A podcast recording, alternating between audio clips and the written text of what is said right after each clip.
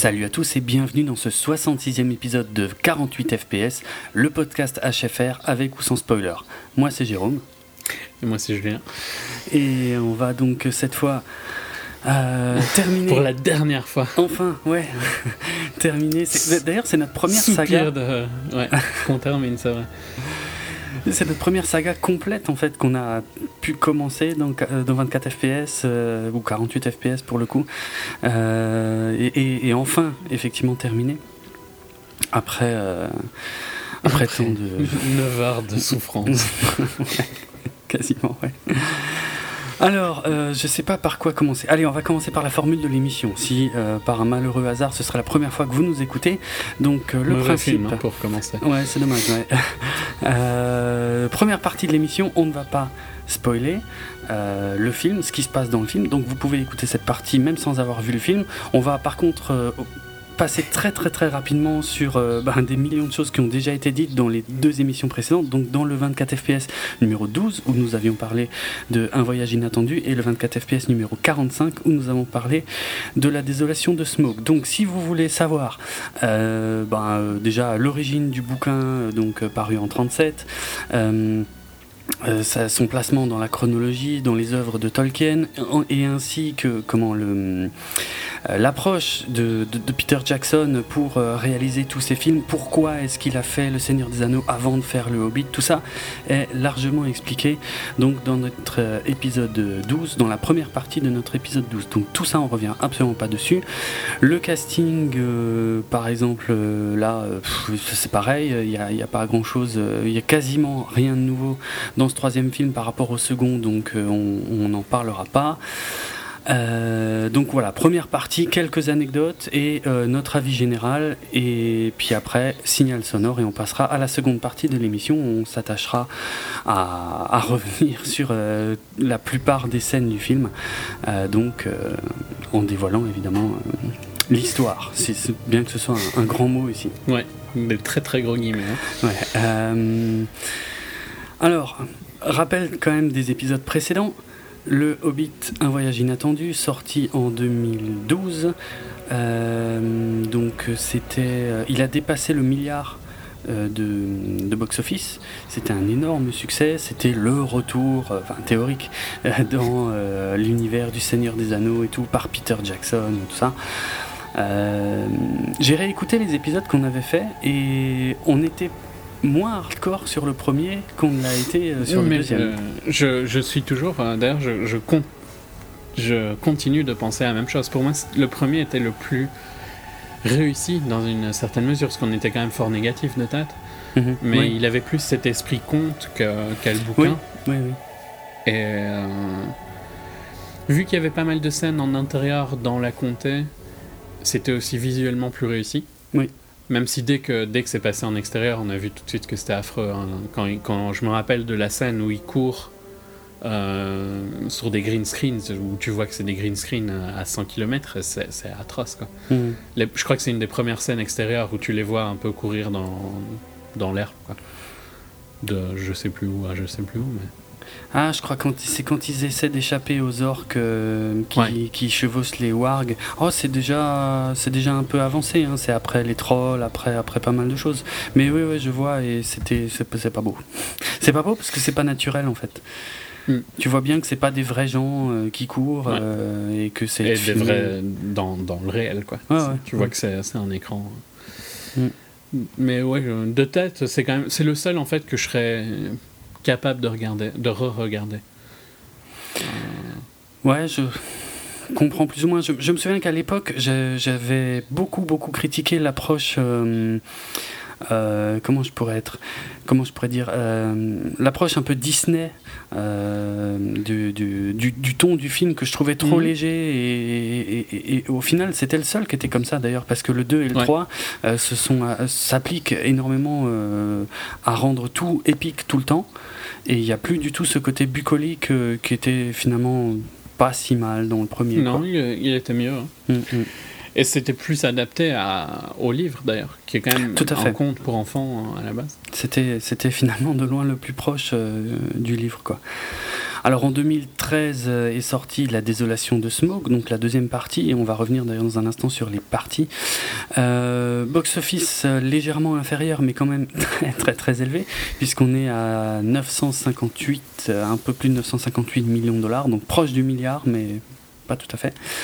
Donc on ne peut pas parler d'échec hein, quand on a des chiffres comme ça, mais il a fait moins, ce qui est ce qui est quand même pas courant dans une saga. Hein. En général, euh, le deuxième, euh, t'as toujours plus de public normalement que le premier. Sauf si tu fais de la merde. Sauf si tu fais de la merde, comme dans. Enfin, non, il y a des cas où. Enfin, on va pas partir là-dessus. je connais des sagas où tu fais de la merde et tu gagnes quand même du public, mais c'était notre épisode précédent. Euh... Ben non, pas. Je, je ne défends pas cet avis, mais je pense qu'ils ont perdu de l'audience pour le coup. Tu parles de Kill Hobbit ou du. du de, de Hunger Games je sais pas si c'est ça que tu voulais faire. Euh, Mockingjay a perdu, je pense, par rapport à. Euh, ah oui, mais moi je parlais du deuxième. À Catching Fire. Oui, oui, mais moi je parle du deuxième par rapport au premier. Le deuxième est, a toujours plus que le premier parce que le premier, il y a. Souvent. voilà, il n'y a qu'une partie des gens qui vont le voir. Euh, beaucoup de gens, je je sais pas, passent à côté ou connaissent pas ou machin. Et puis après, par la vidéo, par le bouche à oreille, par machin, ça amène beaucoup plus même ceux qui ont découvert tardivement, plus tardivement le premier film en général, ils vont au cinéma voir le deuxième film. Donc en général, tu as mhm. plus de monde sur le deuxième que le premier. Après, après, deuxième et troisième, là, ça devient un peu plus compliqué, ça dépend des sagas. Mais là, je parlais vraiment premier et deuxième, quoi. Ouais, c'est. Mais, ouais. Mais par contre, c'est pas vraiment. Dans le sens, tu vois, euh, c'est pas vraiment une saga qui démarre de rien, parce que c'est une saga qui démarre avec l'historique du Seigneur des Anneaux. Mhm. Oui, oui, c'est vrai. Mais hum, bah, justement, je pense qu'il il, il, a perdu. Puis c'est pas une perte énorme non plus, non, une centaine de millions. Non, c'est pas. À ce niveau-là, c'est pas catastrophique. Mais il a perdu un peu quand même. Hmm. Parce que je pense qu'en plus, les gens ont été fort déçus du, du au contraire de notre avis deux, où, c'est clairement le seul qu'on trouve potable dans la trilogie. Euh, il n'a pas plu aux gens pour le côté Disney, comme tu, comme tu disais. Quoi. Ouais, ouais.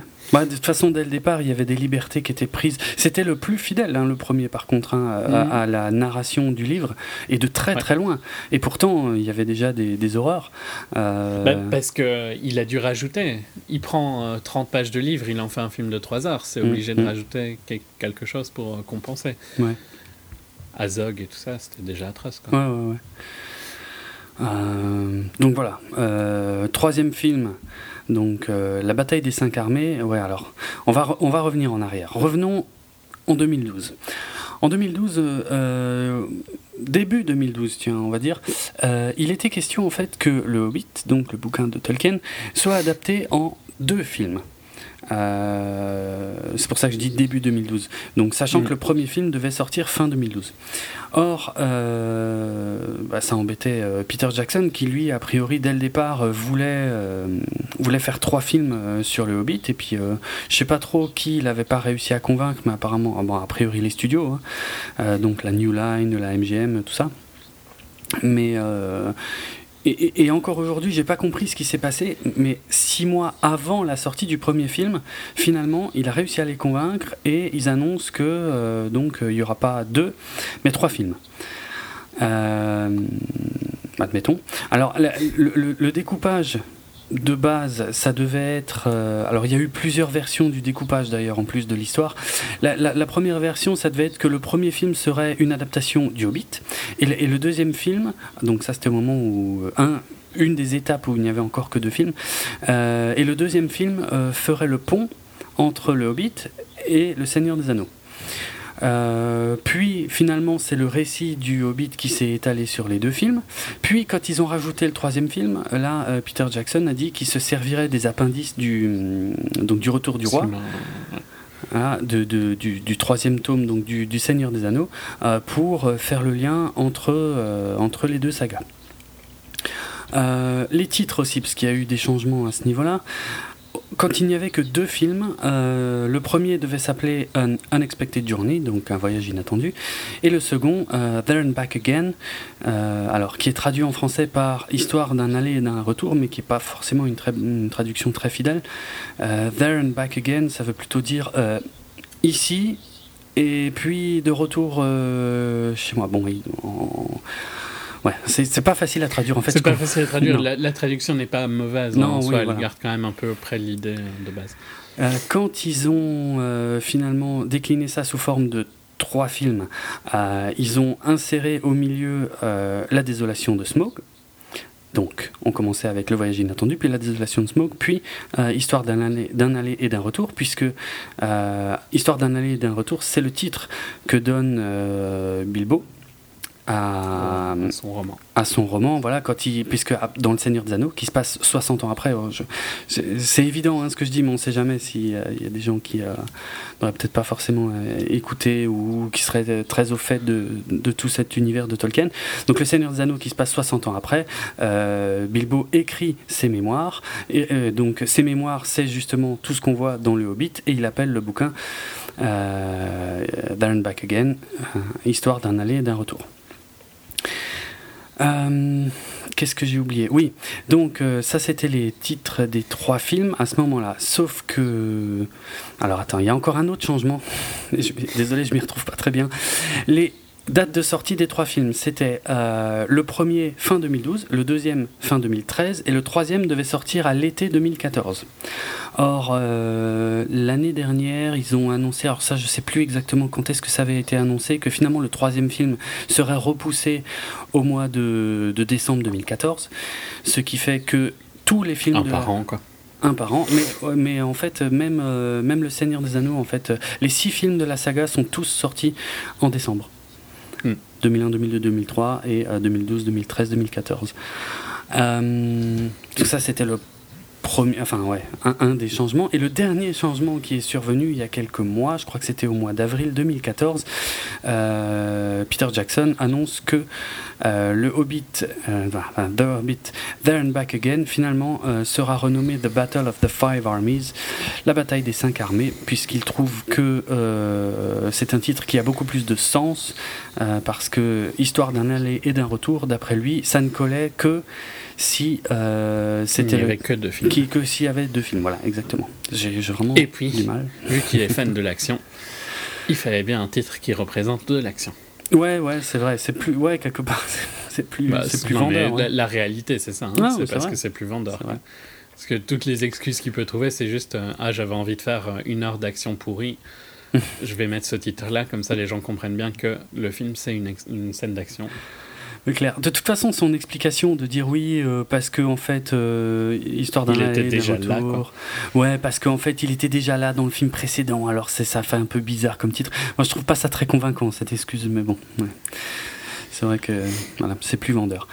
Euh, avertissement pour ceux qui n'auraient pas écouté nos épisodes précédents, on va nommer les personnages dans leur non, enfin ouais, leurs noms originaux en fait, euh, pour la simple et bonne raison que euh, moi en ce qui me concerne, j'ai lu Bilbo le Hobbit quand j'avais 11 ans dans ces eaux-là, début des années 90, et à l'époque c'était une édition où les noms n'étaient pas francisés. Donc j'ai, pour moi cette histoire est indissociable des noms euh, prononcés à l'anglaise. Donc Bilbo Baggins et pas Saké et tout machin quoi. Voilà, pour pas que vous soyez surpris dans la suite de l'émission. Et on a tous vu en anglais, je pense. Et tous. Oui, nous deux, tu veux Non, dire. non, mais toi, tu les as vus en anglais, euh, les films Ouais, ouais, ouais, ouais, ouais, celui-là. Euh, le, le, premier, à l'origine, je l'avais vu en, en français. Euh, en HFR, tiens, on va dire un mot encore là-dessus. Euh, mais après. C'est le, seul que j'ai vu en HFR. Hein, après, pareil, je me suis arrêté. Hein. Pareil, mais c'est juste pareil, éventuellement pour euh, des auditeurs qui n'auraient pas écouté nos émissions précédentes, quand même dire un tout petit mot là-dessus, même si c'est du ressenti d'il y a deux ans, pour le coup. Bah, c'est aussi l'occasion de faire un petit bilan sur le HFR. Puisque donc le HFR, pourquoi au tout début de l'émission j'ai dit 48 FPS et pas 24 FPS, puisque justement le. Donc. Euh, Peter Jackson a tourné ses films en euh, ultra haute résolution, euh, je crois que c'était du 5K, un truc comme ça, et avec donc l'intention de projeter les films en 48 images secondes, ce qui est donc le double du standard habituel au cinéma qui est 24 images secondes, 24 FPS. Donc je crois que c'était la première fois. En plus, ils avaient vraiment essayé de pousser le truc, surtout sur le premier film. Donc on avait tous les deux tenté l'expérience avec des résultats très différents. Ouais, moi je trouvais de tête, hein, parce que bon, tu vas pouvoir confirmer vu que tu as réécouté, mais mm. Euh, je pense que ce que j'appréciais, c'est que c'était le plus lumineux et que donc ça compensait un peu le côté sombre de la 3D. Exact. Bah c'était ouais, c'était une 3D. Alors de toute façon c'était un peu ça l'idée, euh, c'était de rendre la 3D plus fluide et plus lumineuse en doublant le, la fréquence des images. Et ça, honnêtement, je suis d'accord avec toi, c'était une réussite. Hein. Le dans l'ensemble, enfin dans l'ensemble, ouais, euh, c'était, euh, si, c'était magnifique, quoi. Je veux dire, t'avais des plans, la, finesse, ouais, vraiment la finesse et la fluidité, c'était incroyable, quoi. J'avais jamais vu ça. Après, là où on était très différent, c'était sur le feeling, bah, sur le reste, quoi, en fait. Moi, honnêtement, ça disons que moi, ça compensait euh, le, le, fait que ça rendait la 3D regardable hmm. était suffisant. Et toi, je crois que tu n'avais pas trop aimé. Euh... Non, j'ai jamais réussi à m'y faire pendant tout le film. Euh, ça m'a. J'ai eu pendant, je sais pas, ça devait durer au moins 2h40 dans ces eaux-là. Euh, pendant 2h40, j'ai vu des personnages qui, qui, bougeaient en accéléré, mais tout en étant à la bonne vitesse. Et une image, certes, très, très belle, très, très fine, très, très nette mais qui, pour moi c'était un rendu euh, téléfilm en fait et mhm. c'était, le rendu soap hein, c'est souvent la critique que les gens ont fait. Et donc ça m'a franchement gâché l'expérience. Donc j'ai pas retenté ni l'année dernière ni cette année. Euh, je sais même pas enfin ils avaient quand même déjà beaucoup moins vendu le film euh, il y a un an sur le HFR et là cette année j'ai l'impression qu'ils en parlent presque plus quoi. Mm, ouais pareil tu peux le voir en 3D, mais euh, voilà, je pense que oui. ça s'arrête là. Quoi. Mhm. De toute façon, il n'y avait vraiment pas beaucoup de salles. Surtout euh, à partir du deuxième film, il y avait quand même vachement moins de salles qui proposaient le HFR. C'était quand même euh, que dans les grandes villes. Je parle pour la France, en Belgique, j'ai mhm. aucune idée. Non, bah, là, je regarde pour, pour voir. Il y a une séance. il y a apparemment une séance par jour en HFR 3D. Ok, ah ouais. Donc c'est devenu beaucoup plus beaucoup moins que... parce qu'à l'époque il n'y avait pas vraiment de séance 3D hors HFR il me semble euh, ouais, et pour le coup franchement tant qu'avoir de la 3D je le conseillerais en HFR par contre autant le voir en 2D euh. hmm. Oui, autant le voir en 2D de toute façon. Euh, le HFR, la conclusion à laquelle on en était arrivé, avec du recul d'ailleurs, pas forcément dans la première émission qu'on avait fait, mais après avoir entendu d'autres retours, c'est qu'en fait c'était quand même très très différent d'une personne à l'autre. Il y a des personnes hmm. pour qui c'était une vraie révélation, c'était une une plongée. Euh, enfin, ça, rendait le truc tellement réel qu'ils avaient l'impression d'y être. Alors que moi, euh, ça rendait le truc tellement télévisuel que c'est. Et puis ça, je trouvais que ça faisait ressortir tout le côté image de synthèse hyper présent, déjà hyper présent de base, mais je trouve que ça le faisait encore plus ressortir et ça m'a vraiment, vraiment pas plu du tout. Quoi. Donc mmh. ça devait être plus ou moins. Hein. C'était la volonté, un nouveau standard. Euh, bon, on en est loin. Hein. Euh, de toute façon, il faudra voir ce que fait euh, James Cameron, quoi, qui est plus capable de gérer des, des technologies un peu spéciales. Mhm. Oui, parce que lui, pour donc les avatars 2, 3 et 4, va reprendre la technologie et, a priori les, les suites d'avatars seront aussi projetées en, en 48 fps HFR. Je me demande si c'était même pas plus que 48. Faudrait, mais je, je suis plus sûr. Ah, hein, c'est de tête. Il, me semble que c'est pas exactement. Il va pas filmer exactement de la même manière, mais bon, soit c'est quand même dans, dans, un plus haut euh, framerate que, ouais, que le classique. Ok. Bon, on verra, on verra ce que ça donne. En tout cas, voilà. C'est pas. Dans tous les cas, c'est pas comme l'IMAX, quoi. L'IMAX qui est positif sur n'importe quel film que tu vois, l'IMAX apportera quelque chose. Le HFR, c'était très. N'importe qui, tu vois, appréciera plus un film en IMAX qu'un film normal. Je pense, oui. Euh, le HFR, c'est pas du tout le cas. Non, c'est vraiment trop, trop bizarre. Après, comme je l'ai dit il y a un an, je conseille si vous avez l'occasion d'essayer, essayez, tentez le coup, parce que voilà, il n'y a, y a, y a, pas d'autres films de toute façon pour essayer, donc euh, pour savoir quoi, pour voir quel est, comment vous, vous ressentez le film. Est-ce que ça vous sort du film ou est-ce qu'au contraire ça vous plonge encore plus dedans? Voilà, c'est un peu différent, ça vaut le coup d'essayer, au moins une fois. Ouais. Euh... Ok, bah je... sinon j'essaie de regarder. De toute façon, euh, oui, à l'issue euh, du donc le, le, tournage en fait de la trilogie, enfin non, des deux films prévus à la base, s'était achevé en 2012, mais avec l'ajout d'un troisième film, en fait, ils ont euh, tourné des choses en plus dans le courant 2013. Voilà. voilà en gros ce que j'avais comme anecdote hein, sur le, découpage, le renommage, le décalage des dates. Enfin, c'est bon beaucoup de choses pour pour pas grand chose au final, mais voilà.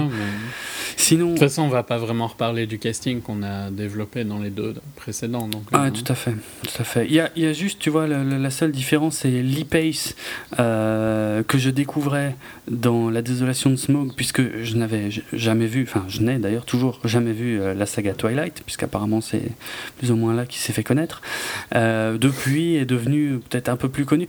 c'est peut-être un de ceux qui s'en sort le mieux d'ailleurs de, des ex-Twilight, parce que lui, il tape d'un côté dans le Hobbit. De l'autre côté, euh, il n'y a pas si longtemps, c'était le méchant dans Les Gardiens de la Galaxie. Ouais, mais d'un point de vue financier, alors, parce que sinon, je trouve que Robert Pattinson et euh, Kristen Stewart ont fait des bons films.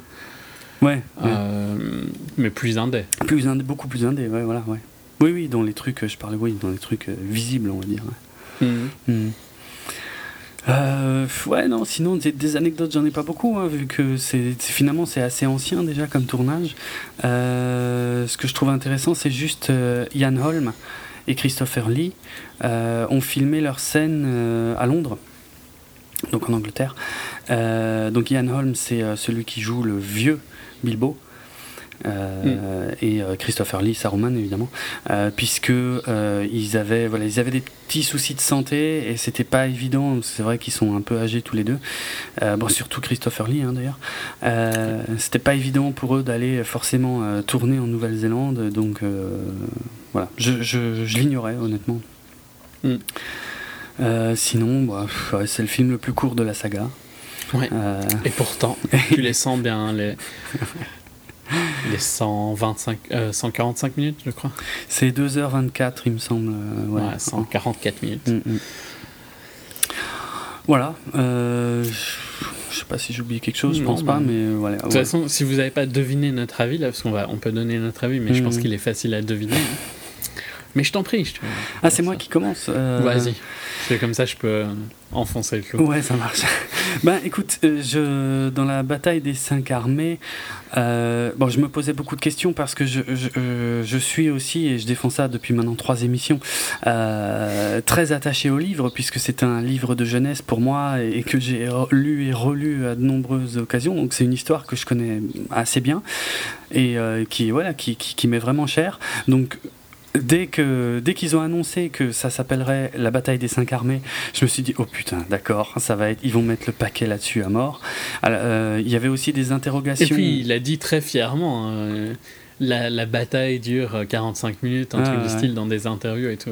Oh mais j'ai pitié. ouais, comme si on pouvait se vanter de ça, c'est clair. Ouais. Euh, c'est le truc que j'essaierais de pas dire, tu vois. Mm, mm. Donc, euh, voilà, autant les, digressions par rapport au livre étaient euh, déjà présentes dans le premier film, mais finalement assez faibles. dans le deuxième film, ça commençait à être franchement atroce. Là, de toute façon, euh, c'est. C'est une continuité du deuxième film. Hein. oui, en pire. Voilà. De toute façon, j'ai retrouvé tous les défauts du 2 en pire.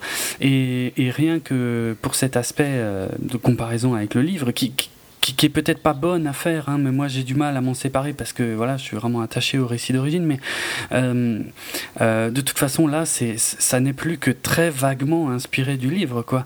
Euh, la, bataille en elle-même, dans, dans, dans, dans, mon édition, dans mon bouquin là, qui date de la fin des années 80, début des années 90, la bataille, c'est 10 pages. Qui est peut-être même un bouquin de poche en plus. Oui, c'est un poche. Oui, oui, un poche. Ok, donc t'imagines euh, comment c'était court dans le bouquin de base. Ouais, c'est clair. et, et, voilà, et quand, quand, je vois que le film est nommé euh, d'après la bataille, que euh, Peter Jackson se vante, qu'il y a 45 minutes de bataille ininterrompue, ouais, ça me fait peur, quoi. Je me dis, mm. au secours, quoi. Et voilà, je j'ai regardé ça. Euh, avec un mélange d'ennui, de détachement et de consternation en fait, euh, puisque presque tout est du rajout finalement dans, ce film-là. Euh, l'équilibre en fait c'est totalement inversé par rapport au premier film et voilà quoi, c'est c'est action, action, action, action, action, exposition inutile, action, action, action, action et Et le découpage des films est vraiment scandaleux d'ailleurs. Euh, on l'avait déjà dénoncé avec la fin du deuxième film euh, où on trouvait ça bizarre, mais là c'est plus que jamais euh, contestable quoi. C'est un scandale d'avoir fait ça comme ça et il n'y a rien, je, je trouve qu'il n'y a rien qui ressort. C'est le pire, c'est le pire des trois, de loin, parce qu'il y a quasiment plus d'histoire, quoi. Je veux dire, à partir du mais moment. Dans le 2, spoil sur le 2 au cas où, mais il y, avait une bonne scène entre deux, les, deux meilleurs acteurs de la saga, enfin de, ouais, de cette trilogie, mhm. euh, qui aidait au moins à avoir une scène où tu, te, tu pouvais respirer et te dire ok là ce que je regarde c'est pas trop mauvais. Et dans le 1 mhm. il y avait la même chose avec euh, Gollum, euh, là c'était Smog et, et Bilbo dans le 2 et ici il n'y a pas ça. Il n'y a pas une scène dans le film qui te dit ok là c'est potable. Mhm. L'air de rien, ben, cette petite scène de. Enfin, petite a été longue hein, quand même, il me semble. Le dialogue entre Smog et, et Bilbo était long dans, dans, le 2. C'était presque une scène de 10 minutes, quoi. Mm.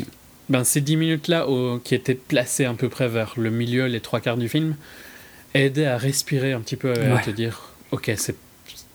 Ça, ça te redonnait un boost pour finir le film. Et là, il n'y a pas ça.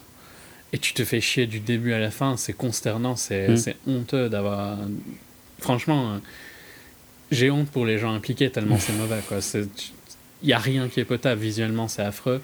Euh, les acteurs euh, sont médiocres pour la majorité. Le scénario, ben, les acteurs ont rien à travailler avec. Hein, pour, mm-hmm.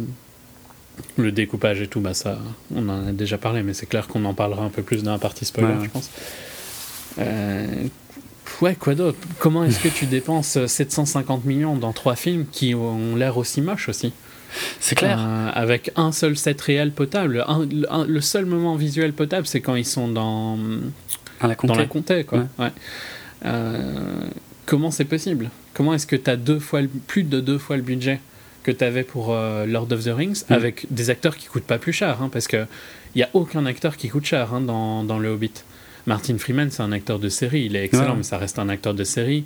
Euh, bon, Ian McKellen, c'est anecdotique sa présence, donc euh, il doit pas non plus coûter super cher. Mm. Burbage, il devient grand, mais c'est pas non plus. Il n'a pas des tonnes de, rôles. Orlando Bloom, à mon avis, il avait pas de boulot depuis 15 ans, donc tu lui donnais 3 euh, centimes, il venait. Evangeline Lilly, acteur, actrice de série. Enfin, il n'y a, personne qui est un acteur connu. Non. Bah, C'était pareil pour le Pardon? Christopher Lee. Euh, ouais, mais, c'est comme Ian McKellen, quoi. Ils oui, n'ont pas non plus un salaire euh, gigantesque. Non, non. Et c'était pareil pour Lord of the Rings, donc euh, il n'y avait pas d'acteurs ultra connus à l'époque, c'est juste c'était des meilleurs acteurs, mais bon, mm. il y a une partie de chance aussi quand tu fais un casting avec des acteurs moins connus. Moi, une chose quand même, j'aime bien Luke Evans. On l'avait déjà un peu souligné dans le deuxième film, et je trouve que, alors après, attention, hein, je dis pas que ce qu'il a à jouer est bien, mais son personnage est pas mal. C'est un des plus, euh, comment dire, euh, il surjoue pas en fait, contrairement à quand même énormément de gens là quand même. Limitant quand mm. même. Il y a des pauses, mais eh, c'est pas vraiment ah, de sa faute. C'est plus la manière de filmer dont on lui demande de poser à certains moments. Mm. Ah, d'ailleurs, les pauses, tu fais bien de parler de ça, mais c'est, je crois que bon, c'est le pire des trois euh, dans ce cas-là, mais c'est un film de poseur. Tout le monde pose tout le temps, putain, pendant les combats, quoi. Chacun a son moment même de gloire. Et, y a des... Même en dehors, ouais. Pendant les dialogues et tout, les, les, les cadrages sont atroces. Euh, quoi d'autre euh, Il y, y, a plein de gros plans vraiment affreux aussi, qui, qui rendent vraiment vraiment pas bien à l'écran. Et puis, un dernier truc que je dirais, c'est euh, la bande-son, euh, qui, quand elle n'est pas invisible, elle, euh, elle souligne les moments qui sont censés être dramatiquement forts, mais avec des gros sabots, quoi. Elle arrive bien avant que la scène ait une once d'émotion, et elle l'a jamais, donc en général, mais... En fait, ils, ils, essayent de forcer avec la musique de te de te faire sortir des émotions, et il n'y en a mm. aucune, et en plus c'est mal fait. C'est une, des pires bandes que j'ai entendues euh, depuis longtemps. C'est c'est pour moi l'un des plus gros échecs euh, de, de, la trilogie du Hobbit, c'est effectivement la musique. Pourtant, c'est toujours le même hein, qui s'en occupe par rapport, je, je parle euh, au Seigneur des Anneaux. C'est euh, toujours Howard Shore. Mais là où il, a sort, il avait sorti des thèmes qui sont devenus mythiques et mémorables, qui, qui, qui, continuent de me filer la chair de poule. notamment, tu as, as, un thème. En plus, tu vois, c'était un découpage, comment, un, peu comme dans Star Wars. et merde, merde, maintenant j'ai oublié d'où ça vient. Pierre et le loup, c'est qui, qui déjà qui avait composé ça? Enfin, le, principe du leitmotiv, c'est-à-dire que tu as, des thèmes qui sont attachés à des personnages et qui vont revenir mm. à chaque fois qu'on voit tel ou tel personnage. C'est donc le même principe dans Star Wars, tout ça. Euh, ça marchait super bien. Euh, donc, ouais, t'avais un thème pour les hobbits, t'avais un thème pour tout ce qui était un peu lié à Sauron et tout. Et euh, ici, dans le Hobbit, il n'y a rien. Il n'y a, aucun thème. Le, le, seul truc de temps en temps, il y a un tout petit peu euh, du thème de Sauron du Seigneur des Anneaux qui revient quand il est un peu question de l'anneau, et c'est tout. Et tout le reste, c'est, euh, je sais pas, j'ai presque envie de dire de la musique de l'ascenseur, quoi, du remplissage. Il y a rien, il y a, euh, c'est insignifiant, ouais, c'est pas. Ouais, Tu l'entends pas pendant tous les moments, euh, mm. pendant la majorité du film, mais par contre, tu la remarques qu'elle est vraiment mal placée dans les moments qui sont censés avoir un peu d'émotion. Ouais, parce qu'ils essaient de pousser. De toute façon, euh, tout est poussé, l'action est poussée, tout doit être épique, et donc. Il n'y a rien d'épique, par contre. non, non, c'est clair, ça marche jamais. Et pour la musique, c'est pareil. Ils essaient de pousser, de pousser des émotions, mais c'est pareil, ça marche pas quoi. Des moments où, mm. qui devraient être euh, euh, émotifs euh, ou des choses comme ça, ça ne fonctionne jamais dans la saga quoi. C'est quand même dingue. Ouais. Je ouais. Tu t'en fous de tous les persos hein. et le fait que tu sais très bien que Bilbo il a envie et c'est le seul perso qui est joué par un acteur et qui a à peu près quelque chose à jouer. C'est le seul perso auquel tu t'inquiéterais pour lui mais il est en vie. Il est en vie dans le Seigneur et c'est un préquel du Seigneur. Voilà, donc, tu euh, sais bien qu'il va pas lui arriver grand chose. Ouais, c'est, ça a toujours été un problème, de toute façon, que ce soit euh, Bilbo, euh, Gandalf ou Legolas. et c'est le problème des préquels, ça. C'est, des personnages, t'as beau essayer de les mettre en danger, ça marche pas. On, mm. c'est, ça peut pas marcher. Parce que tu sais qu'ils sont dans, dans la trilogie qui se passe après, quoi. Ah, les préquels sont très très difficiles à faire. Ouais, bien sûr, mais bon. Après, le, problème, c'est que pour, pour troller aussi un petit peu, tu vois, là, ce troisième film, je me demande presque pourquoi il s'appelle Le Hobbit. Pourquoi ça s'appelle encore le Hobbit Parce que il est quasi pas là. Franchement, ouais. Et, tu dénonçais déjà ça dans le deuxième film, mais là, c'est tellement pire. Là, il, il, a rien à faire. Franchement, il a, bien sûr, au, cœur, au, milieu de l'histoire, euh, il a un. Il a un élément clé qui va faire modifier l'histoire. Voilà. Et c'est tout. Ouais. Et c'est tout. Et, et, le reste, euh, de toute façon, la plupart du temps, on le voit même pas. Euh, et puis, ouais, le peu où on le voit, on, on voit bien qu'on essaie de lui donner des trucs à faire, euh, histoire d'être à peu près présent là où, là où ça se passe, mais c'est catastrophique. Franchement, c'est honteux, quoi. Et puis, je, je comprendrai jamais pourquoi Jackson a fait le choix de de Mini Aragorn, parce mm. que c'est clairement un choix de, de donner à l'audience un perso qui est proche d'être un humain, oui. comme euh, était Aragorn, mais il le rend tellement détestable dans ce film. Pourquoi s'être emmerdé à avoir casté un mec qui ressemble à peu près à un humain mm, mm. si c'est pour en faire un mec que tu es censé détester pendant les trois quarts du film il y a, on, en euh. avait déjà parlé pour les deux films précédents, hein, il y a un souci avec lui. Il y a des fois où ils le poussent, où ils le mettent beaucoup trop en avant, euh, comme si c'était un mec ultra charismatique et tout machin, Aragorn quoi. Mais alors que ça, ça prend jamais quoi. Non. Et, d'un autre côté, c'est un personnage qui a, des, qui a de mauvais côtés, et du coup, on comprend pas, mais du coup, on doit l'aimer, on doit le détester, on sait pas. On, et, c'est vrai qu'il y, y a, un mélange.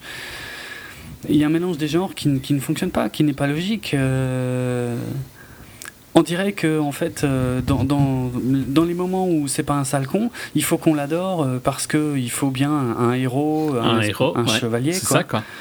et mais du coup ça s'équilibre pas du tout avec les moments où il est con donc euh, mais ça, c'était déjà le problème dans, dans les précédents, hein, par contre. Euh, mais c'est encore, c'est, je trouve, encore plus marqué dans celui-ci. Hmm. Parce qu'il est, il est vraiment détestable de, du presque début jusqu'à la quasi-fin, quoi. Hmm. Et... Euh, ah, dans ce cas-là, pourquoi avoir fait de lui ton perso principal, tu vois? Bien sûr.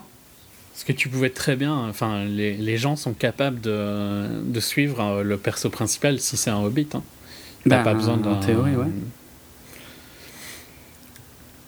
Ouais, je sais Que pas. tu- Mais il a voulu découper son histoire, j'imagine, comme le Seigneur des Anneaux, c'est-à-dire d'avoir d'un côté le Hobbit qu'on suit à certains moments, et d'un autre côté le héros, donc qui était un homme, maintenant qui serait un nain, et puis parfois aussi le magicien, mais. pff, Enfin.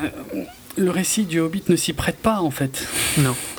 Non. Donc, euh, Ouais, Ouais. C'est une volonté vraiment d'émuler euh, le, Le Seigneur, Seigneur. des Anneaux, de refaire le Seigneur des Anneaux finalement, ouais. Et, et c'est avec une bataille à la fin et tout machin, mais pff, ouais.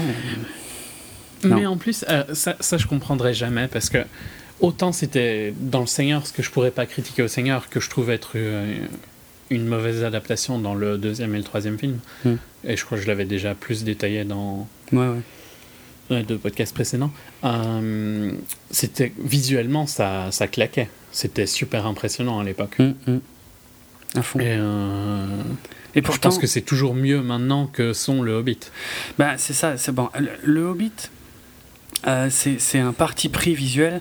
Bon, on va, je, je ne peux pas ne pas parler de George Lucas. Euh, c'est pour moi exactement le même parcours que George Lucas, enfin Ouais, ouais, quasiment clairement. exactement. C'est-à-dire les deux, en fait, au départ, ils ont fait une trilogie euh, où ils avaient la pression, où les gens ne savaient pas à, à quoi allait ressembler le résultat final, et eux étaient quasiment les seuls à avoir une vision de ce qu'ils voulaient faire et de et de ouais de là où ils voulaient aller.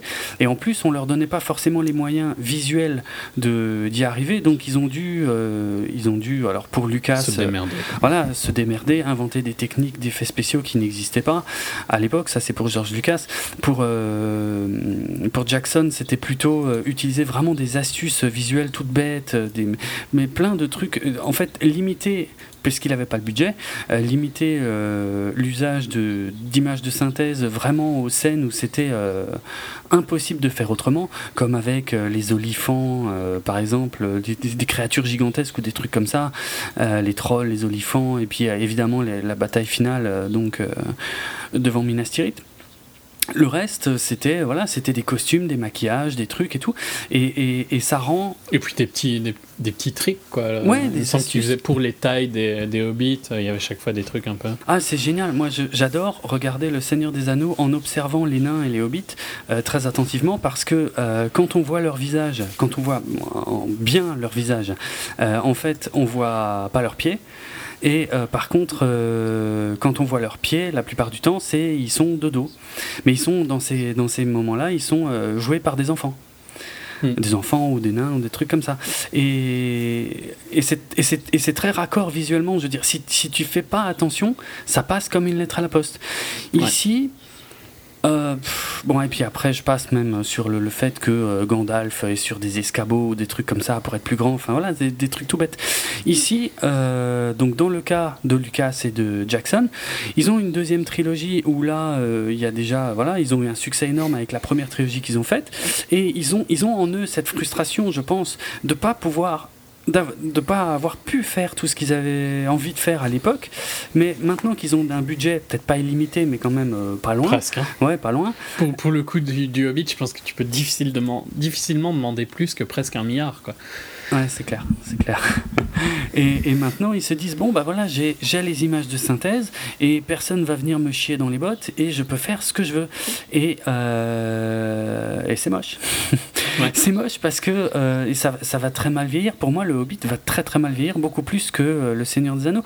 Bien sûr, quand tu regardes le Seigneur des Anneaux, parfois il y, a des- il y a des petits trucs qui font un peu cheap à droite à gauche, mais Enfin, rien de très grave. C'est pas l'aspect général du film. Je veux dire, toutes les scènes où il court dans des vrais décors naturels, ça reste sublime même euh, dix ans après. Le Hobbit. Mm. euh, j'ai j'ai l'impression, on a tous les deux, je crois, cette impression que euh, tout, tout, tout est quasiment en image de synthèse tout le temps. Euh, plus, enfin, j'ai- plus l'impression de voir un film d'animation presque, avec quelques visages humains dedans. Euh, ouais, c'est Ouais, euh, j'irais plus loin, un mauvais film d'animation. oui, en plus, c'est pas très beau, quoi. Je veux dire, c'est pas. Quand, quand tu vois, euh, d'un autre côté, je vais comparer l'incomparable, mais Gravity. Gravity, c'était ça. C'était un film d'animation avec des visages humains insérés dedans. Je grossis le trait. Ouais. hein. Ouais, ouais, non, mais. ouais. Euh, et, et- et- mais ça se voyait pas. Non, parce que tu prends deux films qui ont des, des, des méthodes complètement opposées. Interstellar, Gravity. Hmm. Les deux sont fascinants à regarder. Bien sûr.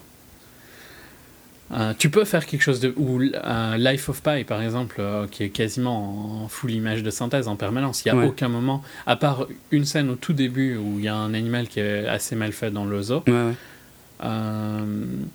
Il n'y a aucun moment où tu te dis euh, ça va pas, quoi. Il n'y a aucun moment Mm. où tu perds euh, la.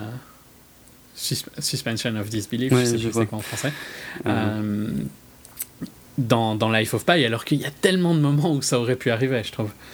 ouais, et ouais. pareil pour Gravity, alors que là, à aucun moment tu y crois. À aucun moment tu arrives à rentrer dans le film, tellement c'est moche et tellement tu vois qu'il y a un fond et il est mal fait en plus. C'est le, ouais, mais c'est souvent le fond hein, qui est mal fait, exact. Ouais. Avec des effets de flou et des trucs vraiment grossiers, quoi. Je- Ouais, non, tu vois bien que le fond c'est vraiment pourri quoi. Ouais, ouais, ouais.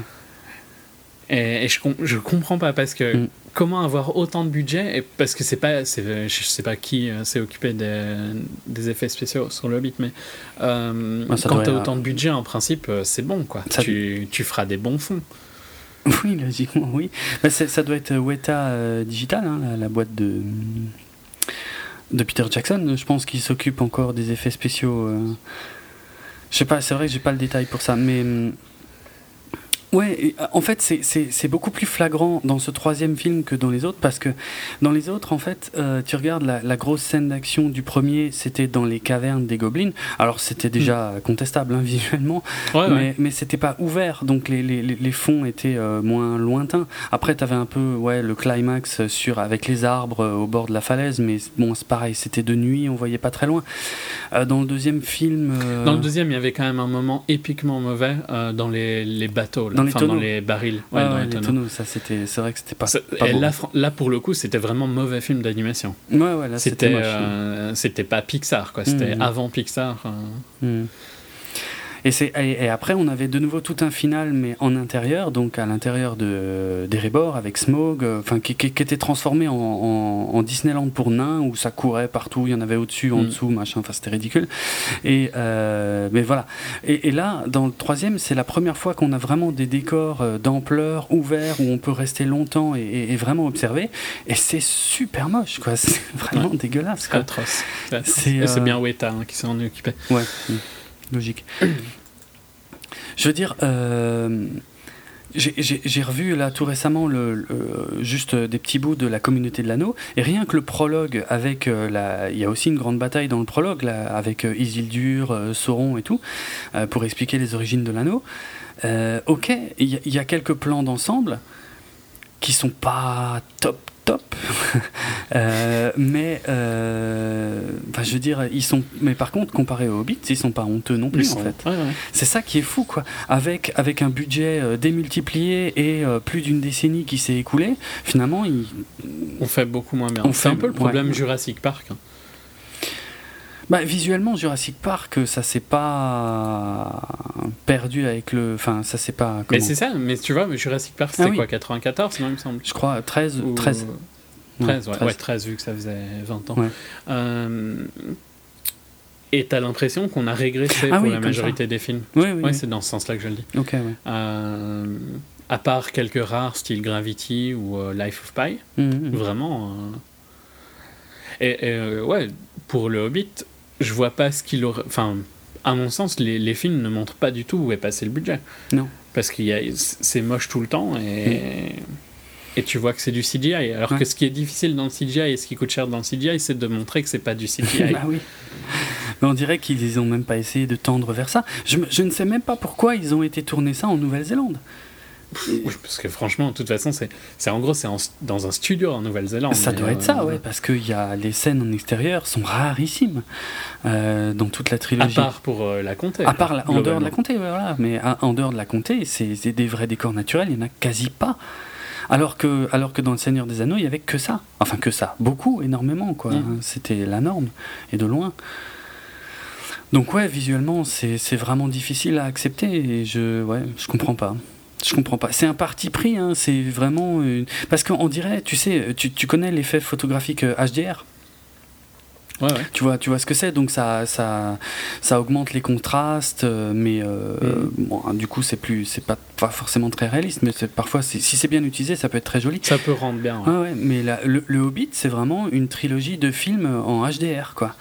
C'est euh, là où euh, il y avait beaucoup de lumière naturelle et de choses naturelles dans Le Seigneur des Anneaux. Donc on est, ça n'a rien à voir. Les, les gens, il y en a moins, je trouve, maintenant pour ce troisième film que, que pour les deux premiers.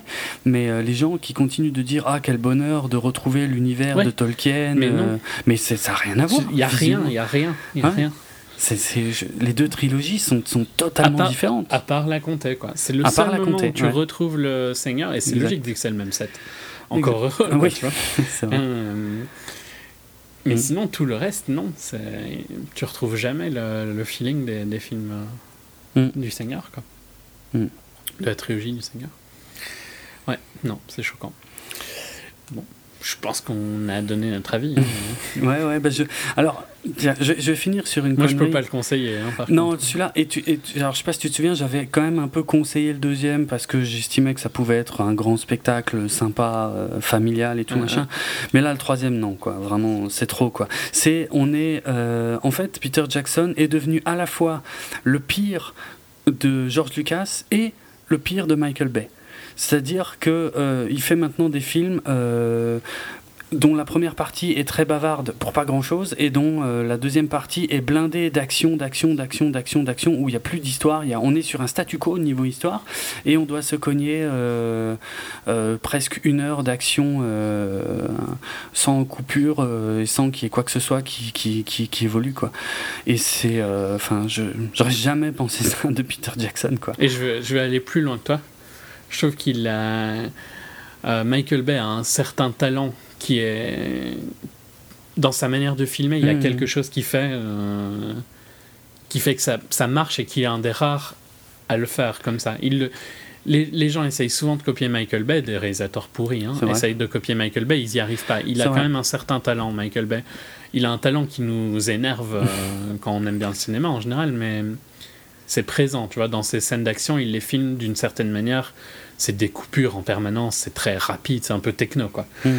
Euh, Ouais, mais il a, il a une folie dans sa mise en scène. Et, et, euh, bon, bien sûr, il, il utilise tous les moyens techniques euh, pour, pour avoir ses plans qui vont tourner dans tous les sens et tout machin. Mais au moins, il y a une recherche.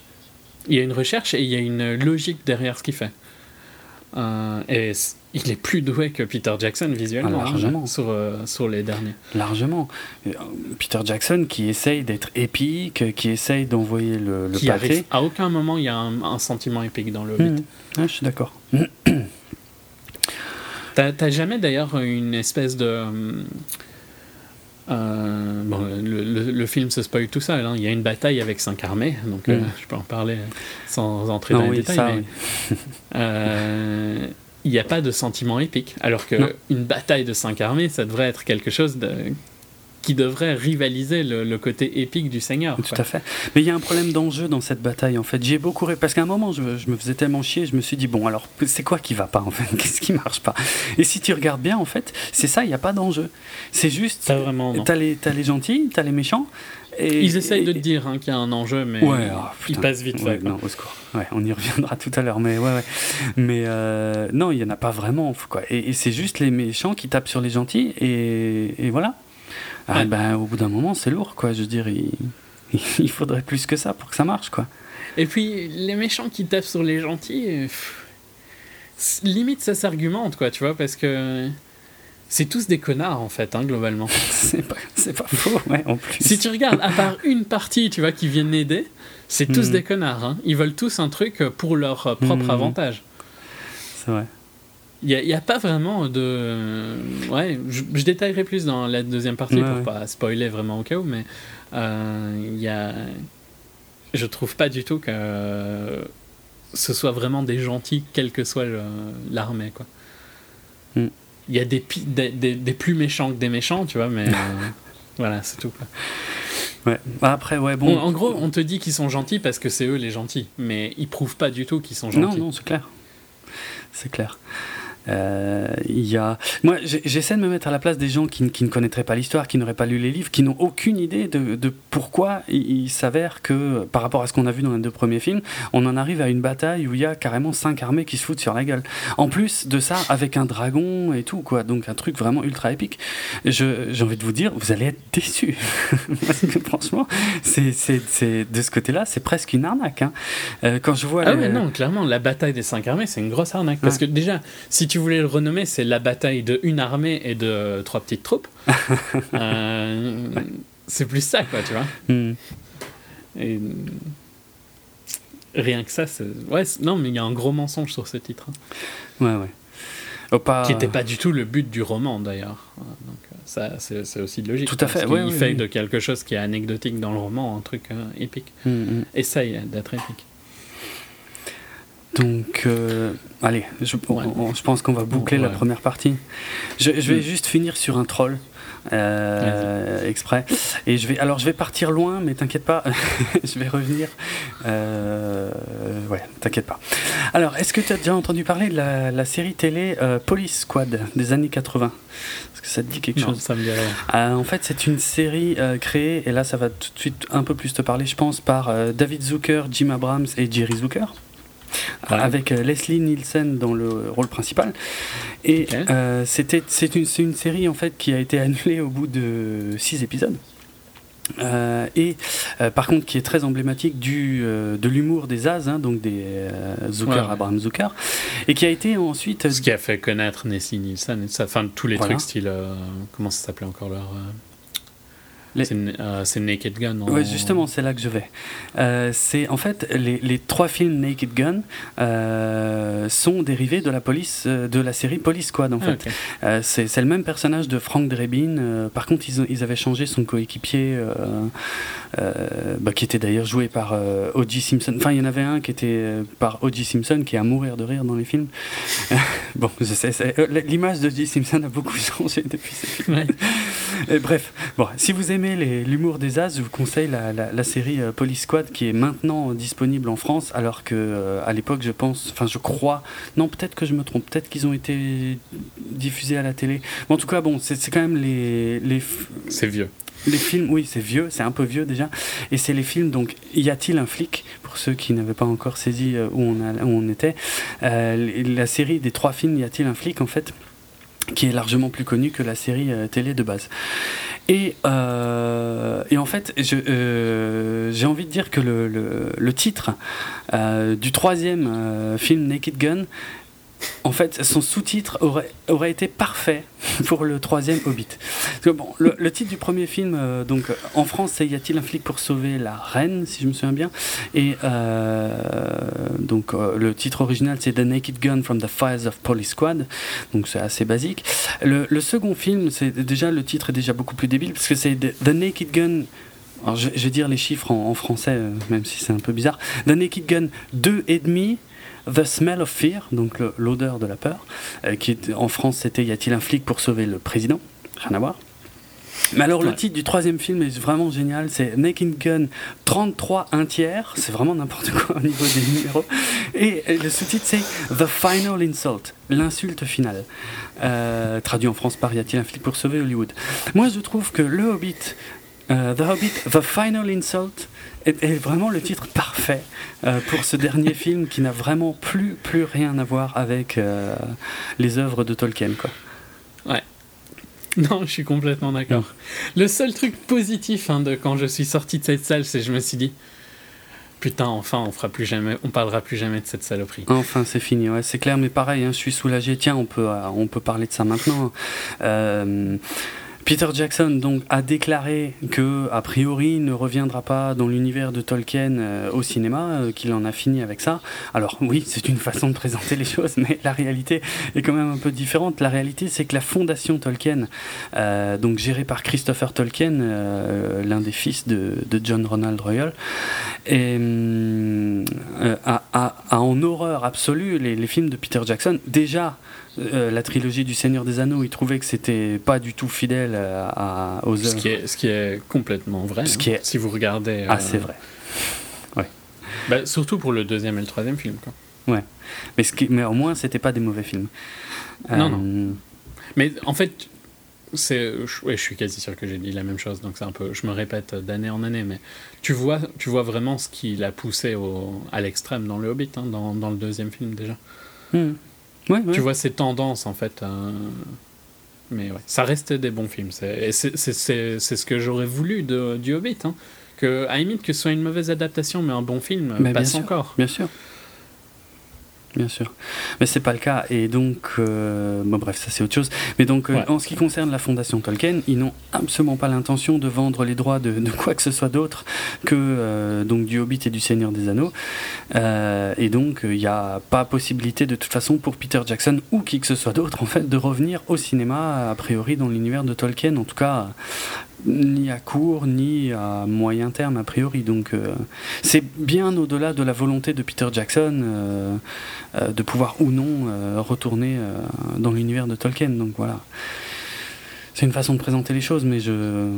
Depuis le début, de toute façon, depuis. hum, Je veux dire, si ça avait dépendu que de Christopher Tolkien, la trilogie du Hobbit ne se serait pas faite, de toute façon, déjà Mm. à la base. Mais les droits ayant été vendus bien avant ceux de... du Seigneur des Anneaux, et donc là je vous renvoie une nouvelle fois vers notre épisode 12 hein, pour en savoir plus à ce sujet, euh, il n'avait pas trop le choix, c'est des, des contrats, et voilà quoi. Mais je pense qu'il est soulagé, il doit être soulagé aujourd'hui que ça s'arrête.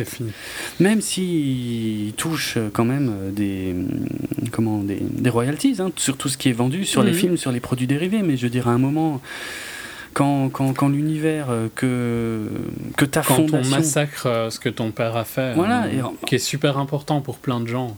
Parce que euh, il y a, il y a une, une réflexion qui est souvent faite pour Star Wars, mais on peut la faire ici. Mais combien est-ce que tu payerais, tu vois, pour effacer la- le, le massacre de- des préquels Mm, Star Wars ou le massacre qu'est le Hobbit, quoi, par, sur le roman, tu vois, le- Ouais, ouais. le- les, les dégâts que ça a fait euh, dans ta tête.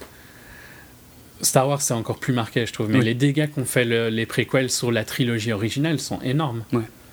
Il faut vraiment les oublier pour, euh, pour, pour que ça n'entache pas la, la, trilogie, la trilogie originale. Mm. Et le Hobbit, euh, je pense que c'est un peu pareil. hein. Ouais, ouais. Ouais, et puis c'est d'autant plus difficile, j'imagine, pour quelqu'un comme Christopher Tolkien qui, qui gère une fondation dont le but est de défendre vraiment le- les, les œuvres de son père. Et euh, voilà, de voir ça euh, pff, utilisé. euh, Et j'aurais jamais dit ça de Peter Jackson il y a 10 ans, tu vois, mais, mais là, utilisé pour en faire juste des blockbusters. euh, qui rapportent du pognon et au détriment de, de, de l'histoire finalement, De ouais. l'œuvre, ben c'est ouais, c'est dur quoi. Mm, clairement. Donc ouais, enfin, enfin, c'est, on en a fini avec ça et qu'ils aillent massacrer autre chose quoi. Et si possible, pas Ready Player One. Ouais, Ouais, c'est vrai, j'imagine. Ouais, mais il pourrait en faire une trilogie réalisée par Michael Bay. Ce serait excellent. Non, mais. Au secours. Non, parce qu'il était dans les, les noms euh, pour Ready Player One. hein. C'est pour ça que je dis ça, Peter Jackson. Ah il ouais, est dans les noms euh, qui vrai. tournent avec Mm. euh, Nolan. Et je sais plus qui. Ouais, il y en avait un troisième et. euh, Il y en a quatre, je crois. Il y a Ou Nolan, quatre. Jackson, et je sais plus qui les, les deux autres de tête comme ça. Ouais, j'ai un trou Mais- aussi. Soit. Mm. Si possible, ne viens pas toucher à, à mon roman. Merci. Ouais, parce qu'on ne sait pas ce que Peter Jackson va faire maintenant. On n'a aucune idée de ses euh, projets futurs. Enfin, je crois. hein. En tout cas, j'ai fait des recherches Mhm. peut-être un peu rapides, mais euh, j'ai j'ai rien trouvé. Tu sais ce que ce que je crains, mais j'espère qu'il va pas faire ça. Euh, je crains qu'il fasse encore son George Lucas et qu'il il aille retoucher le Seigneur des Anneaux. Ah ouais, c'est possible. Hein. Parce que tant qu'ils ont Rajouter droits, du CGI Bah et ouais. tout ça. hein. vu qu'ils peuvent rien adapter d'autre, autant continuer à bosser sur ce qui est déjà fait. Non, je sais pas. Ouais. J'espère pas. hein. Franchement, euh, j'espère pas. On verra bien. Ouais. Peut-être qu'il peut un peu se reposer après autant de médiocrité. Ouais, c'est clair. Allez, bon, bah voilà, on est soulagé. Après The Final Insult, l'insulte finale, c'est fini. C'est c'est enfin terminé. Et je pense qu'en ce qui nous concerne, nous, on va passer à la partie spoiler. C'est cool pour toi? Ouais, vas-y. Allez, signal sonore. Alors, euh, Pour une fois, sincèrement, vous pouvez écouter, hein, parce que de toute façon, c'est de la merde. hein. Et pour, le, pour la blague, c'est ce qu'on s'est dit avec un mec en sortant. Je racontais à Jérôme que quand c'est des films mauvais, je suis euh, très très vite euh, hors de la salle. Mm. Euh, en fait, c'est c'est con parce que personne ne s'en rend compte, tu vois. Mais j'ai l'impression que quand je reste à un film, je respecte les gens qui ont été impliqués dans ce film. Il y a Ouais, que moi, hein, c'est purement mental, quoi. Je comprends. Euh, et quand je j'ai- pas envie de respecter les gens, bah pourquoi est-ce que je resterais dans la salle, tu vois euh. Et Mm. euh, un mec, à mon avis, s'est dit exactement la même chose que moi, parce qu'on était debout et à la porte au moment où les, les crédits euh, commençaient. Et on s'est tous les deux dit, c'était vraiment de la merde. Et donc, on était deux seuls qui sommes sortis aussi vite, parce qu'après, je, je répondais à un message euh, dans les escaliers. Il y a personne qui est sorti pendant quelques minutes, donc euh, on a dû être un peu unique dans notre pensée du film. Ouais. Mais bon, passons. Je, tant qu'on est dans les anecdotes de ce genre-là, moi, euh, j'étais avec un pote et euh, on s'est senti un, un pote à, à qui j'avais passé en fait le Seigneur des Anneaux quand on était euh, quand on était ado au, au lycée en fait. Après l'avoir lu, je lui avais filé. Par contre, il avait jamais lu le, le Hobbit. Et, euh, et bref, euh, tout ça pour dire qu'on on s'est senti vieux dans la salle, quoi. On était clairement les doyens de la salle, franchement, quoi. C'est abusé. C'est vraiment, euh, je pense que le, c'est un- c'est une saga qui, qui, qui touche un public très très jeune, jeune. ouais, ouais. Qui, est, qui est limite fait pour un public qui a dû découvrir euh, ça avec le premier Hobbit, finalement, quoi. Je, ouais, je pense presque. Ouais. Euh, moi, j'ai pas eu ce feeling-là parce que c'est une séance dans un ciné plus indé euh, en après-midi, tu vois. Donc, euh, c'est pas des séances où il y a en semaine, en Ouais. après-midi, il n'y a pas énormément de jeunes. Mm. Euh, mais j'avais eu ce feeling-là, par contre, quand j'ai été voir Mockingjay. Où euh, déjà, je crois qu'il y avait que moi comme, Comme garçon. comme garçon. Et euh, c'était- il y avait une grand-mère, donc j'étais pas le plus âgé. le reste, c'était des jeunes filles. Quoi. ok. Je me suis senti un peu. Ah ouais, merde, c'est quand même ça l'audience de Hunger Games. Et bah ouais. Clairement. Mais bon, ça, ouais, voilà, pour, le, pour le coup, j'ai pas eu ce feeling-là sur le Hobbit, mais c'est une séance euh, spécifique. euh. Hmm. Toi, je suppose que t'as été plus en soirée ou quoi Oui, euh, oui, plus, j'avais euh, pas trop le choix pour euh, pouvoir sortir cet épisode rapidement. euh. mais je- euh, tout en évitant soigneusement le week-end euh, où les, les salles sont bondées euh, et pas, pas forcément bien fréquentées en plus. Hein, C'était jeudi soir, pas tout de suite le mercredi soir, parce que le mercredi, je me suis dit, là, il doit y avoir les furieux, euh, ceux. Je me suis dit exactement la Ouais. même chose. tu vois. On a tous été le voir jeudi. Excellent. tu vois, ceux qui trouvent que, je sais pas, que c'est euh, sublime, que c'est excellent et tout machin, ouais. Bon, bref, alors, donc, revenons brièvement à la fin du deuxième film, puisque dans, à la fin du deuxième film, euh, Smaug pourchasse euh, pendant euh, vraiment des heures et des heures les nains euh, à l'intérieur des rébords, en haut, en bas, à gauche, Qui, à qui droite. nage dans de l'or en fusion. Ouais, enfin, ouais, passons sur ces, ces bêtises qu'on a déjà dénoncées. Et, et donc, à- malgré tous ces moments où, où les nains sont totalement à sa portée et où ils ne, où ils ne crachent même pas de feu vers eux, quoi. Je Non. dirais, il y avait Rien. la fin avec cette, cette statue dorée. J'ai toujours pas compris c'est ce qu'il voulait vraiment faire avec ça. Bref, Euh, à aucun moment il essaie même pas de les brûler. En tout cas, dans, dans cette scène où, où il a, ouais, il a les nains face à lui et il, il pourrait, mais non, il, non, il essaie pas de les tuer. Non. Il lui balance de l'or dessus, il s'en débarrasse assez vite. Et, euh, et là, il dit Ouais, euh, de toute façon, c'est les gens d'Esgaroth qui vous ont aidé, euh, donc euh, je vais aller me défouler sur eux. Mais il se casse. Et, et il laisse les nains avec le trésor et tranquille quoi. Et bon, c'était c'est n'importe quoi. Donc Tu connais mon avis sur les cliffs en plus. hein? Ouais non mais celui-là été atroce hein, de cliffhanger. Franchement celui-là été vraiment. Tu peux t'as pas le droit de finir un film comme ça quoi. Je veux dire c'est pas possible. Tu sais, enfin c'est pas un cliff un bon cliffhanger c'est c'est c'est c'est censé être quelque chose qui ouvre des perspectives sur une nouvelle histoire que tu peux raconter. C'est pas juste tu coupes ta scène euh, avant qu'elle soit terminée. C'est pas ça c'est pas un cliffhanger ça. Bah, c'est un mauvais cliffhanger. Bah, pour toi, il me semblait qu'il y avait que des mauvais cliffhangers. Ouais, mais non, mais tu peux faire un truc. Ouais. De base, je trouve que si tu fais un cliffhanger pour euh, attirer les gens, je trouve que c'est mauvais. Hmm. Euh, si tu fais un cliffhanger dans un épisode, euh, genre par exemple, tu vois que Netflix, mais ils le font pas hein, pour le coup, mais Netflix ferait des cliffhangers dans ses épisodes, vu que l'épisode suivant est disponible, je trouverais pas que ce soit gênant. Ouais. Tu vois, en fait, c'est le... ce qui m'énerve dans le cliff, c'est. De quoi? De devoir attendre? C'est pas vraiment de devoir attendre, c'est la peur que les gens ne reviennent pas si tu le fais pas. Ouais. Alors que tu vois, Netflix, hum, Netflix qui, est, hum, qui pourrait largement utiliser ça parce qu'il n'y aurait pas de frustration, euh, ne l'utilise pas. Hmm. Ah, Peut-être dans les moins bonnes séries, genre Hemlock ou quoi, je sais pas, j'ai jamais regardé, mais euh, pour les, les bonnes séries de Netflix, euh, Orange ou, euh, ou House of Cards, ils n'utilisent pas ça, quoi. Euh, à, à l'opposé, tu vois, un truc comme euh, 24 sur la Fox, Ouais. euh, c'était clairement un truc de cliff à chaque fin d'épisode Ah ouais, pour que tu ailles voir le suivant, quoi. Ils ont, ouais, ils ont même euh, presque, re- ah, tu vas pas être d'accord avec ça, mais redonné les- leur lettre de noblesse au, au cliffhanger, au moins, en tout cas dans la saison 1. Après, après c'est sûrement beaucoup plus La contestable. série est devenue de plus en plus mauvaise, Voilà. mais euh, ouais. Et dans la saison, quand il y a eu la, première saison de 24, ça faisait longtemps qu'on n'avait pas vu des cliffhangers de malades comme ça, quoi. Mhm. Mm, ouais, mais je sais, ouais, je sais plus. Mais ouais, le- en- les cliffhangers m'énervent le plus dans les fins de saison, hein, surtout, parce que c'est vraiment là où je les trouve euh, détestables. Mm. Et il y a même des bonnes séries, hein, on fait des, des fins de saison euh, assez foireuses. Il me semble que Breaking Bad a une fin de saison en saison 2 qui est un peu euh, cliff-esque. Ouais.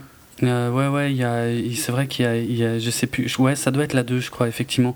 Euh, c'est un peu un cliffhanger et il faut attendre le début de la 3, euh, mais vraiment juste le début finalement pour avoir la, la Mhm. conclusion. Et, et au final, ça n'a aucune, euh, Ça n'a pas beaucoup aucune d'impact. incidence, Ouais. c'est très très con. Ouais, ouais, exact. Bon, alors dans le bouquin, je vais revenir euh, au Hobbit, euh, je l'avais déjà dit il y a un an, dans le bouquin en fait c'est parce que Smaug, euh, qui n'a jamais vu Bilbo puisqu'il était toujours invisible euh, quand il était dans la même pièce que lui, et qui a qui n'a jamais rencontré les nains, ni de près ni de loin, euh, c'est parce qu'il n'arrive pas à les trouver qu'il décide d'aller euh, vers Esgaroth parce qu'il avait senti l'odeur d'Esgaroth sur, euh, sur Bilbo. Quoi. Donc il y avait Mm. une raison. Là, il n'y en a pas. Donc on, on attaque le film, euh, bah, on est à Esgaroth et euh, il est temps d'évacuer et Smaug arrive et ben, il brûle tout. Et, le, Et c'est moche. et c'est ouais, c'est vraiment pas top. Euh, alors qu'il y avait des plans sur Esgaroth qui étaient assez jolis dans le second film, notamment le plan Ouais. où ils arrivaient en ville. Ouais, ouais. Et là, Et là, non, c'est vraiment affreux. hein. Tous les plans larges, ben c'est, ouais, tu, comment, tu vois direct le CGI. Ouais, ouais, à fond, à fond. On nous rappelle rapidement, enfin, pff, certains enjeux, mais qui sont, qui sont des faux enjeux, qui sont merdiques. Parce on a le maître euh, de la ville qui est en train de se casser, qui a, qui a amassé toutes ses richesses. Ah merde, j'ai oublié, j'ai complètement oublié de, de parler d'une chose dans la première partie de l'émission. Je vais vite le faire maintenant. Euh, j'ai vu la version longue du deuxième euh, Hobbit. Et, euh, et on s'était posé il y a beau- beaucoup de questions il y a un an sur qu'est-ce qu'il y aurait en plus, parce que c'était déjà difficilement supportable la version normale. Alors, ce, qui, ce qui est en plus, en fait, c'est quelques scènes chez Beorn, euh, notamment une qui reprend exactement, euh, enfin quasiment exactement la façon. Je l'avais dénoncé hein, l'année dernière, j'avais dit, mais ils n'ont pas du tout repris la façon dont les nains sont présentés à Beorn. Et en fait, ils l'ont. C'est pas au bon endroit, mais la scène y est, mais que dans la version longue. Bon, et ça n'apporte rien. De toute façon, aucune. Euh, Mis à part cette scène-là, tous les rajouts du Hobbit, la désolation de Smoke version longue, euh, sont sur des sous-intrigues inventées pour le film. Hmm. Donc, euh, Bah, forcément, vu qu'ils en inventent déjà plein, ce serait con de ne pas avoir utilisé ce qui était dans le livre dans la version courte. Mais ouais, ouais, mais bon, c'est ce qu'on avait aussi. euh, je crois que c'est toi qui l'avais dit euh, il y a un an ou deux que les versions longues du Seigneur des Anneaux servaient à, à pouvoir réintroduire des choses qui étaient dans le livre, mais qu'il avait dû un peu écrémer du film, quoi. Donc c'était, il y avait une raison. Il y avait... Surtout la première, je trouve. Parce que c'est, en fait, c'est, pour ça que j'aime mieux le- la communauté de l'anneau. Mhm. Euh, c'est parce que c'est vraiment ce sentiment où il y avait trop de trucs dans le livre et il n'a pas rajouté des choses et la version longue te donnait un peu plus. Tout à fait. Euh, alors que, et c'est pour ça que j'aime moins les 2 et le 3, parce que je trouve que ça devient des mauvaises adaptations, parce qu'ils rajoutent des trucs.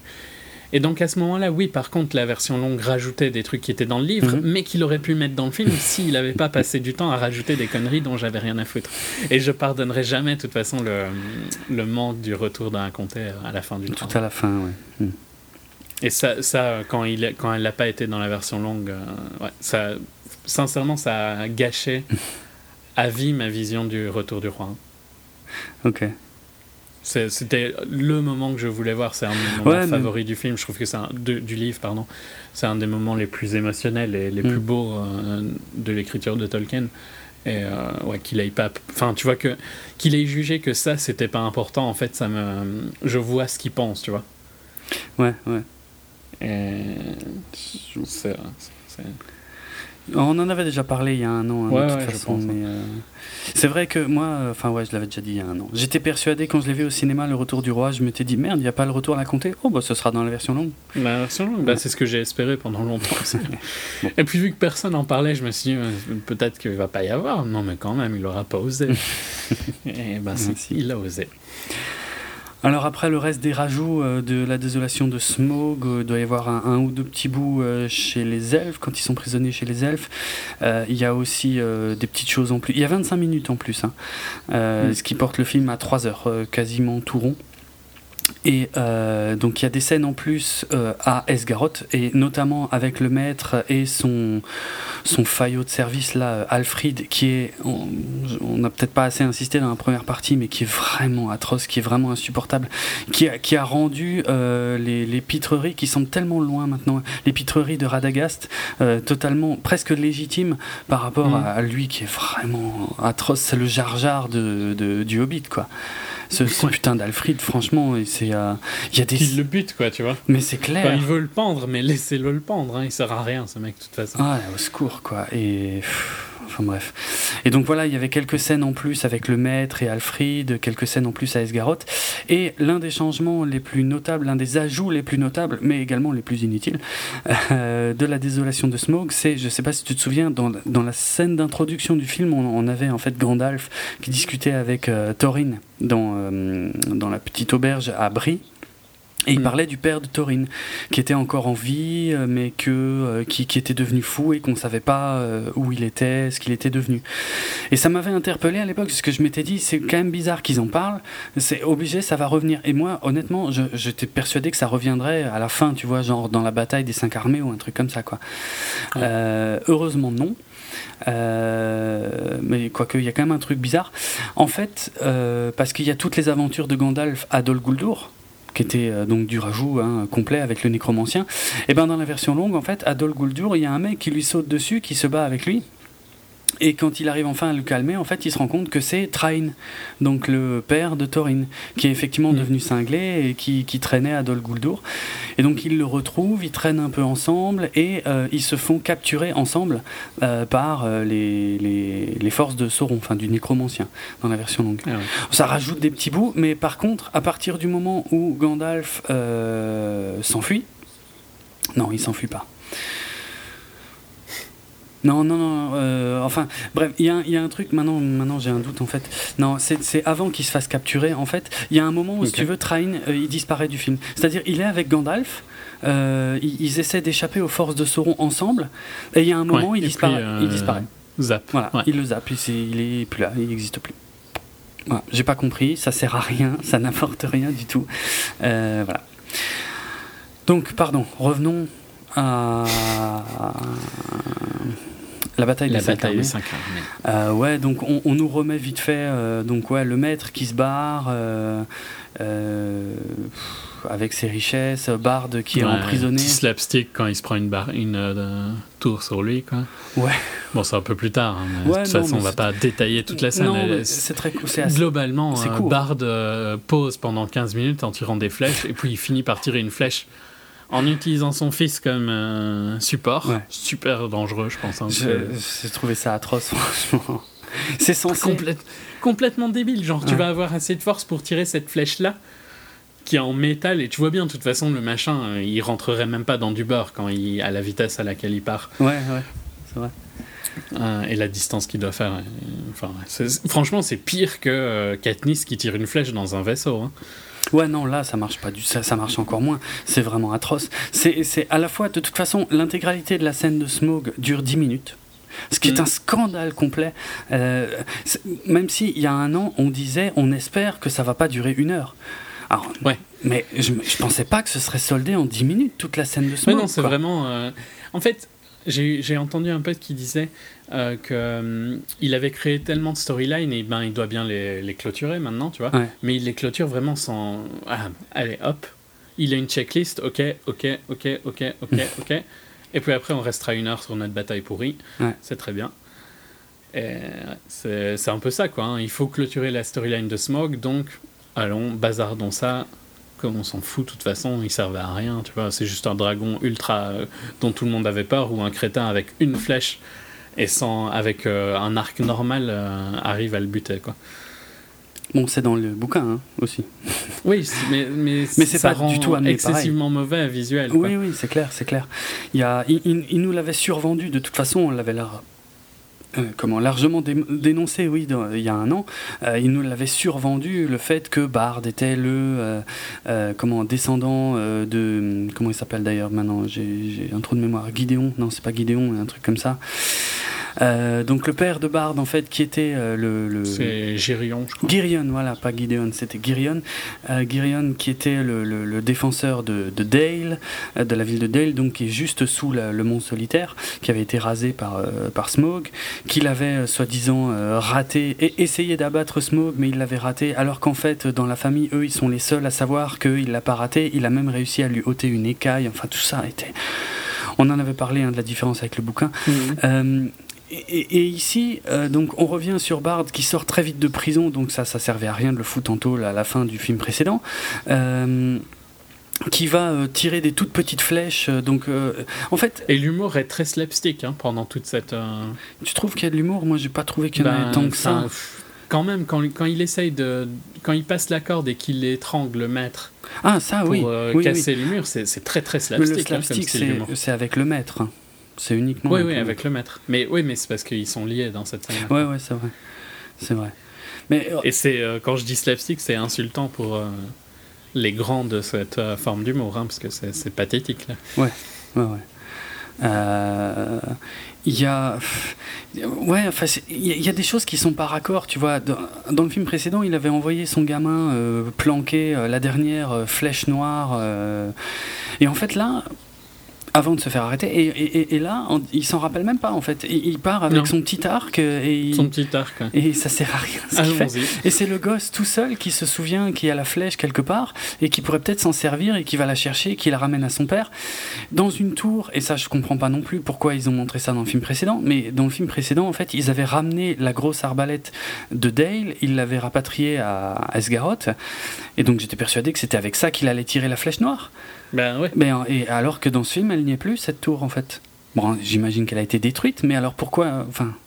c'est- Ben, c'est pas. euh, à mon sens, en fait, moi j'ai compris comme l'arbalète a été détruite parce qu'il regarde un truc qui est détruit euh, au sol à un moment. Enfin, côté Bah, j'ai- écoute, euh, ouais, j'ai- j'ai- je me suis dit que c'était l'arbalète en fait. Je l'ai hein, peut-être ça. raté. Pour moi, il est pas dans la même tour parce que là, et, et ça c'est un peu slapstick aussi par contre, et là il est dans un clocher parce qu'il y a une grosse cloche qui lui sonne Ouais, dans la gueule et tout, il, coupe la corde. C'est pas la même tour que celle où il y avait l'arbalète. euh. Mais par contre, à un moment au sol, il regarde quelque chose et il se dit ah non, euh, on peut plus. euh, donc. euh, l'ai peut-être et puis raté. après, il utilise son fils. Je l'ai peut-être raté, ça, euh, ok. Mais ouais, C'est peut-être pas la même tour, mais en tout cas, y a, je pense que c'est sous-entendu que l'arbalète est là par contre. Hmm. Mais bon, voilà. ouais. De toute façon, voilà, il y, a des choses qui sont mises en place et puis qui après sont euh, sont zappées rapidement. Et puis, euh, pff, Alors que franchement, ça aurait été mieux avec l'arbalète. mais grave, mais oui. T'aurais eu moins l'impression que c'était complètement débile. Bah, c'est ça, et puis je veux dire, là, du coup, dans, dans les plans d'ensemble, on voit qu'il reste une seule tour à Esgaroth, celle où il y a Bard dessus, et je sais pas, Smog, il tourne autour. T'as Smoke qui fait très euh, bonne vilain. euh, allez, discutons un peu. Ouais, hein. alors ça, putain. c'est ça, discutons, et en plus, après, une fois que Bard le vise, euh, Smog vient en marchant. Hmm. Histoire de bien lui laisser l'ouverture Ouais, de ouais, l'écaille et tout, quoi. quoi. Ah putain, c'était. Franchement, c'est mauvais, c'est mauvais, c'est mauvais. Et surtout, c'est tellement rapidement expédié. Il n'y a pas. En fait, c'est pour moi, c'est une- c'est presque une leçon en termes de, de tout ce qu'il faut pas faire pour ouvrir un film. C'est-à-dire que tu as la fin d'une scène. C'est pas une scène d'action, c'est la fin d'une scène d'action. Mais il s'est passé un an, même si tu as revu le film depuis, il s'est passé un an euh, depuis que tu as vu le début de la scène. Et, et, et- et bon, euh, enfin, après, tu n'as pas forcément enchaîné les deux films, quoique il y a peut-être des marathons, mais tout le monde ne les regarde Ouais, pas en marathon. Il y avait blindé de marathon, mais putain, Mais je, je n'imagine même pas comment je pourrais survivre à un marathon du Hobbit. hein. tu m'étonnes. Mais il y en avait partout hein, ici. Je sais pas si c'était pareil en France, mais tous les cinés avaient un marathon. Ah ouais.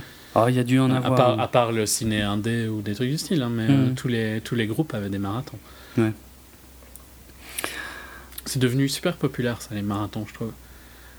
Ben, je- ouais, j'en ai fait, mais il y a très longtemps en fait. Euh, Je, c'est- je trouve ça bizarre que ça revienne. Enfin, surtout avec des films aussi longs en fait. Quand les films étaient pas si longs, franchement, c'était cool.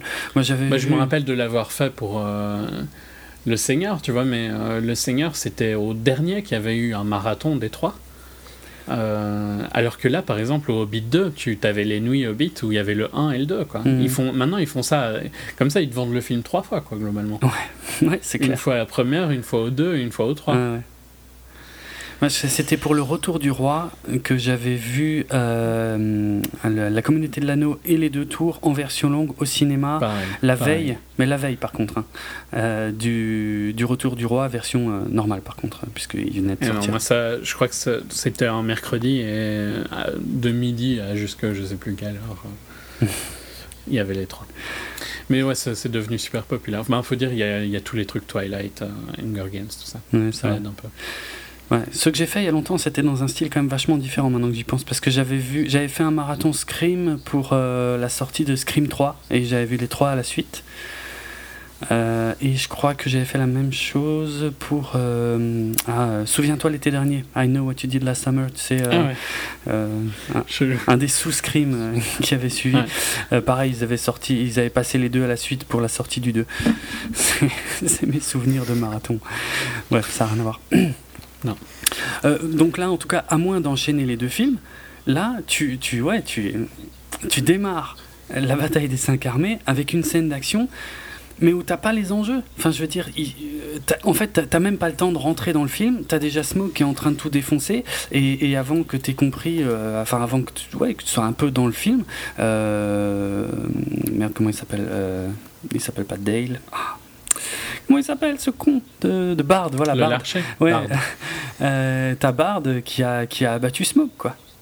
Ouais. 10 minutes. Vraiment, hein, c'est les 10 premières Ouais, minutes non, du film. c'est- euh, t'as t'as pas le temps de, de rentrer dans le film et la scène est terminée. C'est ouf. Enfin, c'est- faut être con. Enfin, je sais pas. Je comprends même pas comment. En plus, et, et c'est d'autant plus frustrant que c'est très court et que, que tu te dis, s'ils avaient viré deux trois merdes du film précédent, ils pouvaient largement euh, finir le film précédent avec ça Avec ça, ouais. Et commencer après. et commencer un nouvel arc pour le troisième film, ouais. Hmm. Je, vraiment, plus que jamais, euh, ce, ce découpage euh, est vraiment, vraiment atroce. Et, et ça se voit, c'est ce que je dénonce toujours. Après, peut-être que, voilà, on peut, il y a des choses qu'on critique parce que nous, on va aller chercher plus dans les détails. Mais là, je trouve que ça se voit vraiment pour tout le monde, quoi. C'est. Ah, mais je trouve que dur. toutes les critiques que je fais sont excessivement visibles hein, pour ce film. Ouais, pour celui-là, vraiment, de toute façon, tout est tellement, enfin, tout est tellement poussif que, ouais, non, c'est difficile de passer à côté. Après, euh, pff, après, qu'est-ce qu'on. Je trouve pas que c'est faire le critique snob quand tu critiques un film comme ceci. hein. Je trouve que c'est juste, c'est flagrant tous les problèmes qu'il y a. Oui, oui, là, ici, oui, clairement, clairement. Euh, après, bah, le problème, c'est que voilà, on a, on a 10 minutes d'action pure dans lesquelles on n'a pas eu le temps de rentrer et où c'est vite soldé. Qui sont moches et où tu t'en fous de- des conséquences, Voilà, hein, de toute c'est façon. ça. Bah oui, parce qu'en plus, ils vont, ils vont jamais y revenir. Euh, Non. Alors que dans le bouquin, il est clairement dit que euh, ben, Smaug, euh, non seulement est- a brûlé une partie de la ville, mais je crois qu'il est aussi tombé sur une partie de la ville et qu'ils ils sont quand même sacrément dans Là, la ils merde. abandonnent la ville, hein. Voilà. basta. hein. Mais là, là, on le voit même pas. On, on- on voit les gens, justement, dans la scène suivante, qui se regroupent sur les berges et tout machin. Alors, on a la scène d'adieu, enfin, pas d'adieu, d'au revoir entre Toriel et Kili. Euh, je vais pas. Le truc qui n'aurait jamais dû exister Ouais. dans la saga déjà. Voilà. Mais je vais garder mes critiques euh, pour eux, euh, pour eux deux, pour plus tard, en fait. euh, Mm. Parce que sinon, ce serait redondant.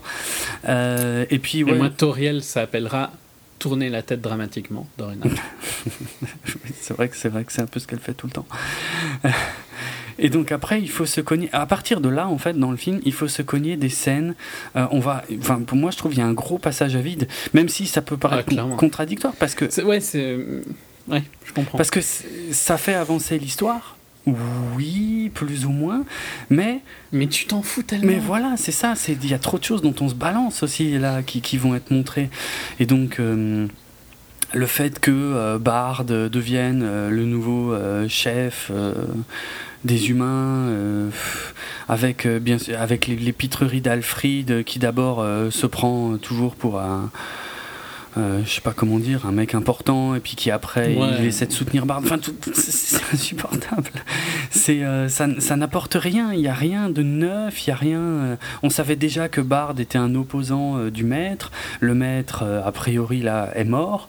Même si dans le bouquin, en fait, il se barre. Le maître. Ouais, là, il a l'air plus mort que de se barrer. Ouais. Euh, D'ailleurs, c'est même, c'est même encore plus tard. Je crois c'est même après la bataille des cinq armées que le maître est- s'est barré avec, euh, avec euh, l'or et tout ça. Mais bref, de toute façon, c'est pas plus d'une phrase. Qu'est-ce qu'on a dans le même genre? Killy et Philly Non, puis les mecs ont, ont aucune profondeur. C'est- ultra manichéen. Bart, c'est le mec parfait, tu vois, Ouais, ultra ouais. gentil, Ouais, ça c'est vrai. ouais. ultra éthique. Alfred, c'est le mec détestable. Mm.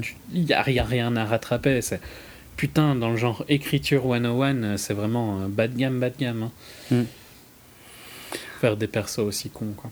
Ouais. Aucune nuance dans leur attitude. C'est clair. Après, mais après c'est pas mieux. Après on a euh, Non, non, Killy, mais- Philly euh, et les deux autres nains. euh, Je sais plus. Il y a Beaufur et le quatrième, je sais plus. Enfin ceux qui avaient été laissés derrière à Esgaroth, ce qui était un scandale déjà en soi, euh, qui reviennent jusqu'à Erebor. Là par contre il y a un plan quand même où on les voit marcher dans un décor naturel que j'ai trouvé assez joli. Mais c'est quasiment le seul. On voit Erebor au fond et, on- et c'est filmé euh, par hélicoptère et on. Ouais. Et ce plan-là est assez joli, mais je crois que c'est le seul de ce genre euh, de ouais. presque toute Parce la que tous les autres sont euh, avec des fonds CGI. Ouais. Et donc là, du coup, on a l'explication que euh, Thorin est vraiment devenu un sale con euh, parce que parce qu'il trouve pas l'Arkenstone et qu'il le cherche, il le cherche, il le cherche partout et voilà. Euh, ça, c'est pareil, j'ai du mal moi, par rapport au livre. En, en fait, franchement, euh, si tu toute cette partie du milieu avant la bataille des cinq armées, de toute façon, elle est vide à mort. quoi. À fond. Parce qu'il se passe pas grand Non. chose. Tu les vois juste euh, vivre au quotidien, mais sans que ça ait un seul impact, sans que ce soit intéressant, parce qu'ils ont des dialogues pourris. En gros, c'est euh, mini Arag- Greedy, euh, Greedy Aragorn maintenant. Ouais, Grid- mini Greedy, je sais pas. Euh, qui. Qui ne croit plus personne et tout, qui se fait emballer par euh, Bilbo, euh, qui a, essaye un petit peu, qui a un petit, qui a deux trois scènes où je trouve qu'il a un petit air malicieux que je trouve assez fun, Ouais, mais ouais. euh, voilà, il- c'est un meilleur acteur. Et, et ouais, il se passe, il se passe vraiment rien hein, dans la mine. Non, bah non. Non, non, c'est pas une mine d'ailleurs. Oui, non. Enfin, Euh, ouais, c'est la montagne. quoi. Ouais, Dans la montagne. dans la montagne. Et de l'autre côté, tu as les humains qui prennent euh, possession de la ville près de la montagne euh, et qui veulent aller récupérer leur or. Mais pareil, il se passe que dalle, quoi. Hmm. Alors, il y a quand même, bon, il y, a un truc important, mais qui est, euh, qui est légèrement différent du bouquin. hein, je, vais, devoir expliquer. C'est par rapport à l'Arkenstone et Bilbo. Puisque donc on, on voit en fait dans un flashback euh, que euh, Bilbo finalement avait réussi à prendre l'Arkenstone juste avant que, Mm. que Smaug lui, lui crache du feu à la gueule. Donc c'est un- c'est c'est une scène qui était dans le film précédent, mais ils ont rajouté Mais qu'on n'avait pas vu. ben voilà, il rajoute un plan en plus, mais qu'est-ce que ça. Enfin, enfin, je, je comprends pas l'intérêt de, l'avoir construit comme ça. Et mais le, pire n'est pas là. Le pire, c'est que depuis le départ, depuis qu'ils sont arrivés là, même un peu avant, ils en avaient parlé, mais depuis qu'ils sont arrivés là, il est clair que, est clairement dit que, euh, j'ai failli l'appeler Aragorn, Thorin, euh, Thorin apparemment dans, dans la version cinéma ne peut pas reprendre son trône s'il n'a pas l'Arkenstone, ce qui n'est absolument pas le cas dans le bouquin.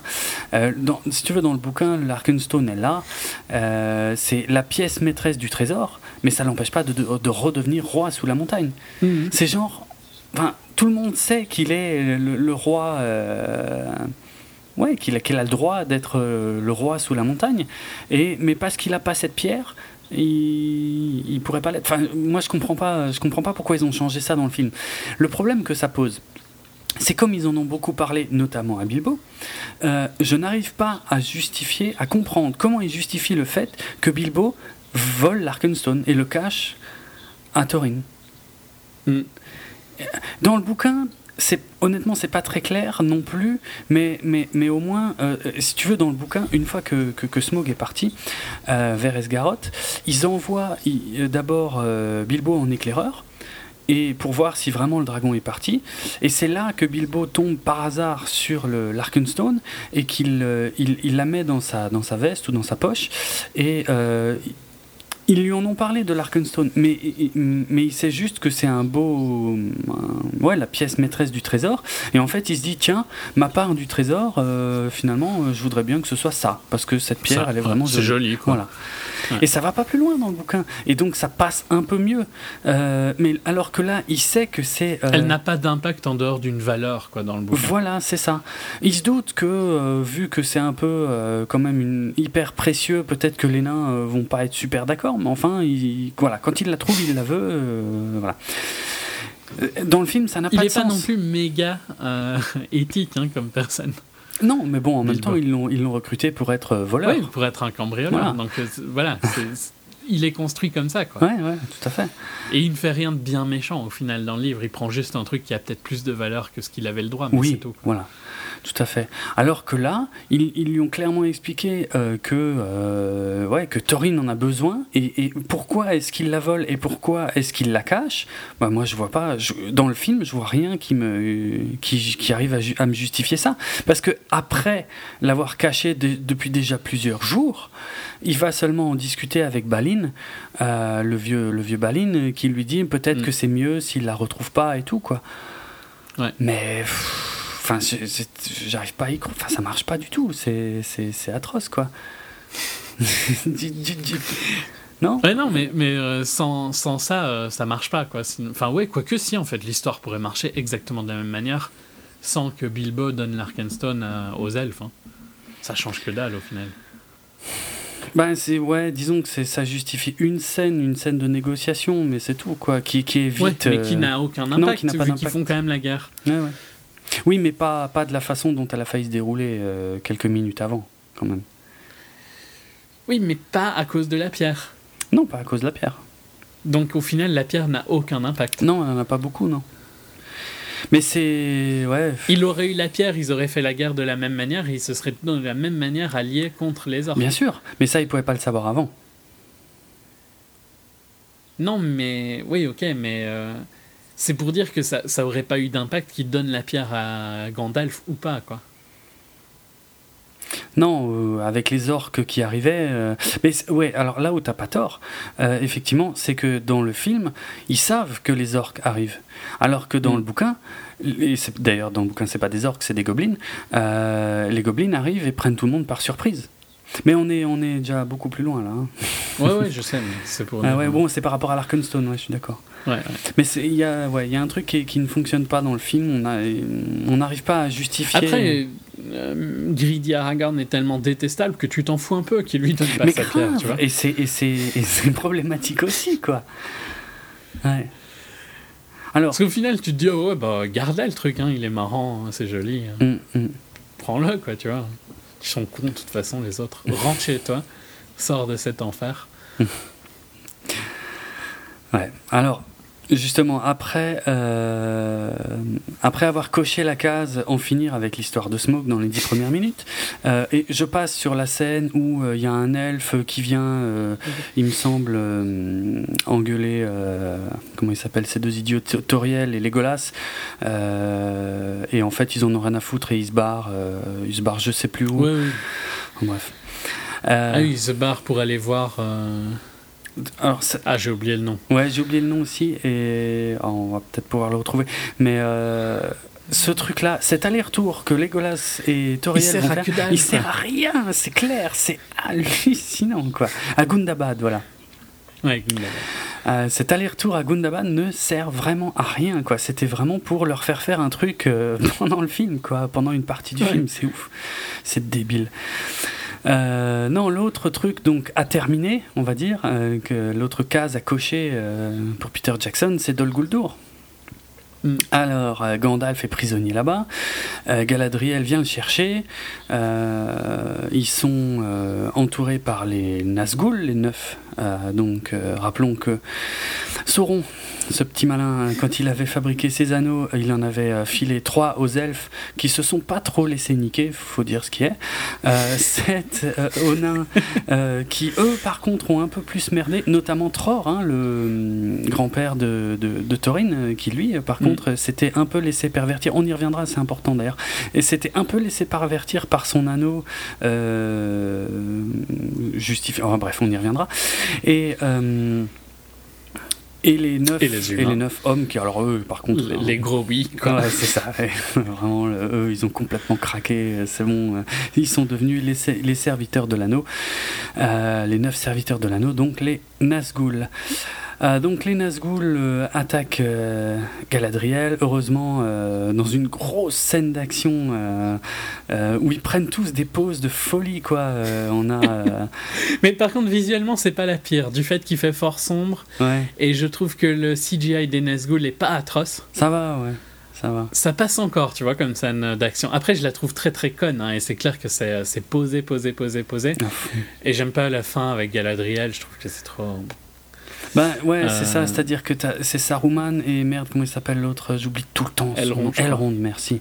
Le semi-elfe, euh, donc qui viennent et qui se battent. Ouais, ouais, euh, vraiment les gros billes qui mettent sur la gueule, qui tiennent en respect les neuf Nazgûl, jusqu'au moment où ils arrivent à les, à les repousser tous. Et puis réapparaît l'œil de, de, Sauron et les neuf Nazgûl, et en gros, il faut tout recommencer. quoi. Et là, Galadriel, qui n'avait pas foutu grand-chose jusque-là, elle se fâche tout vert. Euh, et c'est pas beau. Hein, et là, par contre, visuellement, c'est très très laid. Mais, mais, mais par contre, c'est quasi identique à. Ça renvoie à une scène de la communauté de l'anneau.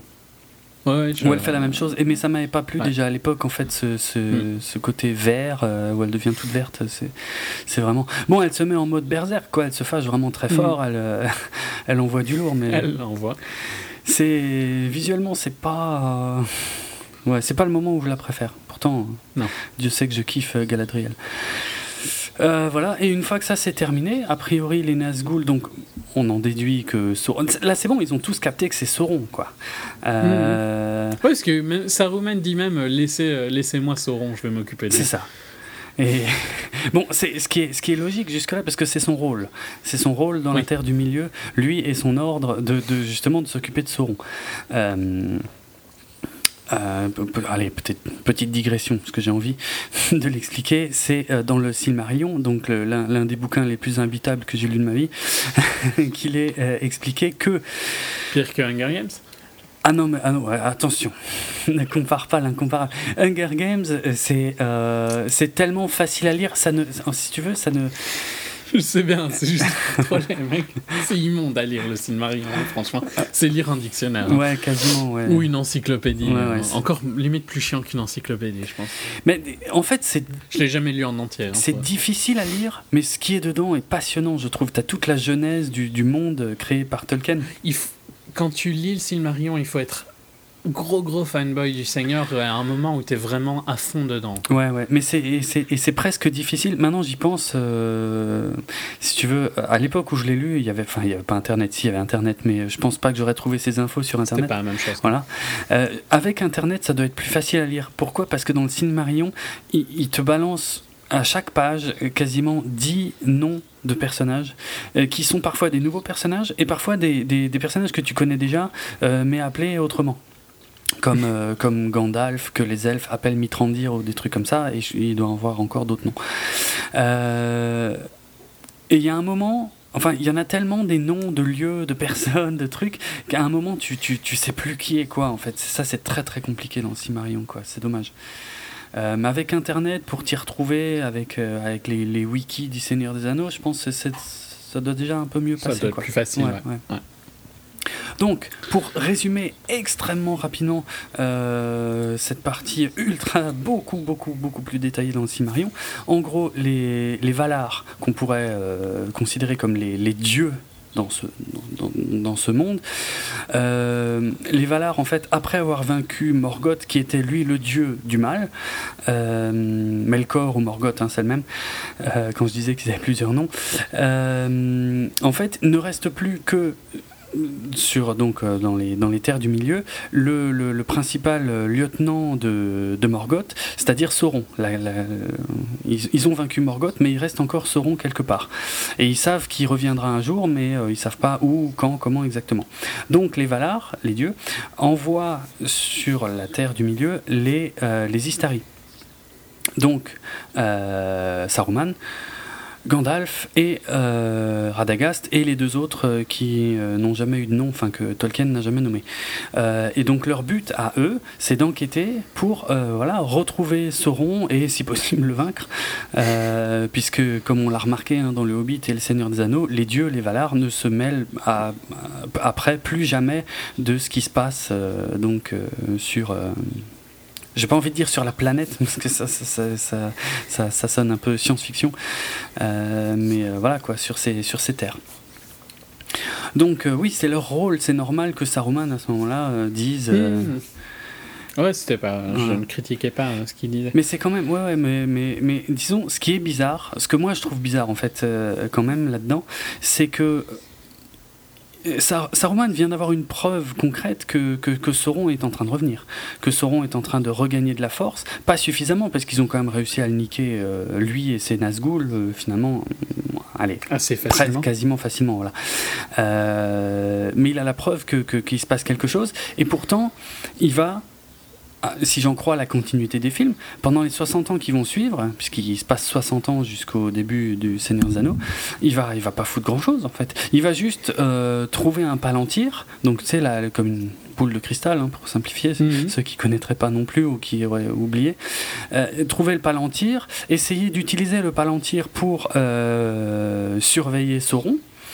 Et mais sans savoir que en fait, par le biais du palantir, en fait, Sauron va, va, va le corrompre et, euh, et faire de lui un pourri. Voilà, pour euh, vraiment. Il y a, ce qui m'énerve, si tu veux, c'est qu'il dit voilà, je vais m'y intéresser, mais en fait, il va pas foutre grand chose. Mais il y a 60 ans. Ah, c'est ça, il y a 60 ans, et, et, et c'est cette volonté de lier les deux trilogies. C'est ça le problème, qui... parce que sinon, ça, ça serait pas là. Ouais. Mais c'est idiot parce que c'est pas. Enfin, ça marche pas super, quoi. Non, mais il parle jamais hein, du temps passé, il me semble. Du temps passé Ben, dans le sens, est-ce qu'il parle pas du fait que c'est 60 ans avant aussi euh... Dans les films, tu veux dire? Ouais, dans les films du Hobbit. J'ai un doute. Si, moi. parce que je pense que c'est parce que tu le sais. Mais je suis pas sûr que c'est vraiment. Là, par exemple, à, à, la fin du film, ils disent pas, euh, ils disent pas combien de temps a passé, non? Non, je crois pas. Mais par contre, je me demande si c'était. Alors euh, maintenant, je confonds peut-être euh, soit le tout début de la communauté de l'anneau ou le tout début de Un voyage inattendu. Euh, Puisqu'on a les mêmes, on a Yann Holm. Mm -hmm. Et je me demande, tu sais, qui, qui, qui, veut écrire son bouquin, et je me demande s'il n'y a pas un moment où il dit qu'il s'est passé 60 ans, euh, qu'il voudrait prendre le temps. Possible, mais je pense que c'est soit dans. Si c'est dans la, la, communauté de l'anneau, ça m'étonnerait pas. Mais si c'est même dans euh, le premier, j'ai oublié maintenant, Unexpected Journey. Un voyage inattendu. Euh, ça m'étonnerait pas parce que lui est plus fidèle au, au bouquin. Hmm. Donc, euh, mais là, dans les deux derniers, il parle pas du tout du temps passé. Donc, euh, tu vois, pour, pour des fans, ils peuvent se dire que Le Seigneur des Anneaux, c'est 5 ans après ou 10 ans après. Parce qu'il il prend de l'âge, mais il paraissait pas non plus euh, ultra jeune. Enfin, tu vois, tu n'es peut-être pas obligé. Parce qu'il est censé avoir euh, 111 ans, non je crois, Ouais, 111 ans, mais justement, il a, il a vieilli plus lentement à cause de l'anneau. Enfin bon, tout ça, c'est dans le livre. Non, il, non, non c'est dit, dit dans la communauté de l'anneau, ça aussi. Ouais, mais c'est pas dit dans le Hobbit. Non, pas dans le Hobbit le Hobbit essaye d'oublier le fait qu'il y a autant d'espace entre les deux. c'est idiot. Ouais, ouais, je, oui, exact. Je pense que tu as raison, mais c'est. Bah, du coup, euh, c'est foireux. Oui, mais. Mm. Ouais. Oui, mais il bah, n'y a pas que ça qui est foireux, ah, non, non. mais c'est pas étonnant, tu vois. Qui... Parce que vu qu'il veut lier ses films et qu'il a un problème de temps, il faut qu'il essaye d'effacer ce temps, quoi. Ouais. Ouais. Mais on est bien d'accord que à partir quand tu respectes euh, la chronologie normale, ça va pas du tout. Mmh, mmh.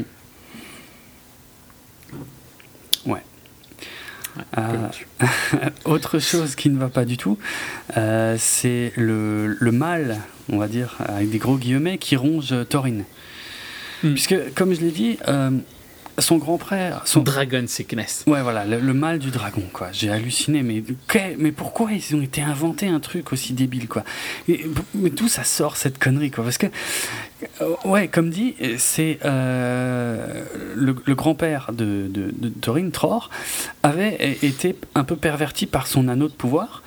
Et, euh, et c'est un peu pour ça qu'il avait pris, euh, qu'il avait pris la, la, grosse tête euh, dans, sous sa montagne là, et qu'il avait tendance à envoyer chier les elfes et tout, machin, ce qui, ce qui a posé problème par la suite quand, quand Smog a attaqué et que les elfes ne les ont pas aidés, ce que Thorin n'a jamais, n'a jamais accepté. Mm.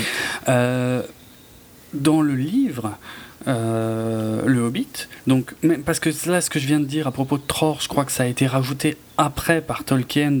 je ne sais pas si c'est dans le Silmarillion ou dans un des appendices, un appendice du, du, Seigneur des Anneaux. Donc, dans le livre Le Hobbit, non, là, c'est encore plus simple. C'est juste que Thorin, ben, c'est la soif de l'or, quoi. C'est juste, euh, il se prend pour, euh, il se prend pour, ouais, le roi sous la montagne, euh, avec ou sans Arkenstone d'ailleurs. Mhm. et, voilà, quoi. Il veut plus rien savoir, pas qu'on vienne l'emmerder, quoi. Et qu'est-ce qui, pourquoi est-ce qu'ils avaient besoin de rajouter ce, le mal du dragon? Pourquoi, pourquoi lier ça au dragon? Je vois, je comprends pas le rapport en fait. Ouais, alors que c'est de la, c'est de la cupidité. Hein. Ouais, c'est juste de la cupidité, voilà. Et c'est... c'est pour ça que je l'appelle greedy depuis tout à l'heure. il est juste cupide. Il n'y a pas besoin d'autre chose que d'une. Ouais, en fait, je pense que le mal du dragon est fait parce que t'es pas censé le détester, tu vois. En fait, il en peut rien. Ah, ce serait pour ça. tu vois, il, subit. Ouais, je vois. Effectivement, ça change euh, ça. Ouais, ouais, ouais. Mais le truc, c'est qu'il est tellement con depuis le début des. En fait, c'est ça, je pense que Peter Jackson ne s'est pas rendu compte, c'est que ce personne n'a jamais été plaisant. Non, c'est clair. Il n'y a, personne qui peut apprécier ce, truc, quoi. Mmh, qui, euh, mmh. qui, dans le premier, quand euh, Bilbo le, le, sauve, euh, je me rappelle, ça m'avait vraiment choqué. Bilbo le sauve et il réagit un peu comme un connard, et puis, hop, il y a un moment switch. Ah ouais, il faut que je sois gentil maintenant vraiment sociopathe hein, comme euh, manière de réagir. c'est vrai, c'est un peu. Ouais, non, il est barge. c'est juste un sale con, quoi. Ouais, c'est juste un sale con. Donc le fait que. Mais je pense que c'est pour ça qu'ils ont mis le mal du dragon. Ouais, ouais. Exact. Bien vu. Bien vu. Mais je, voilà, moi, ça, enfin, ça me plaît pas. Ça, non, non, ça marche. Ça rajoute des forces, en fait. Ça rajoute des origines ou des forces. Tu sais, c'était comme le fait que dans, dans le second film, euh, d'ailleurs, ça pose problème, je trouve, dans le troisième. Dans le second film, ils avaient rajouté le fait que Gandalf était l'initiateur de la quête des nains. C'était Gandalf qui convainquait Thorin. Oui, ça, ah, ça c'était. Et euh, ça, ça, pareil, hein, j'ai jamais trop pardonné. Dans le, le livre, c'est Bill. Il y a une différence entre les. Maintenant, j'ai un doute. Dans le film, il force Bilbo, non? Ouais, hein. il le drogue ah, et il le prenne. Euh, oui, oui, exact. Tout au Bilbo signe hein, dans le livre. Il euh, n'y a pas de contrat, enfin, je, il me semble pas qu'il y ait de contrat dans le livre. Enfin, il est volontaire en tout cas. Il est, non, non, il lui laisse pas le choix. non seulement ils viennent squatter ah, chez lui et ils, prennent sa bouffe et tout, et le lendemain, il l'embarque de force, Bilbo. Alors que dans le film, euh, le lendemain, il se réveille avec le contrat et tous les nains se sont barrés et il court comme un dératé à travers la comté avec le contrat à la main. C'était ça la différence. Il le forçait dans le, dans le livre et il le forçait pas dans. Ce qui est fondamentalement différent. Bah ouais, pour le ça change beaucoup, ouais. Ça change beaucoup de choses. Donc pareil pour euh, les, les, motivations de Thorin, qui là dans le film viennent de Gandalf. Je sais pas pourquoi, je comprends pas ce que ça change. Surtout qu'en plus, euh, plus tard, Gandalf va être euh, remonté. Enfin ça, c'est que ce soit dans le film ou dans le livre. Gandalf sera remonté contre Thorin à juste titre. Mais c'est lui qui a créé ce merdier. Et en plus, Gandalf est pas censé trop s'impliquer dans le monde comme ça s'implique beaucoup, Gandalf. Hein. Ouais, c'est clair. Bah oui, Gandalf est censé s'impliquer uniquement euh, dans ce qui concerne Sauron. Euh, puisque c'est sa mission sur, euh, dans, dans, dans, la Terre du Milieu. Puisque c'est pas. En plus, c'est pas un homme, quoi. C'est des, des Istari, mais. ouais, là, mais pourquoi avoir fait de lui l'instigateur de ça? Je, je vois pas, parce que j'ai pas hmm. eu la réponse dans le troisième film, en fait. Non, il n'y a pas. Il n'y a pas. Donc les, les, hommes, euh, les hommes reviennent s'installer à Dale, et là, euh, pareil, gros raccourci euh, en fait par rapport au bouquin, parce qu'il n'y a pas d'explication. Enfin, si, j'imagine, ça doit être parce que Esgaroth est, est détruite.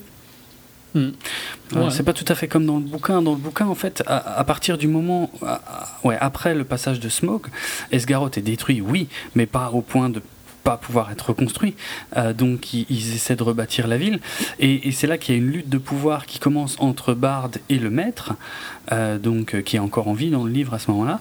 Et, euh, et le maître en fait botte en touche et dit mais au fait toi Bard, t'es même pas d'ici, toi tu viens de Dale, donc euh, si tu veux être euh, chef de quelque chose, bah, va là-bas quoi.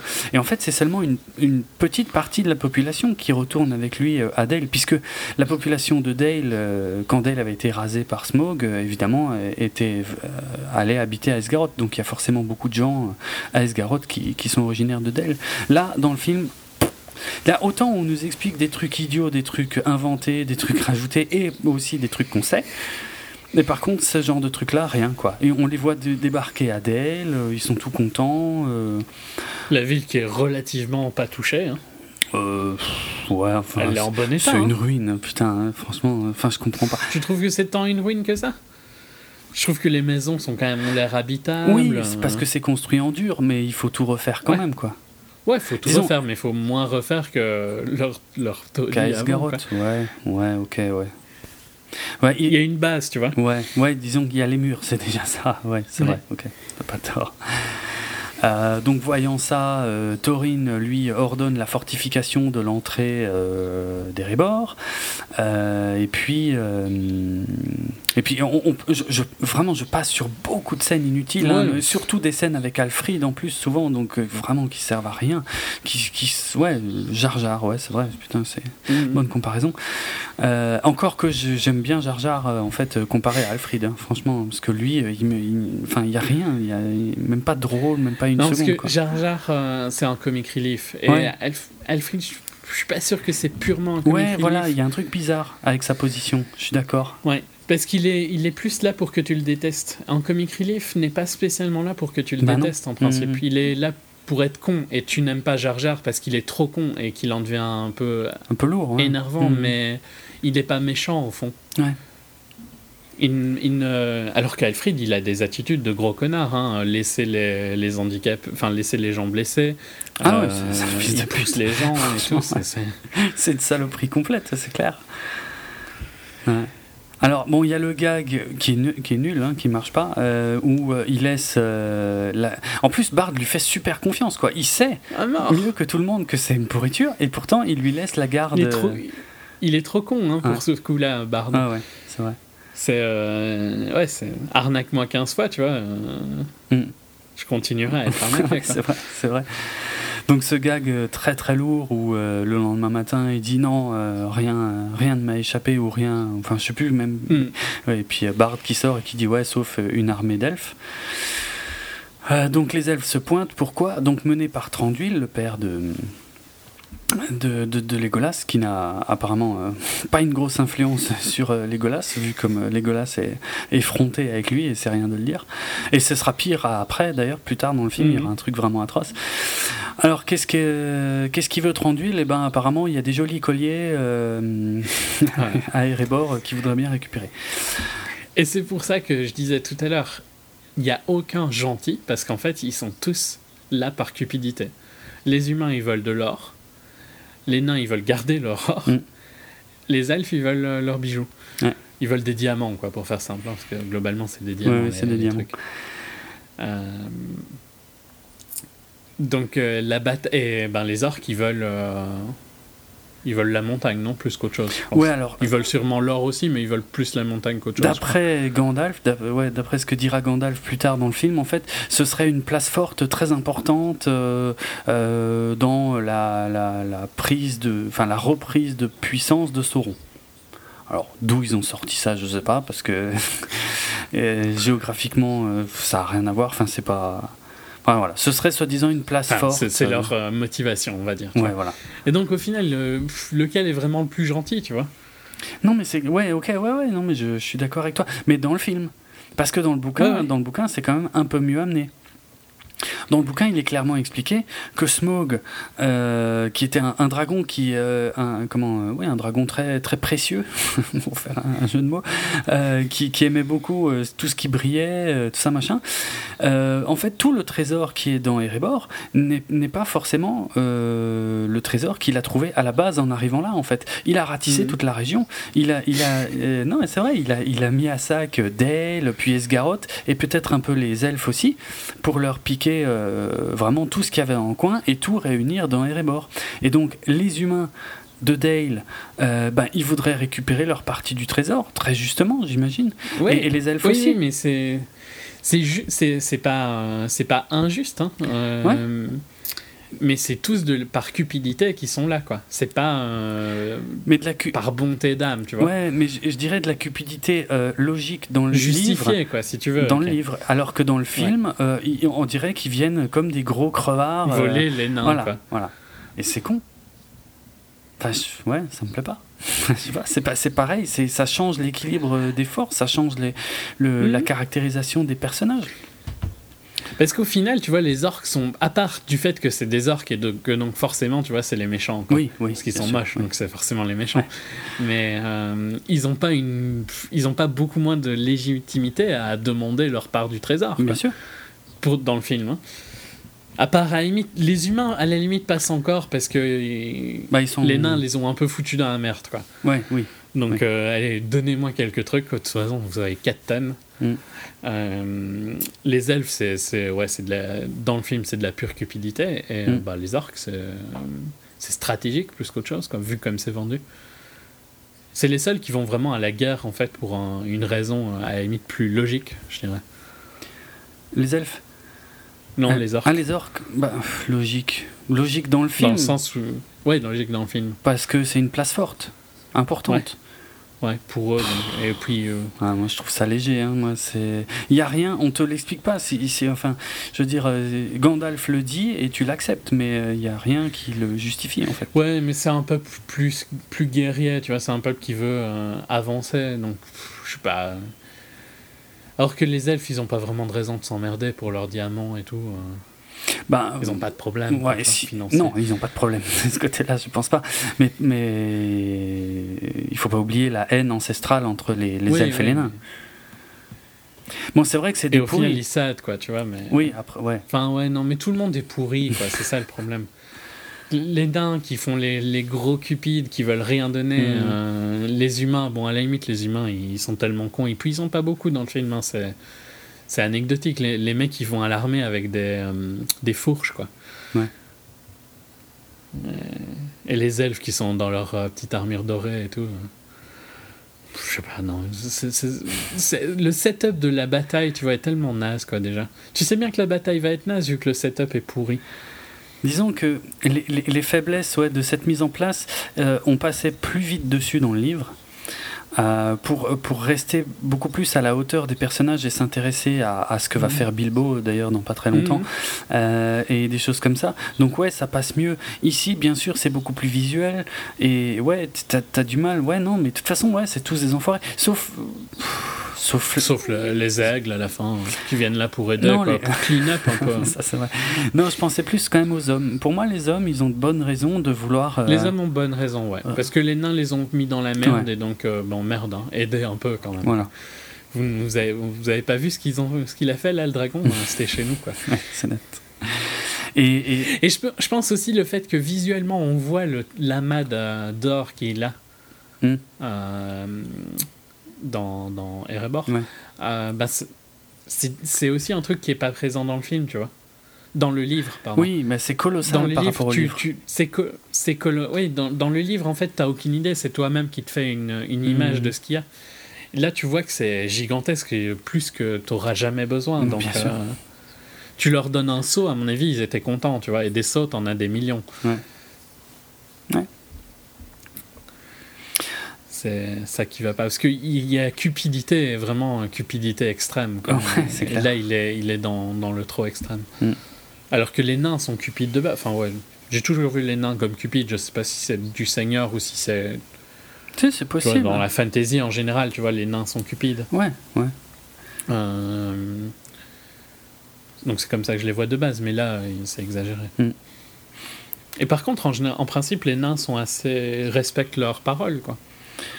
Euh, oui, par contre, oui, c'est pas. Ouais, ouais, bah alors ça, oui, bah, de toute façon, tant qu'on est dans les gentils, même s'ils peuvent pas se blairer entre eux comme les elfes et les nains, mais en général, ce sont des gens qui respectent leurs paroles, ouais, bien sûr, contrairement aux méchants. Mais là, le fait que les nains. euh, Enfin, c'est un Ne peu respectent bizarre. pas leurs paroles, Ouais, hein, ouais, ouais, c'est vrai que c'est un peu bizarre euh, niveau équilibre. hum, hum. Et c'est un peu différent du livre parce que euh, justement à cause des, enjeux euh, qu'ils ont rajoutés, quand Bard, ça c'est pareil que dans le livre, Bard en fait sent que ça va, ça va quand même partir en couille. Donc il se dit avant d'envoyer les elfes euh, attaquer en gros, les- euh, je vais quand même euh, essayer d'aller discuter avec Thorin. euh, Je veux dire moi il m'écoutera, on se connaît, on est potes. Euh, bon ça marche pas. Thorin veut rien savoir, il est vraiment con. Ça, c'est exactement comme dans le livre. Même si les raisons sont pas exactement les mêmes, à cause de tout ce qu'on a expliqué, hein, donc les motivations pour récupérer le pognon sont pas exactement les mêmes. Mais enfin, au final, c'est à Elles peu sont près. valides pour les humains, quoi, on va dire. Elles sont valides pour les humains, ouais. Donc les, Dans les deux cas, Mhm. les négociations échouent. Et donc les deux camps se préparent à la guerre, enfin surtout les nains. Euh, on, a- une scène, on va dire, importante en termes de continuité euh, par rapport au Seigneur des Anneaux, quand, les nains en fait commencent à s'équiper en armure, en, armes. euh, ça rend assez bien, même si, mais de toute façon ça on le dit depuis le premier film, ils sont beaucoup trop beaux pour des nains et euh, ils sont beaucoup trop grands pour des nains. Et, et le fait de mettre des grandes chaussures à des hommes ne fait pas d'eux des nains. Euh, et ça, on l'a déjà largement dénoncé euh, pour les deux films précédents. le pire, c'est sur, c'est sur Greedy Aragorn, hein, parce que bon, les autres ont encore des gueules de nains, la majorité. Ouais, sauf Killy et Philly. Philly, et- ouais, voilà. Parce que eux, fallait les rendre attirants pour une elfe. Déjà, c'est n'importe quoi. Ouais, ouais, c'est Euh, bah, c'est les neveux d'Aragorn, hein, c'est dans la famille, ils sont beaux dans ouais, la famille. voilà. Mais les autres, par contre, tu, c'est pas la même race, quoi. C'est clair. vu leur tête. Non, mais c'est clair, ils ont pas du tout la même tête. C'est euh, bon, ça, on l'a déjà largement dénoncé. hein, Ouais, on. On sait pourquoi ils l'ont fait, mais ça veut pas Mais dire. ça va pas. Ouais, on l'accepte quand même pas. Quoi. Et, et c'est insultant pour le public. hein. Ouais. Parce que ça sous-entend que le public est incapable d'apprécier quelqu'un qui ne ressemble pas un typé Aragorn. Ouais, ouais, un héros. ouais. Mm, mm. Je précise aux auditeurs, si jamais vous entendez un chien pleurer de mon côté, c'est pas chez moi, hein, c'est ma voisine. Euh, J'ai pas de chien. Je me suis demandé ce que Ouais, c'était non, aussi, pour le coup, parce que c'est la première fois que je l'entends. Mais en fait, en plus, il est pas souvent là. Enfin bon. je- Et à chaque fois qu'il passe dans le couloir, il pleure. Je sais pas pourquoi. Parce que j'ai pas l'impression qu'elle le maltraite. Bref, euh, donc cette scène où il s'équipe, euh, elle est importante, oui, parce que euh, Thorin va donner à Bilbo euh, sa côte de maille en mithril. Mm. Côte de maille qu'il transmettra à Frodo. euh, après, dans la communauté de l'anneau, euh, et qui lui sera bien utile euh, la première fois qu'il va croiser les Nazgûl. Euh, donc voilà, on a, on a deux objets euh, très importants de, dans le Hobbit. Donc il y a, l'épée, bon, qu'on qu'on verra pas trop ici, mais Non. l'épée de, de Bilbo, hein, l'épée elfique, enfin, ce qui est plutôt une dague elfique, euh, trouvée dans le premier film, nommée Dar dans le deuxième film, euh, qu'il transmettra, et, et dont la lame s'illumine en présence d'orques. Euh, donc qu'il transmettra à Frodo, ainsi que cette fameuse côte de maille en mithril qui, qui a une valeur euh, inestimable, en plus d'être euh, particulièrement efficace. Heureusement pour Frodo d'ailleurs. Ça, c'est des liens entre les films qui sont bien. Ben oui, mais parce qu'ils étaient présents dans les livres. Dans le livre, ouais, Voilà. je sais, mais bon. Donc ouais, là ça marche quoi. C'est ça. Après. Mais il n'y a pas de timing, tu vois, sur des liens comme ça. Ouais, ouais. Il y a pas, tu vois, c'est juste, ouais, ben ouais, forcément, parce que Tolkien l'a écrit, donc forcément ça, ça, ça fit, quoi. Mm. Mais... Ok, passons. Euh, Enfin, je sais même pas pourquoi il s'équipe, hein, de toute façon, par contre. Parce que, ok, il s'équipe, mais ça sert à rien. Ouais, je- oui, mais comme dans le bouquin, hein, par contre. Il s'équipe, ouais, mais ça va mais- pas servir. Et il a un casque aussi dans le euh, bouquin. Là, il en a pas. Je sais pas pourquoi. Euh, et Pour c'est- garder sa tête. Oui, non, je veux dire, pourquoi il en a pas dans le film Mhm. Ben, pour garder Ah oui, sa tu tête, veux dire pour que garder. tu vois sa oui, tête. pour qu'on voit Ouais. ça. Oui, exact. Ouais, ouais. Oui, c'est vrai. Logique. Euh, Gandalf se pointe à Dale. Euh, alors ça c'est pas comme dans le bouquin non plus parce que c'est Ouais, enfin, moi, c'est- similaire. Bon, ça change pas grand-chose. Euh, si on, on- on enlève juste, euh, par contre, le, le gag de Alfred euh, qui l'envoie chier, genre vas-y dégage vieillard, tu dois pas être là. Ouais. Euh, en gros, Gandalf essaie de raisonner euh, Tranduil. Euh, Tranduil n'en a rien à foutre. De toute façon, Tranduil est un sale con. On le sait depuis le deuxième film où il avait décapité l'orque qui était en train de lui révéler tout le plan. Tu te souviens de ça? Tout le plan de Sauron. C'était glorieux. Et ça. putain, et il l'a décapité. On n'a jamais su pourquoi.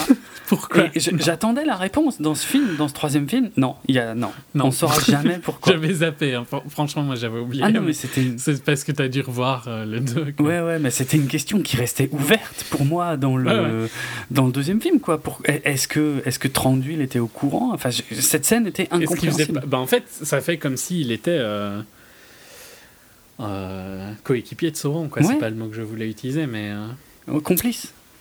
ouais, complice. Ouais, ouais, tout à fait. Et je, je comprenais pas pourquoi. Et ben, je, je sais toujours pas, Je même ne après comprends toujours pas. avoir vu le troisième film. Alors, euh, Bilbo s'échappe, enfin ouais, se, se- se tire de, de, d'Erebor pendant la nuit. Donc là, encore une fois, je sais pas si ce sera dans la version longue ou quoi, mais c'est pas comme dans le bouquin. Euh, pas tout à fait. Parce que là, on le voit descendre euh, avec une corde, quoi. Tranquillement.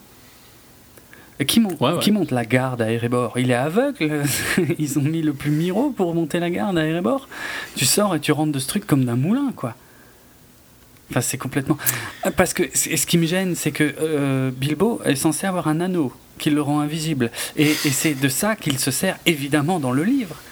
Et pourquoi pas dans le film Il- il- il- franchement, on, on ne voit que lui dans toute la plaine, euh, dans, dans Mhm. toute la, la- ouais, tout ce qu'il y a devant Erebor, quoi. Juste après que les, les elfes aient dit euh, tuer n'importe quoi qui bouge sur la plaine aussi pour te mettre une, un faux moment de tension. Ouais, pour- pourquoi il n'utilise pas l'anneau là quoi? Ah, plus, Ouais. plus tard dans le film, ils vont lui mettre toute une scène voilà, où il va utiliser l'anneau. Et, pourquoi pas là? Je, je comprends pas. Bref. Euh, donc, comme dans le livre, il se pointe donc euh, au conseil, on va dire un conseil de guerre, avec euh, Bard et euh, Tranduil, pour leur dire écoutez, moi, euh, je préférerais que la guerre n'ait pas lieu, et pour ça, je vais vous donner un moyen de. une monnaie d'échange. Voilà. Pour, pour qu'on vous remette ce, que- ce qui vous est dû, je vous donne l'Arkenstone. Euh, c'est c'est une partie du livre que c'est une des parties du livre que j'ai le enfin que j'apprécie le moins parce que j'ai toujours eu du mal. Disons que ça sert à faire avancer l'histoire, mais c'est pas pas la partie que je préfère, Mhm. on va dire. Ouais, ouais. Mais bon, ça passe vite dans le livre. C'est un livre court. Donc. Ouais, c'est clair. Euh, Bon. Le euh, livre n'est pas sans défaut. C'est juste. Oui, oui, bien sûr, il y a, il y a quelques, quelques problèmes aussi, mais bon. Disons que la scène est assez fidèle, si ce n'est que, euh, bah, que Gandalf est déjà là, alors que dans le bouquin, en fait, c'est quand il va remettre l'Arkenstone à, à Tranduil, enfin, qui n'est jamais nommé Tranduil, juste roi des elfes dans le livre, euh, mais c'est le même.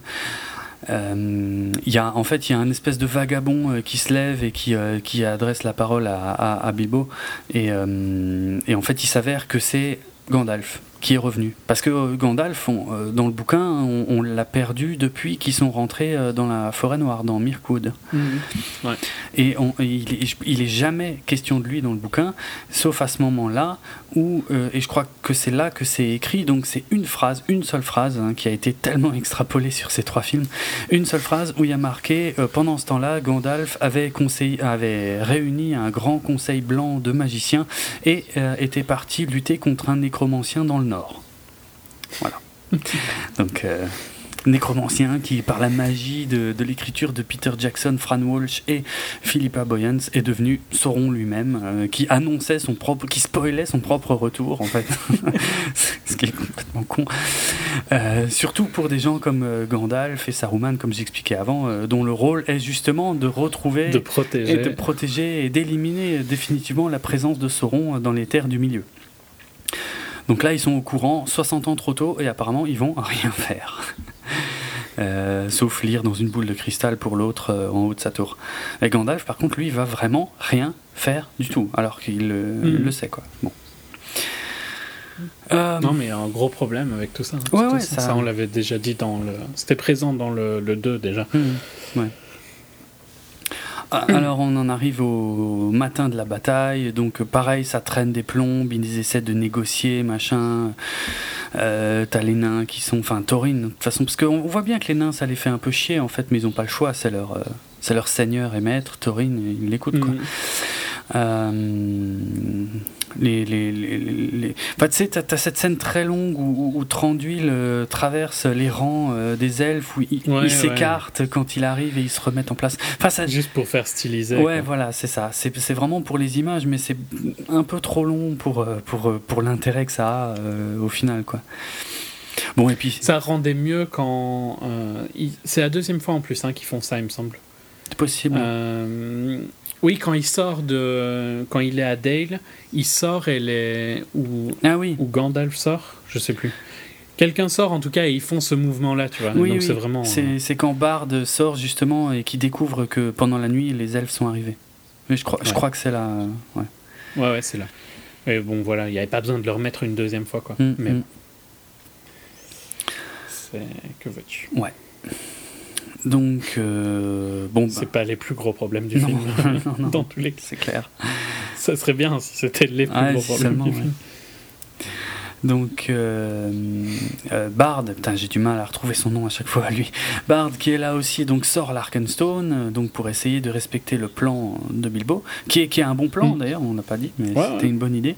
Même s'il il en, il entube un peu les nains, euh, mais, quelque, mais en même temps, les, enfin les nains. Pour leur Thorin. bien. Oui, vois. pour leur bien. En plus, il a Ouais.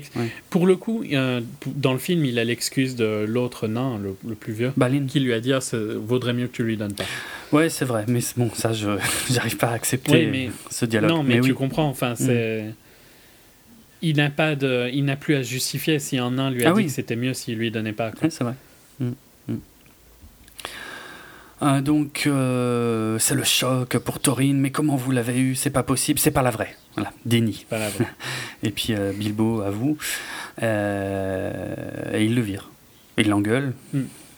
logiquement. Il veut le tuer. Il veut le tuer? Ah oui, oui, il le Ouais, veut balancer, oui, c'est vrai, et c'est les autres qui le retiennent. Oui, ça y est, j'ai trouvé, j'ai trouvé ça pas mal. Euh, j'avais oublié, mais oui, oui, j'avais, ouais, ça, ça va encore. Mais bon, il- après, il, il le vire, quoi. Bon, jusque-là, comme dans le livre. Et donc, c'est là que, en fait, Bilbo rejoint les rangs euh, et est prêt à participer à la bataille, en fait, en quelque sorte. Qui va pas Mm. durer longtemps pour lui, parce que, je le répète, déjà, tout, euh, tout l'arc enfin dans l'édition que j'ai, hein, dans le bouquin euh, que, que, que j'ai, qui date un peu et qui est une, une traduction euh, qui n'a qui n'a plus cours, euh, tout l'arc couvert par ce troisième film, c'est 100 pages. Et la bataille qui est sur le point de commencer, je sais plus si je l'ai dit ou si c'est parce qu'on en a Tu discuté dit, ouais. avant. Tu l'as dit, c'est J'ai déjà dit. c'est 10 pages, 10 mais pages. sur un bouquin de poche. Oui, Je crois que c'est beaucoup plus court hein, sur le, le bouquin euh, vraiment ok. original. Hmm. Il, je me semble, si- il me semble que c'est peut-être même 3 ou 4 pages, tu vois. Hmm. Donc, euh, pour dire la différence, quoi. Ouais, ouais. Bon, si, si- enfin, de toute façon, c'était pas assez clair que euh, Peter Jackson avait allongé tout dans le. Ouais, ouais, ouais. C'est sûr. Mais voilà, c'est- toujours marrant ces moments-là, tu vois, où tu le vois vraiment Mm. Mm. Super flagrant. Alors, euh, il y a aussi une chose qui est, qui est construite un peu différemment du livre, c'est que très tôt dans le livre, on sait que les nains euh, ont besoin des, des autres nains euh, des montagnes de fer. Et que à, peine arrivés à Erebor, en fait, ils, envoient des... disons... Les corbeaux. Oui, dès que... Voilà, ouais, ouais, des corbeaux. Dès que... hum, Surtout dès que Sauron est parti, en tout cas, euh, Hmm. ils envoient des corbeaux, en fait, pour euh, effectivement euh, demander l'aide des, des nains des montagnes de fer. Or... euh, Là, bien sûr, il en était question euh, dans, au tout début de- du premier film, Un voyage inattendu, puisque quand ils sont tous réunis chez Bilbo, ils disent on a demandé l'aide des nains des montagnes de fer, donc mené par Dain, le cousin de, de Thorin. Et, euh, et euh, ils n'ont pas, ils ont pas voulu. J'ai toujours trouvé que c'était des enculés d'ailleurs, les, nains des montagnes de fer. C'est vrai, ils ont, ils, ont, ils ont refusé quand il s'agissait de, de reprendre la montagne aux dragons. Euh, mais par contre, une fois qu'il n'y a plus de dragons, euh, là, ils envoient, ils envoient leurs troupes, ils envoient l'armée complète. quoi. Alors que techniquement, ils peuvent pas savoir que c'est sur le point de partir en couille, quoi, que c'est sur le point de. de... Cupidité. Ouais, c'est possible. ouais. Bon, dans le film, en fait, c'est- fin et pas fin. En fait, c'est bizarre parce que juste au moment où les négociations commencent entre Tranduil Bard et d'un autre côté Thorin, on voit qu'il envoie un corbeau. Non, que le corbeau revient plus non, non, non, il revient à la fin de- du dialogue seulement. Ah, on le voit partir au début du dialogue et on le voit revenir à la fin du dialogue. Mais c'est idiot parce que on, on- euh, ça pourrait laisser croire qu'ils ont seulement appelé Dain maintenant parce qu'ils en ont jamais parlé dans le Mais film. si, il me semble qu'ils en avaient parlé avant, moi. Ouais. Moi, je, franchement, j'ai Ouais. pas de souvenir. Parce que moi, j'ai en tête que le corbeau revient, mais qu'il avait été envoyé il y a plus longtemps que ça. Genre, euh, qu'il l'avait envoyé euh, quand il a vu les elfes, un truc du style, tu vois, pour la première fois. Mais bon, Hmm. peut-être que je me trompe. hein. Ouais, je. Je sais plus. Je sais plus. Soit. Euh, Hmm. Donc voilà, arrivée des nains menée par Dain. Dain, euh, où est-ce que je l'ai mis? Interprété par Billy Connolly. Ouais, Euh, Le seul nouvel acteur, à peu près, du Ouais, c'est bah, le seul nouveau personnage important et encore. Vite fait important. hein. Vite fait. Moins que dans le livre en tout cas en plus. Ouais. Sa sa tête en fait me dit quelque chose. Bon là, il est- tu vois, lui, il a une gueule de vrai nain par contre. Mmh, Euh, ouais, Il a une sale gueule de nain avec plein de maquillage et, euh, et ça, c'est- ouais, ça va quoi. L'acteur Billy Connolly, sa tête m'est pas inconnue, mais ça doit être lié au. Je pense que c'est lié au film X-Files euh, ou un truc comme ça. Ou c'était un des. Mhm. Ah, maintenant j'ai un doute. Non, parce qu'en plus, je viens de voir qu'il c'était dans le deuxième film X-Files qu'il avait joué et celui-là était quand même vachement moins marquant que le premier. Merde, maintenant j'ai un gros doute en fait. Est-ce qu'il était présent dans la série? Enfin bon, son visage ne m'était pas totalement inconnu. Euh, mais euh, c'est anecdotique de toute façon, euh, Ouais, ouais, on, le reconnaît Son pas. rôle est tout petit. Donc voilà, c'est euh, gros moment de tension. Bon, ça, ça passe à peu près, hein, je veux dire, par. Ouais, bof. hein. Bah, disons que t'es. Je pense que, comme dit, si tu connais pas l'histoire, tu, tu crois. Enfin, non, tu, non, tu me diras non, mais non, non, c'est vrai. Tu sais que les orques arrivent. Contrairement au Ouais. livre. Dans le livre, tu sais pas que les orques arrivent. Ah non, c'est vrai. Non, tu sais très Puis en plus, le film te le dit. Ouais, ouais, ouais. La bataille des cinq armées, tu... il y en a trois pour le moment. Enfin, il- la troisième arrive, quoi. Mhm. Donc, euh, tu sais qu'il va y avoir la quatrième et tu penses qu'il va y avoir une cinquième. Ouais, bon. Euh, Alors, les. ouais. juste- Non, ouais, ouais. justement. Les... Et et un- il y a un moment où Legolas et l'autre reviennent aussi, euh, il me semble. Mais après avoir fait quelque chose qui servait à rien, parce que voilà, ils ont vu des orques euh, qui arrivaient, mais au final, on les verra jamais, hein, ces orques-là, il me semble. Euh, Ah si, ils arriveront à la fin Ouais, et ils sont défoncés par les aigles en instant. ouais, voilà, en gros, ouais, c'est ça. C'est ceux qui arrivent par l'autre côté pour les prendre en tenaille. euh, pff, Ouais, ouais. ça sert à rien, franchement. C'est vrai que ça n'a pas d'impact, de toute façon. Euh, en tout cas, juste au moment où les nains et les elfes sont sur le point de se mettre sur la gueule, les orques arrivent euh, via des gros vers de terre géants dégueulasses. Mm. Et ça, pareil, d'où ça sort? Qu'est-ce que c'est que cette connerie? De la terre. de la terre, ouais, je sais pas. Enfin, je pendant deux, j'avais envie de me lever dans le cinéma et de chanter All the Line pour ceux qui comprennent la référence à Toto et au film Dune et au ver géant. Euh, mais ouais, enfin, en plus, non, euh, et, et- et plus bêtement encore, un truc euh, très pratique que je comprends pas. Donc ces vers, ils sont gigantesques, hein, ils, ils creusent des trous Et de. il pourrait défoncer tout le monde en instantané ou arriver en dessous. Oui, ça, c'est vrai. Je sais pas. Tiens, j'avais- ça, j'y avais même pas pensé, mais c'est vrai aussi. Alors, non seulement il y a ça, exact, euh, mais euh, dans une moindre mesure, parce que ouais, finalement, ton défaut est mieux encore, je trouve. Dans une moindre mesure, moi, ce que je comprends pas, c'est que les, les, les vers, donc, ils creusent des, des, des trous qui font leur taille. Tu vois, Mhm. qui- le trou n'est pas plus large que le verre, on est bien, bien d'accord. Ah Là, on voit les verres qui sortent, il y en a 3-4 qui sortent, puis ils rentrent. Et puis les orques sortent et voilà, après. les orques sortent tout de suite après. Mais ils ont pris un- ils ont ils avaient fait une petite place de parking avant. Donc tout le monde est dégaré, puis hop, on recule et hop. euh, on Ça a dû leur prendre du temps alors pour venir jusque-là en faisant comme ça à chaque fois une petite euh, safe zone sur le côté. Non non, ils ont juste fait une petite safe zone à la fin, tu vois. Ah seulement à la fin. Ah oui d'accord Ouais, pour laisser seulement à la fin, un petit, un petit renfoncement. euh, Mais hop, alors euh, quand, quand le verre est sorti, les orques se sont mis rangés vite fait. Ils ont laissé reculer et on décale et on sort. Non, mais franchement, c'est... t'as un truc ultra puissant qui apparemment est sous tes ordres, tu Ouais. vois, vu que tu lui fais faire ce que tu veux. Mhm. Tu peux soit creuser juste en dessous des... de là où il y a les armées, ça marche bien. Tu peux euh, utiliser ces trucs gigantesques qui défonceraient l'armée en une seconde Mhm. aussi, si tu as envie. Tu vois. Il y a plein de possibilités qui ne sont pas du tout euh, utilisées. Parce que c'est pas comme si c'était un truc qui ne contrôlait pas. quoi. C'est clairement euh, synchronisé, les trois Ah sortent ouais, en ouais. même temps. Ouais. Ouais, va comprendre. Hmm.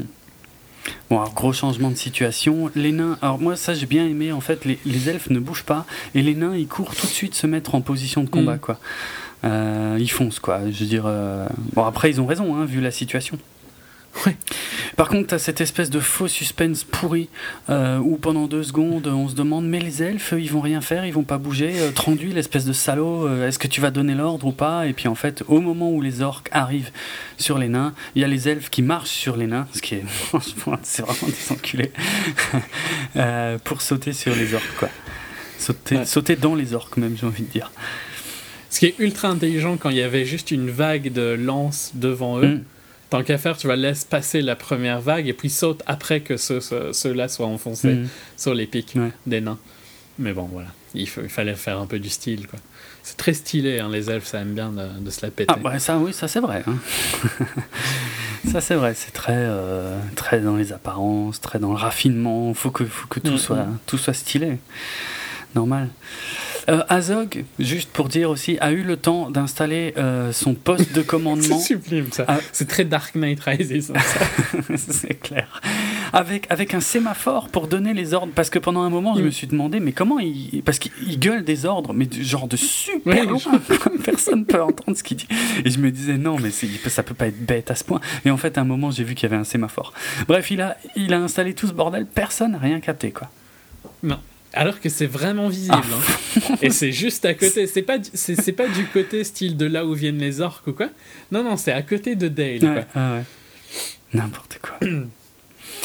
Et là, on est parti pour 45 minutes de baston non-stop. à- Mais avec aucune, aucun enjeu. Avec divers, ouais, c'est ça, diverses échelles et, et des- une, éche- une échelle que, que je qualifierais de de, Jamais la de dégressive. Ouais, c'est-à-dire on commence on commence sur la masse et on va aller euh, sur euh, De plus en plus. sur de plus en plus petit et, et- et ouais et ça marche pas. Enfin, je veux dire, euh, ça marche pas. Bien sûr, c'est les c'est un peu les chefs de, de chaque camp euh, qu'on voit à la fin, mais pff, enfin c'est pas intéressant. Enfin, Mais tu t'en fous. Tu Oui, t'en tu t'en fous, ouais. Il y, a- il y a vraiment. euh, parce que. hum, Ouais. pff, bon, déjà, visuellement, c'est vraiment immonde. hein, et là, tu vois à mort le- les green screen au, au fond. Quoi. Mais là, ouais, de toute façon, là, ça devient un Euh, film d'animation à 100%. hein. Il n'y a, plus, y a Ouais. plus rien de réel, là. Et c'est sur les, plans de loin, c'est c'est immonde. Ouais. Et puis quand tu vas sur. Il y a pas mal de gros plans vraiment affreux aussi. Hmm. Et puis je sais- pas. euh, pff, Je sais pas, je sais pas si tu veux dire des trucs, ou bien si on zappe vers le moment où euh, Greedy Aragorn euh, se décide à bouger son cul. euh, parce que je vois pas, je, je saurais même pas te dire ce qui s'est passé entre plus, temps. je me souviens pas. De toute façon, il y a tout ce qui se passe à Dale euh, m'a paru idiot parce que dans le, au moins dans le bouquin, la bataille qui est de toute façon très vite euh, expédiée, en tout- on, on ne la vit pas la bataille en fait. Elle, est- Mm. zappée par une astuce de narration, mais Ouais, ici, voilà, ils attaquent Dale. Pourquoi ils attaquent Dale? Pourquoi ils attaqueraient Dale, quoi? Pourquoi ils iraient se disperser à attaquer Dale? Surtout que les autres viennent à peine de revenir. Il n'y a rien qui est vraiment reconstruit. Et pourtant, ils défendent, ils vont défendre Dale à mort. Enfin, les enjeux sont nazes. Enfin, c'est pas logique, ouais. Puis on doit suivre. euh, Ouais, parce qu'ils ils utilisent ça pour dire qu'ils vont devoir euh, séparer leurs forces, mais dans la réalité, les orques ils gagnent à, à 3000%. Mais bien quoi, tu sûr. vois. Ils, sont, ils sont juste 15 fois plus nombreux que les autres, ils vont les défoncer en 3 secondes. Mm. S'il n'y avait pas les aigles à la fin, de toute façon, ils vous étiez tous morts. Donc, euh, ouais, il n'y avait aucun impact d'aller. Euh, ça, ça aide juste à remettre des scènes avec l'autre crétin qui, qui, euh, qui se déguise en femme, qui vole de l'or. C'est ça. oh ouais, là ouais. là, quoi.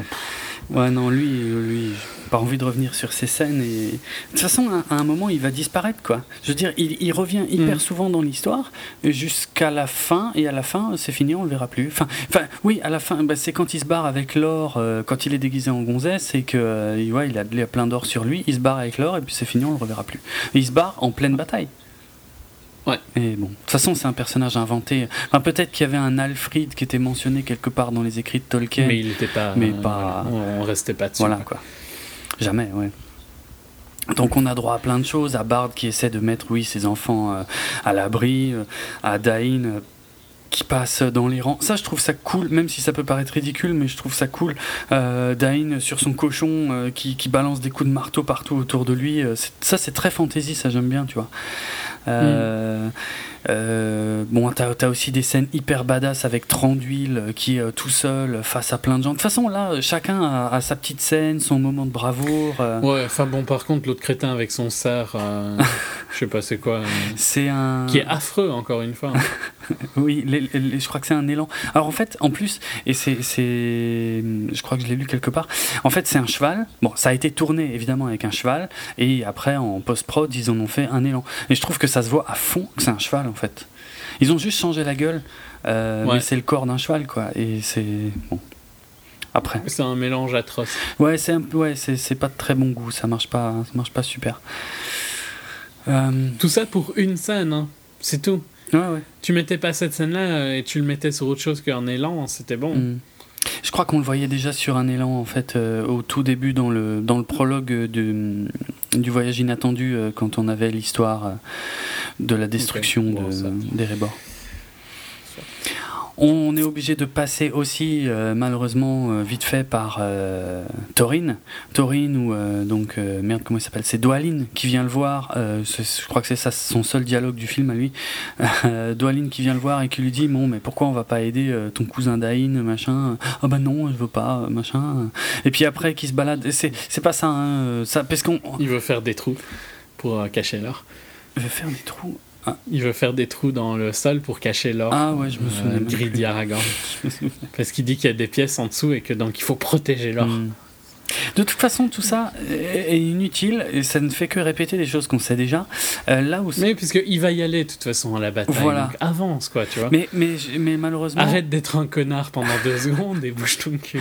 malheureusement, pour avancer, euh, en fait, euh, on est obligé de passer par cette scène atroce où il est, tu sais, tout seul dans la, dans la salle où ils avaient coulé l'or. Mhm. Et, et d'un coup, visuellement, ça devient encore pire que ce que c'était jusque-là. Ouais. Je trouve au niveau, niveau image de synthèse, c'est vraiment dégueulasse là, euh, tout ce passage. Et je sais pas. que- Sauf qu'à la limite, par contre, je trouve que ce qui est plus potable, c'est qu'il rêve là. Et donc l'image de synthèse est moins bizarre Ouais. dans le sens où euh, c'est pas voulu être réaliste. Hmm. Tu comprends? Ouais, ouais, ouais, je vois. Je vois. Puis, Pour cette raison, euh, limite, je trouve que ça passe mieux que certaines autres scènes. Mais bon, juste après, t'as Kili euh, qui, euh, qui vient le voir et qui dit Bon, bah maintenant, il y en a marre, on veut, on veut se battre, on est des nains. Enfin, je me souviens pas, je te l'avais dit avant de commencer à enregistrer, j'ai énormément de mal à me, à me rappeler les dialogues de ce film, tellement je les ai trouvés mauvais. Je me souviens un peu. Ouais, En fait, le problème, c'est qu'il y en a tellement de mauvais Ouais. et on s'est tous les deux dit la même. Je crois que je- je- ouais, tu l'avais pas vu quand. Je sais pas si je l'avais dit ou pas, mais c'est 144 minutes le film et euh, tu fais euh, 143 et demi roulement des yeux hein, Ouais, ouais, globalement. ouais c'est clair. Ah, Il n'y a pas un moment où il n'y a pas un dialogue con où tu te dis mais pff, comment c'est possible de dire ça c'est clair. Et donc forcément que tu t'en rappelles pas tous parce qu'ils sont tellement trop cons. C'est trop dur. ouais. Ouais, c'est trop dur. C'est pas comme un film où il y a quelques dialogues cons, ben tu vas t'en rappeler parce qu'ils étaient marquants. Là, il y en a tellement qui ils se fondent dans la masse. Mais surtout que là, à partir du moment où la, la bataille a débuté, il y a un statu quo qui va durer, bon, mis à part euh, concernant Taurine, mais il y a, y a un statu quo général qui, qui, qui y a rien qui va, il y a aucune histoire qui va avancer jusqu'à la fin de la bataille. Donc c'est pas Ce intéressant. super lourd par rapport au fait que les orques ont l'air tellement surpuissants. Ouais, ouais, ouais. Et beaucoup plus nombreux, enfin ouais ou ouais ou pas, en fait. Mais ouais, ouais. ouais. Bah, déjà, le- ils ont les tout gros orques là, les trolls plutôt. C'est des trolls, ouais. Euh. D'ailleurs, ça m'a. Mais je, j'ai plus. euh, Comment J'ai un doute au niveau des trolls, en fait. Pour être euh, clair, je ne me souviens pas si chez Tolkien il existe des trolls qui peuvent se déplacer de jour. Ah Bah oui, parce que les, les trolls qu'on, Les trolls en principe deviennent tard. euh, Pierre, Ouais, c'est ce que je veux dire. Ouais. Solide quoi. puisque les trolls qu'on voit dans le reste de la saga, euh, ils sont. euh, bah, il y a celui dans, dans la Moria, donc pas de lumière. Il y a euh, évidemment bon les trois idiots dans un voyage ina- inattendu. Euh, y a. Je me demande en fait s'il y en avait à la bataille de, du gouffre de Helm. mais c'est de nuit aussi. Mm. Donc, euh, ouais. Mais, mais bon, après, voilà, j'ai un doute. Peut-être qu'il existe des trolls euh, qui peuvent se déplacer de jour dans l'univers de Tolkien. J'ai un doute, mais je. Voilà, je. J'ai pas pensé à. Enfin, c'est pas évident à, à trouver une réponse à ça, en fait. En fait. je peux taper dans Google est-ce que les trolls chez Tolkien peuvent se déplacer le jour? En français, hein, bien sûr, pour avoir un résultat en Mm. français. Forcément. Bonne chance. clairement. Euh, Ouais, bon. Au final, il arrive à redevenir saint d'esprit, entre guillemets. Ouais. et, et Kili euh, va. Enfin, quand il revient dans la salle où il y a tous les nains, t'as Kili qui, qui, qui va vers lui et qui lui dit Bon, maintenant il y en a marre, on va aller se battre. Et puis il lui dit Oui, tu as raison, et tout machin. Après. Et il fonce, euh, tête baissée après. Il a enlevé tous ses vêtements et tout. hein. Ouais, ouais. L'armure aussi. Ouais, c'est vrai. Il est de nouveau euh, Thorin Oakenshield. Mm. C'est quand même con, quoi. Tu vois, t'avais une bonne armure. Ah, C'est vrai qu'ils ont pas les belles armures après quand ils courent dehors. non, c'est complètement. Ouais. c'est- pour ça que la scène est- des armures est vraiment ridicule. Ouais, c'est vrai. et j'ai l'impression qu'ils les retirent entre temps. Mm. Ils doivent se dire oh non, celles-là, elles sont trop belles, hein, on va les garder pour. C'est pas possible d'être aussi con. Ouais, parce qu'ils ont même pas de casque. Parce qu'ils ils font, Non. ils font une sortie où ils courent devant, euh, donc du coup, pour le coup, devant les hommes de Dain, mais ils ont, ouais, ils ont même pas de casque, quoi. Que dalle, c'est des ouf. Ah ouais, c'est ouf. ouais. C'est quand même, c'est même bizarre qu'il n'y en ait pas euh, plus qui, qui crèvent. Enfin, qu'il n'y en ait pas qui crèvent tout court, rien que dans cette scène, quoi, des nains. Ouais, non. Mais bon. Mais personne crève. Vu que la bataille, euh, de toute façon, ah, je, je vais attendre encore pour, pour dire comment se déroule la bataille dans le livre, hein, mais euh, ce sera très court de toute façon. Euh, tout ça, c'est de l'invention, donc tu peux pas faire mourir des personnages qui ne meurent pas dans le livre, mais par contre, il faut quand même leur faire faire des trucs euh, héroïques. Mais pff, ouais, c'est. C'est con. Et donc, la percée des nains, en plus, sert à ce que euh, donc euh, Thorin, Dwalin, Kili et Fili aillent euh, s'attaquer au sémaphore de d'Azog. Ouais. Et c'est là que euh, après, euh, donc. euh, un- on, on le sait, tu vois, je crois que c'est Thorin lui-même qui l'explique. Et après, tu dois te retaper une scène en ville à Dale où tu as euh, Gandalf qui l'explique, euh, qui le réexplique exactement la même chose à, à Bilbo. Et, euh, et parce Les Golas qui se Voilà. pointent et qui dit ah non mais les orques vont arriver par là. voilà, le deux, Les autres orques. les, les orques menés par Bolg vont arriver par là, oui, tout à fait. Et donc ils vont être, euh, enfin ils vont se faire massacrer. Ce qu'on ne verra jamais vraiment d'ailleurs. Donc Bilbo Non. décide de partir les, les informer, euh, suivi de, de, de Toriel et de Legolas d'ailleurs. Ouais. Euh, Toriel parce qu'il y a Kili qui est là-bas. Mm. Euh, et ah oui, non, non, avant ça, il y a un truc fabuleux. Non, non, non, non. Un- une scène où, où, franchement j'étais vraiment à deux doigts de, de, de, de me claquer un facepalm tout seul. Enfin, tout seul. Ah mais si- franchement si j'avais pas des lunettes ça serait clairement ultra courant quoi. C'est juste qu'avec les lunettes c'est super chiant parce qu'après tu fais des traces et Ouais, tout. ouais. Non, moi j'ai dû me tenir le bras là à ce moment-là. C'est c'est le moment où euh, euh, Tranduil en fait veut se casser. Il me semble hein, qu'il veut se casser, non? Enfin, il, Ouais, il- il sortir. Il dit à, il dit à je sais plus qui, euh, mais on s'en fout d'eux, euh, c'est des humains, de toute Voilà. façon. Ils crèvent vite. Ouais. C'est bon. Et, et au moment où il veut sortir de la ville, Tranduil, hein, le roi des elfes, Oui, oui, il y a le. il y a Toriel Il y a, il y a Toriel qui se met devant. qui, qui, qui bloque le passage, quoi. qui lui dit mais où tu crois aller comme ça? Et, et qui qui bande son arc en, en- vraiment devant la tête de, de Tranduil quoi. Ouais.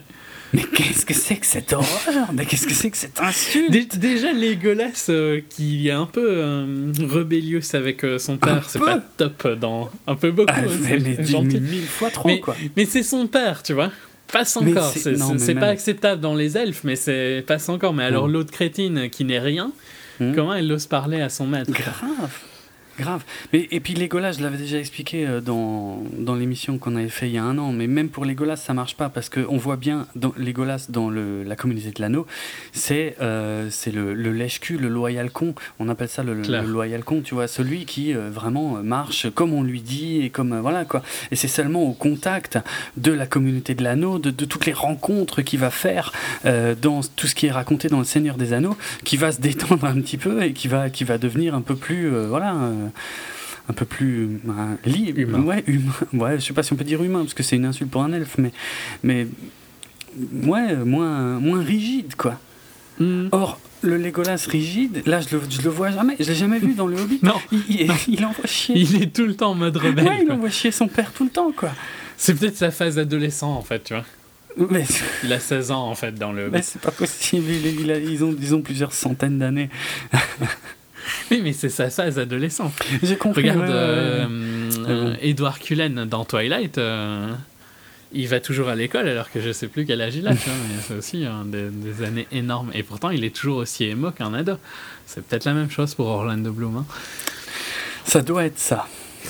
Ça- Tu vois, moi je trouve des explications. Non, non, mais non, t'as raison, elle colle, en fait, elle est même assez logique cette explication parce que euh, c'est la seule justification que je vois au fait que quand il était ado, effectivement, il avait des lentilles bleues plus claires que plus tard dans Le Seigneur des Anneaux où il a aussi effectivement des lentilles bleues et j'ai dû trouver des gros plans pour vérifier parce que ça se voit à peine.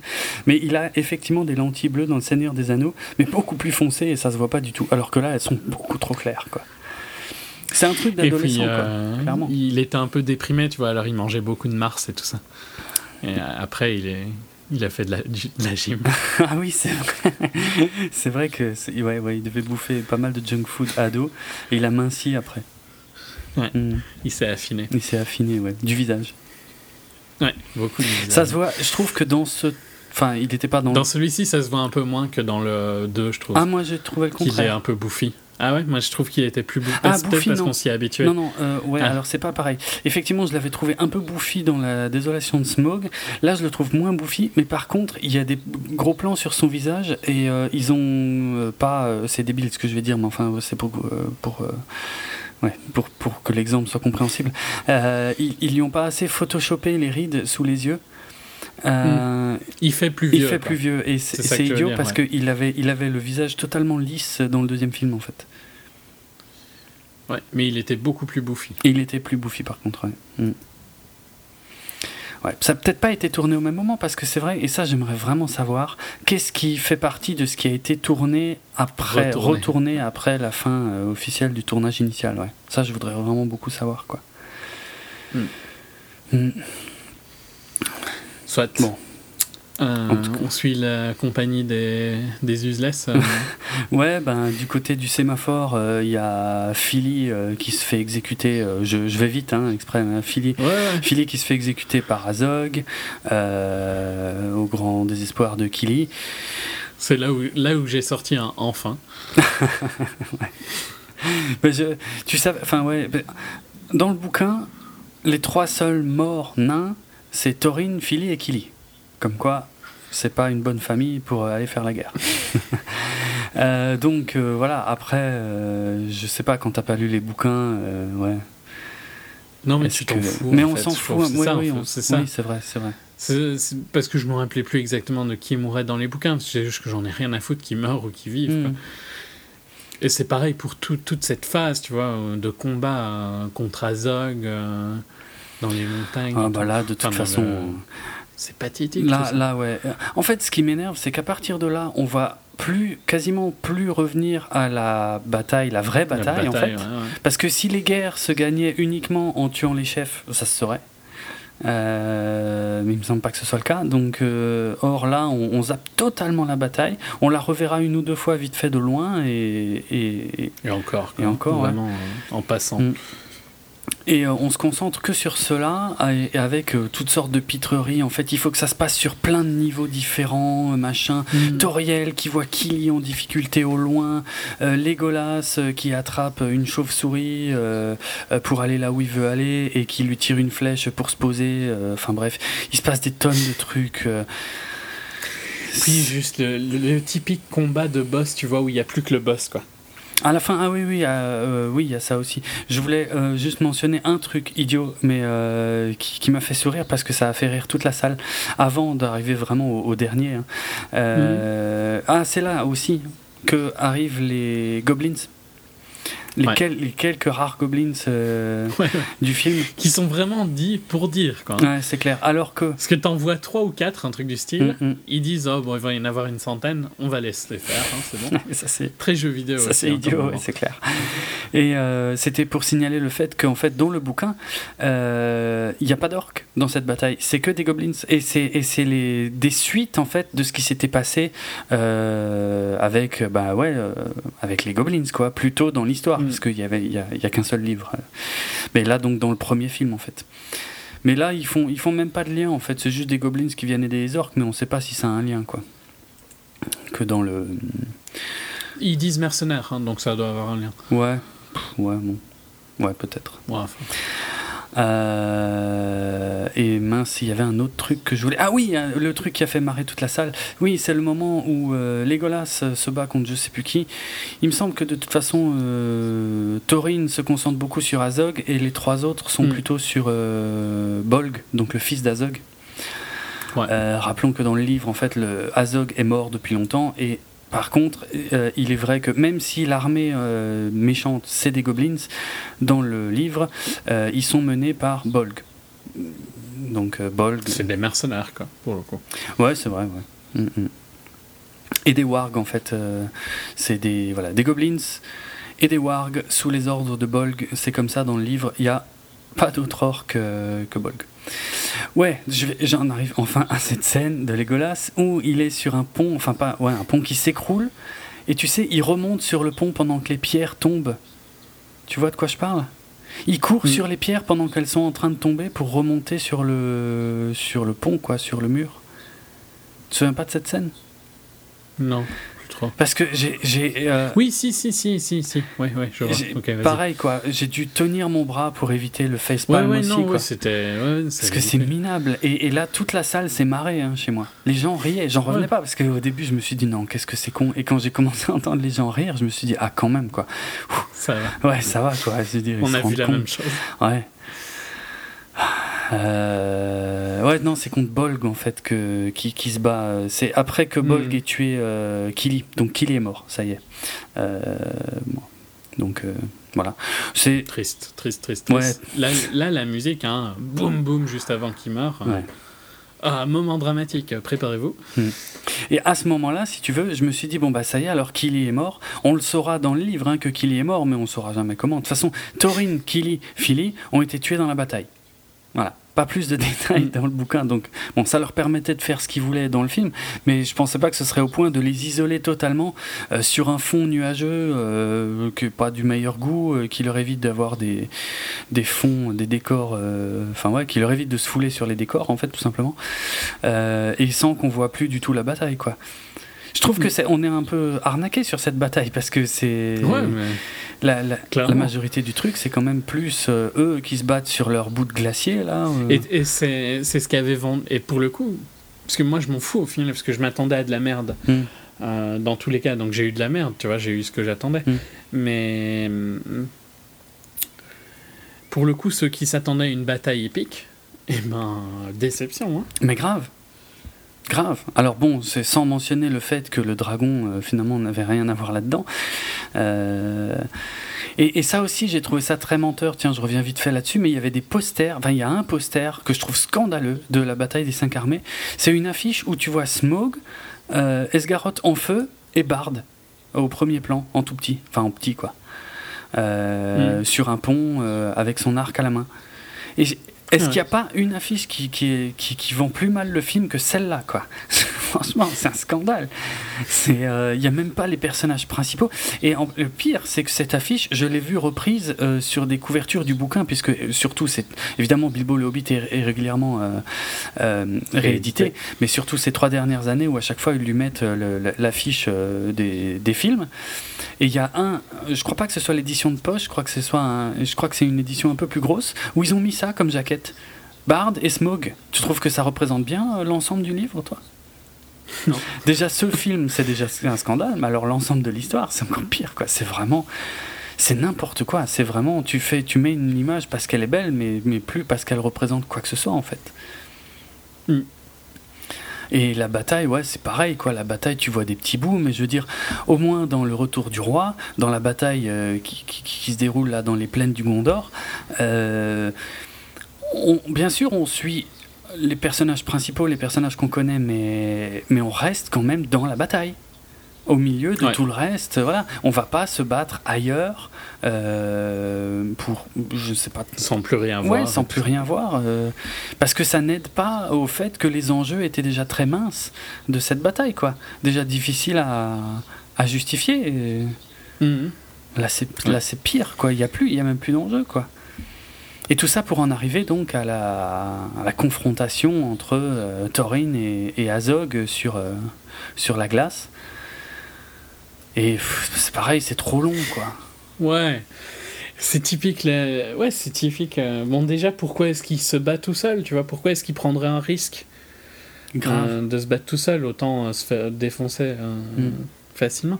Et puis, le, en, en dessous de la glace. euh, Ah mais ça c'est atroce. hein. Le moment où t'as Azog euh, qui a, qui a une chaîne avec la pierre au bout, alors euh, au début il s'en sert un peu, c'est pas mal. Et puis au bout d'un moment t'as... Et pourquoi il lâche pas la chaîne? Il n'est pas attaché à cette chaîne-là. Ben si, il me semble que si. Pour moi, il la tient juste à son bras. hein. Moi, je, je, enfin ouais, en fait je sais pas d'où elle vient, je me souviens plus. Non, non, mais je m'en fous d'où elle vient ou quoi, mais en fait, Ben, c'est juste pour une critique plus Ça tard. Mais, expliquerait euh, s'il est attaché ou pas. mais pour moi, c'est juste, il a, il a une chaîne avec une pierre à, à la fin, Mm. et il a tourné autour de son bras, tu sais, pour Ah, avoir comme ça. une bonne prise, quoi. Mais s'il veut la lâcher, il peut la lâcher instantanément. Je pense que tu as raison. Et, et le- mais et pourtant, alors, le... il meurt comme un crétin. pourtant, hein, le film- Parce qu'il suffisait juste de lâcher. mais il meurt pas. Ben ouais, enfin, tu comprends. Il tombe sous la glace, ne me dis pas que c'était son plan depuis le Non, début. ça c'est clair. Mais non, oui, mais cette scène est doublement idiote parce qu'effectivement, euh, d'un côté, on a Taurine qui, euh, bah, plus que jamais, ne ressemble pas du tout à un nain euh, dans cette scène. Taurine qui balance son épée. Et effectivement, qui rejette la pierre dans les mains de, d'Azog, euh, juste pour qu'il tombe dans la flotte. euh, et après, ce faux suspense pourri, où euh, on, est censé croire que le combat est fini comme ça, et on le voit passer sous la glace, Mm. Pour, pour, pour mieux le faire revenir deux secondes après. Mais c'est vrai que moi, Ouais, ouais. moi je me demandais, mais je me disais, mais pendant deux, parce que, encore une fois, tout ça n'existe pas dans le livre. Euh, ah bah ça y est, d'ailleurs, on est quasiment aux aigles, je vais enfin pouvoir dire comment ça se passe dans le livre. Mais... euh, euh, comment dire, il y a, ouais, il y a, enfin, tu, tu peux pas croire que le combat qu'on nous a vendu presque depuis le premier film se finit vraiment comme ça. C'est stupide, quoi. Tu finiras pas mieux, hein, pour être Enfin, bah, ouais, non, à peine, mais, mais c'est quand même moins, moins horrible que ça. Enfin, là, mais, mais même ça, c'est trop long. Je veux dire, après, quand on le voit passer sous la glace, tout au ralenti Ouais. et tout machin, c'est long, c'est long, c'est long. Pour pas grand chose. Enfin, tout ça pour qu'ils ressortent et puis ils se mettent. ils- voilà, en gros, ils vont se mettre chacun un gros coup d'épée, comme ça, ils, ils se tuent tous les deux, ils ont tous les deux raison. les deux. Tant mieux pour eux. Soupir de plaisir. Ouais, enfin, enfin. En tout cas, pendant leur, euh, leur combat, il y a les aigles qui sont arrivés et qui ont un peu tout nettoyé. Alors ça, c'est par contre, les plans sont pas mal, quoi. Euh, Hmm, ça va, ouais. Quand ils passent dans les, dans les rangs euh, orques et qu'ils explosent tout et tout. Tout. Ah, c'est classe, quoi. Et donc, ça y est, je vais enfin pouvoir dire comment c'est dans le livre. Alors, la bataille dans le livre, c'est pas compliqué. Euh, ils sont tous réunis donc devant Erebor. Les nains, les nains arrivent, donc les nains des monts de fer arrivent.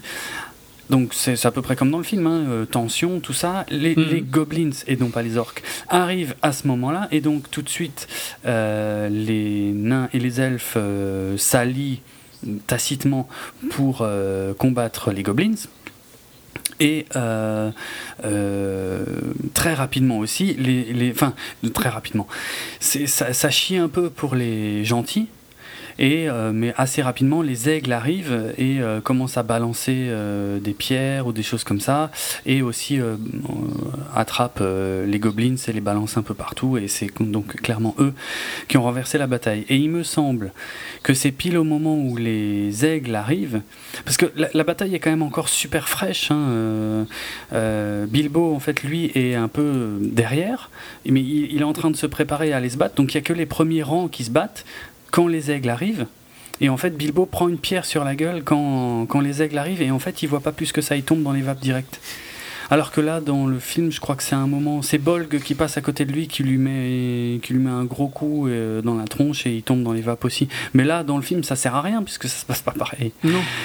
Euh, C'était juste histoire de dire à, à ce moment-là, on sait pas quoi faire faire à Bilbo, donc euh, autant qu'il soit dans les vapes, qu'on puisse se concentrer sur les combats des autres, quoi.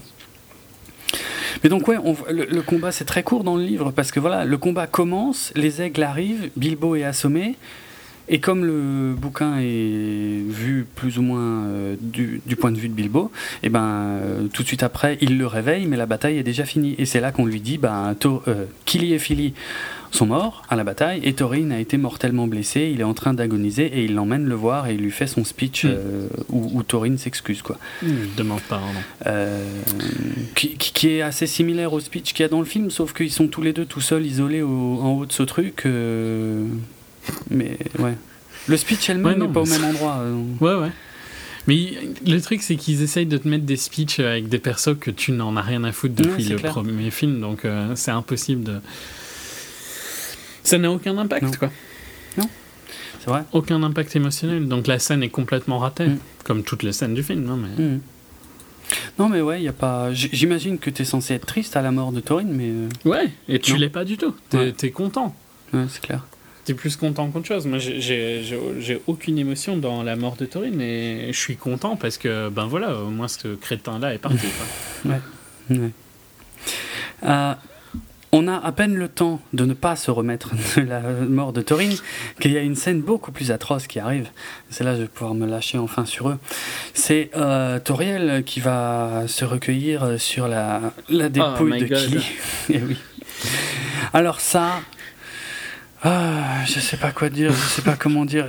C'est de toute façon, je l'avais dit il y a un an, c'est ce que je trouve le plus insultant envers les œuvres de Tolkien, c'est d'avoir créé cette romance pourrie euh, entre une elfe et un nain qui n'a pas lieu d'être, qui n'a aucun sens dans l'univers de Tolkien, puisque je le répète, enfin je le répète par rapport à il y a un an, euh, la première, euh, le premier exemple d'une amitié euh, entre un elfe et un nain, en fait, c'était Gimli et Legolas, suite à tout ce qui se passe dans Le Seigneur des Anneaux. Euh, donc, euh, et puis, et puis, ouais, enfin, non, ce qui m'énerve en fait, c'est que c'est, ce film en fait, il y a des enfants, c'est censé être un film familial. Or, c'est sale. C'est une elfe et lui c'est un nain. C'est dégueulasse. C'est vraiment, c'est contre nature. c'est moi ça me dégoûte quoi. J'ai franchement j'ai eu des hauts le cœur parce qu'elle l'embrasse après. Elle est nécrophile en plus quoi. Mm. C'est vraiment les, les pires déviances sexuelles que j'ai vues euh, au cinéma. C'est vraiment ces deux là quoi. Mais attends, parce que. Parce que euh, Tendril lui pardonne parce que c'était un vrai amour. Ah oui, c'est vrai, j'avais oublié cette connerie. Oui, non, mais c'est c'est atroce. Mais Parce que moi, c'est plus ça hein, qui me choque, c'est ce dialogue à la con, où il lui a dit euh, dix minutes avant, littéralement, non mais euh, c'est pas, c'est pas un vrai amour, tu connais rien. Mhm. Et puis alors, apparemment, là, cinq secondes après, sans aucune raison de sa part, hein, il lui dit euh, ah bah ça, ça, ça fait mal parce que c'était un vrai amour. hein. Hmm, triste. ouais, c'est Allez vous cacher. c'est clair, c'est atroce, franchement. Faire ça, non, ouais, ouais. Je crois que c'est Legolas ou c'est Tranduil Je crois que c'est Legolas. C'est Tranduil, c'est Tranduil, Tranduil, Tranduil. Ouais. Ok. Ouais, certain, certain. Legolas, après, il a une scène avec son Ah, père. celle-là, elle, est- euh, elle est monstrueuse aussi. Hein. Elle est pas, elle est pas mieux non Ouais, plus. non, non. Parce que là, on est à plus ou moins 10 minutes de la fin du film. Donc, on a, ça y est, on a. En fait, le, le découpage du film n'est pas compliqué. Les 10 premières minutes, c'est Smog. Après, on a une heure, mais quasiment tout rond, hein, une heure de- d'exposition et de dialogue et d'aller-retour inutile. Ensuite, on a 45 minutes de, euh, de combat euh, partout, un peu partout. Et après, il reste juste un quart d'heure pour 20 essayer minutes de closing. voilà, pour, pour conclure tout ça. Et euh, ce, qui, ce que je trouve fa- fascinant, c'est qu'il va conclure des trucs dont on se contrefout, et que par contre, il va oublier, quand je dis il va, c'est Peter Jackson, il va oublier des Mhm. trucs que je trouve beaucoup plus importants, ne, ne serait-ce que par rapport à Erebor, et puis, ouais, et puis la, la bataille qui a eu lieu dans la plaine, quoi.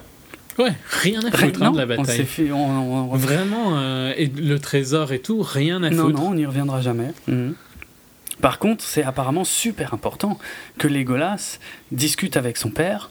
euh, Et que et qui lui disent d'aller voir euh, Aragorn. Ouais, enfin en tournant autour du pot en plus. euh, Ouais, En- tout le monde comprend. oui, oui, bien sûr, on comprend, mais je veux dire, à quoi ça sert qu'ils lui disent oui, euh, je voudrais que tu partes dans les terres des Dunédins, machin, trouver le fils d'Arathorn, euh, on le surnomme Grand-Pas, mais son véritable nom, tu devras le découvrir par toi-même. Mais qu'est-ce que c'est que cette merde? Qui a écrit ça? Qu'est-ce que ça veut dire? C'est n'importe quoi, c'est d'où ça sort cette merde? C'est ça les liens avec la trilogie du Seigneur des Anneaux? Mais dis-toi que t'es euh, faut, en fait, faut se- s'estimer heureux qu'on n'a pas eu un film qui faisait les liens avec la, le Seigneur Ouais. des Anneaux, parce que ça aurait été ça pendant deux Ça aurait heures. été, oui, exact, oui, oui, ça aurait été ça, extrapolé. Mais c'est euh, d'ailleurs, ça me fait penser que hum, finalement, euh, Parce qu'ils en parlaient à un moment d'en faire quatre. non, Ils avaient dit non, pas moment- 4, non, non, non, T'es sûr? Ouais, ouais, Il- euh, ouais, 4, ouais, je suis certain, ouais.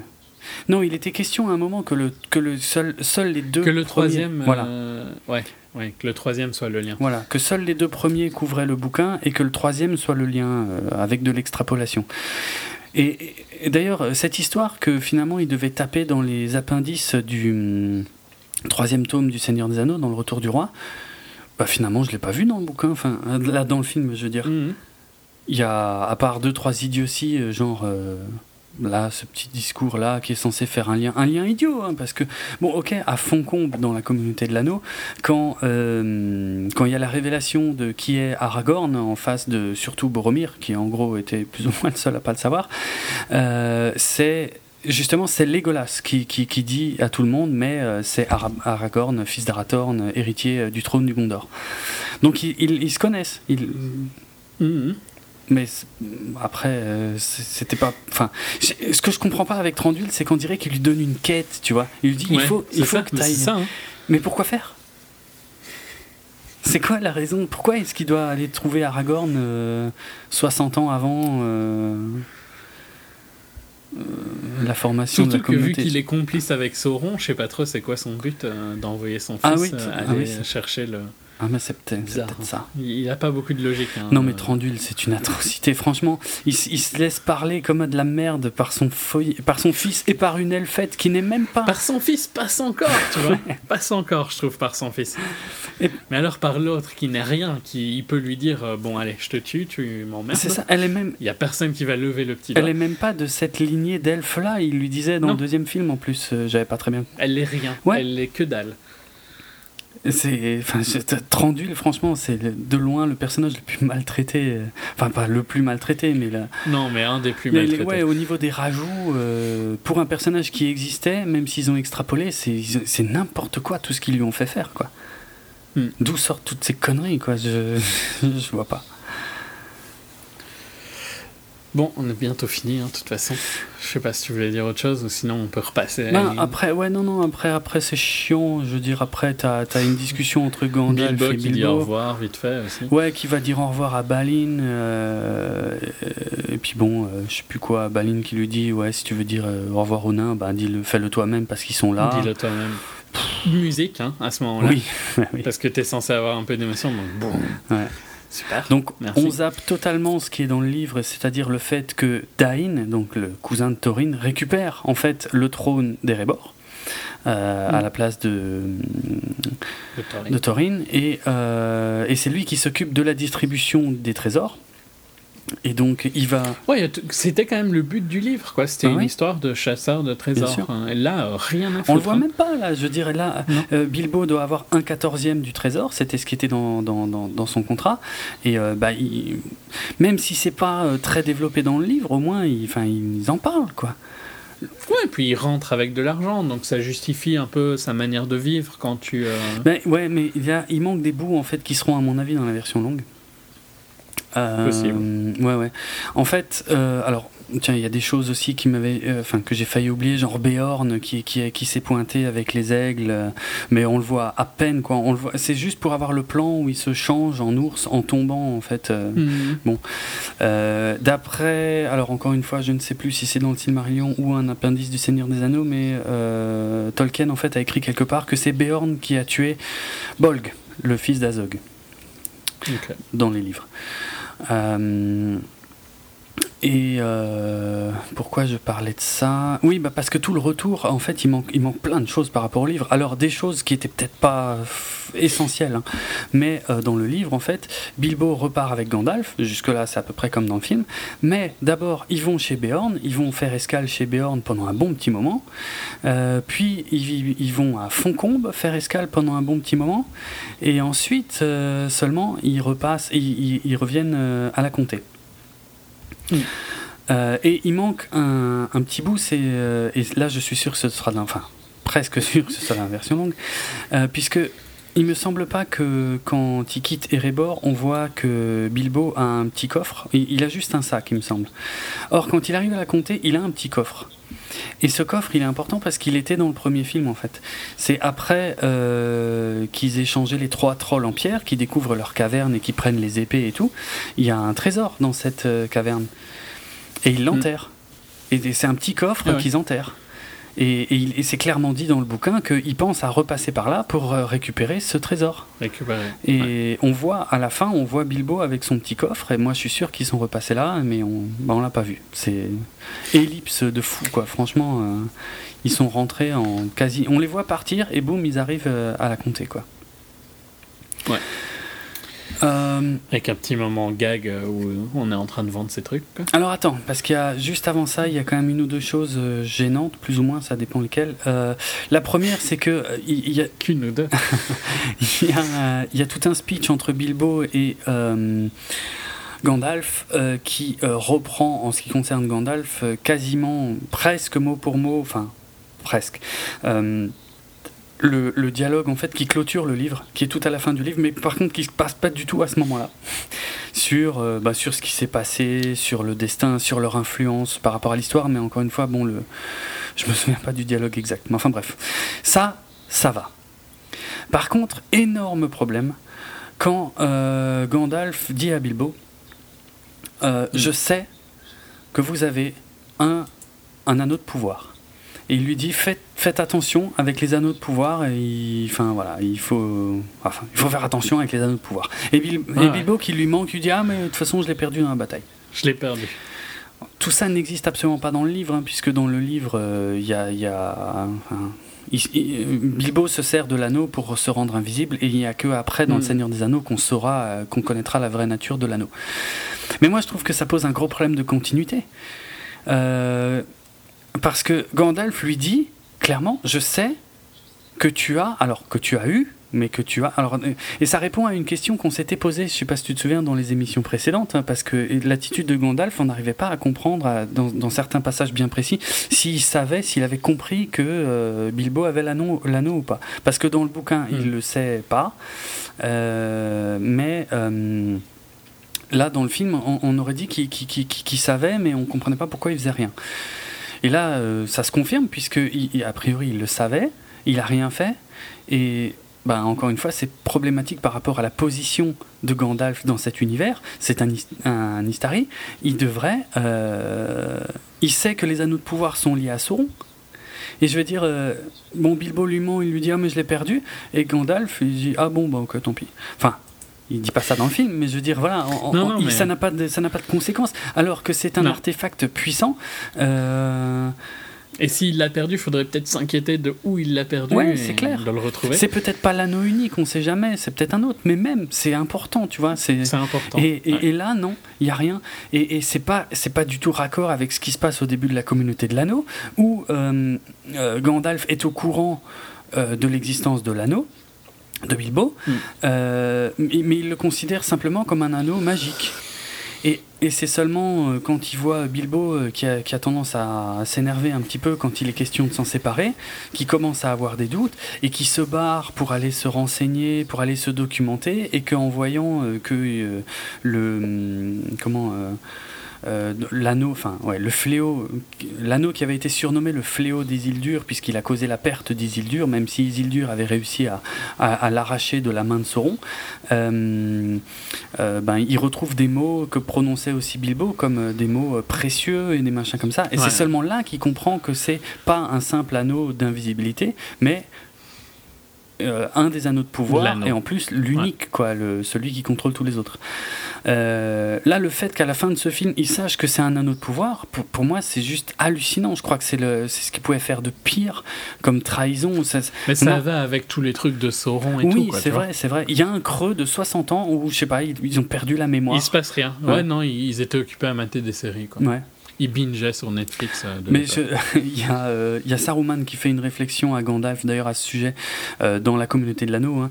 Euh, il lui dit mais je, vous étiez un peu trop occupé à, à fumer l'herbe des, des hobbits.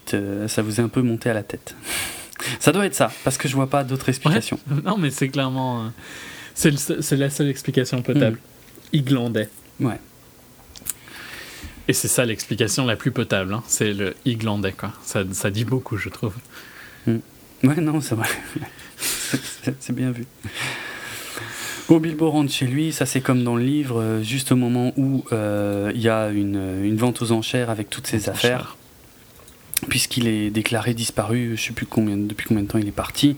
Euh, il reprend les cuillères en argent au saquet de Besace, euh, donc ça, il, en est question. Je crois qu'il il en parlait de ça euh, tout au début de Un voyage inattendu.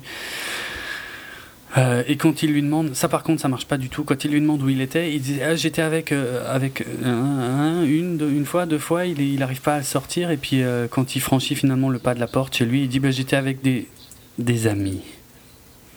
J'ai pas compris. euh, Est-ce que. Je sais pas. euh, Est-ce que est-ce qu'il a été un pourri avec eux jusque-là et que c'est seulement à ce moment-là qu'il qu'il réalise que c'était des amis? Qu'est-ce que c'est que ce dialogue Enfin, d'où d'où sort ce dialogue J'ai pas compris ce qu'ils ont voulu faire passer. Ouais, non, mais c'est faussement émotion. Ouais, ouais. C'est naze. C'est naze. Bon, il rentre chez lui, Que il met les tableaux en place, il regarde l'anneau, histoire de bien faire le lien, puis comme ça on passe direct sur le vieux Bilbo, au moment où Gandalf vient toquer chez lui. Et, et voilà, on enchaîne. euh, En fait, on a, on a la scène. euh, comment? Dans la communauté de l'anneau, on voyait la scène de dehors. On voyait Gandalf qui toquait Mm. à la porte. Là, on l'a de dedans au moment où Bilbo euh, va répondre. Voilà. Et c'est fini. C'est euh, le. C'est enfin fini. Le mauvais trailer de 9 heures de.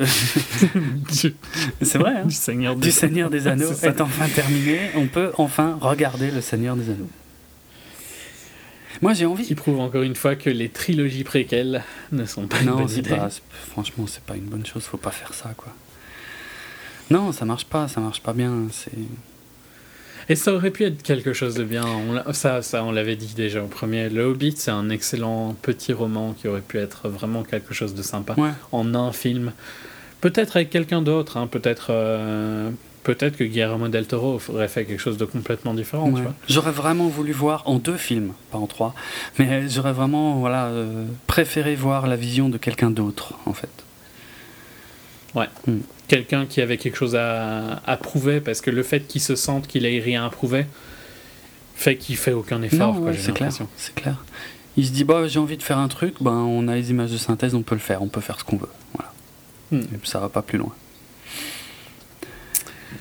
C'est moche. Ouais. C'est triste euh, d'avoir fait ça parce que euh, ça, ça entache hein, le Seigneur. Un petit peu, ouais. Hmm. qui n'étaient pas des bonnes adaptations, mais des bons films euh, avec des très bons acteurs, hein, des acteurs qui se sont révélés être excellents au final. hein. Vigo et tout ça, c'est des- Ouais. en particulier Vigo, je trouve, mais il y en a d'autres. quoi. Et Jawood aussi est sympa. hein, de- Ah ouais, ouais, ouais, excellent. ouais. Euh, Sean Astin aussi, même s'il a moins joué, il est, c'est un bon acteur. Enfin ouais, il y a plein de trucs. euh, C'est dommage. Mm. C'est dommage. Mais bon, ça fait plaisir que ce soit fini. Ouais, c'est clair. Enfin, enfin, enfin, enfin. Moi je dis enfin, mais dans un an je regarderai, je jetterai quand même un œil à la version longue. euh. Moi pas. Mais ça c'est purement de ta faute. Hein. Mais je veux savoir. Rien ne t'y force. Ouais, non, rien. Si, je, je veux savoir qu'est-ce qu'il a encore pu rajouter à ça. C'est depuis le premier film, on se pose la question, hein, par contre. hein. Et à Mhm. chaque fois, il y a eu des, des rajouts aussi ridicules qu'inutiles la plupart du temps. Et mais alors dans celui-là, euh, où c'est déjà nettement plus creux que, que que les deux films précédents, qu'est-ce qu'il pourrait encore ajouter là-dedans? Bah, j'ai peur que quelque part il nous colle. tu sais, ah ouais, j'avais peur vraiment de voir Gollum, tu vois, qu'on nous remette Gollum quelque part pour euh, la continuité ou bon, ça a priori. Dans la version normale, ça n'y est pas. Euh, D'ailleurs, ça me fait penser que Andy Serkis, euh, bon bah il a la grande scène de Gollum dans le premier film, mais en fait il a pas, euh, il a quand même participé, beaucoup participé aux, aux deux films suivants, hein, donc euh, le deuxième est celui dont on vient de parler, puisqu'il était le réalisateur de la seconde équipe. Eh oui. Et je crois que, bah, en fait ça c'est le genre de truc que je vois en lisant euh, le générique de fin, tu vois, tu vois, c'est Mm. pas inutile. Non, mais moi, je- moi, ça me fait peur parce que il va réaliser un film d'Orwell, je- basé sur euh, un roman d'Orwell, il me semble. Euh, Serkis Ouais. Ah bon Ok. Euh, qui va aussi utiliser du HFR. Donc, euh, c'est un des, un des prochains films en HFR en dehors d'Avatar, c'est le film d'Andy Serkis. D'accord. Et j'ai vraiment pas l'impression qu'il a appris les bonnes choses de Peter Jackson. Non, ça, ça fait un peu flipper, ouais, c'est vrai. Je vais essayer de trouver c'est quoi le, le titre euh, du roman. Vas-y, je te. Continue. Euh, bah, pff, de toute façon, j'arrive. Si autre Si, ouais, vu parler vite fait de la, de la musique du générique de fin. euh, donc, euh, c'est une chanson, comment ça s'appelle déjà? Ah oui, The Last Goodbye, euh, interprétée par Billy Boyd, qui euh, jouait euh, Peregrine Took, donc Pipin, ah, Pipin dans les versions françaises, euh, dans la trilogie du Seigneur des Anneaux. Euh, donc voilà, qu'il a écrit, alors selon les versions, qu'il a écrit ou co-écrit en fait euh, la chanson, mais donc qui sert de générique de fin à la bataille des cinq armées. C'est pas ce qu'on va écouter nous hein, en fin d'épisode, mais voilà. Je, je sais pas si c'est censé être un événement, je l'ai écouté la chanson, elle est pas moche, elle est pas ouf non plus, euh, bon voilà, pourquoi pas. Sans plus. Euh, ce serait Animal Farm. Le- Ah, la ferme des animaux, d'accord. Ah ouais, ok.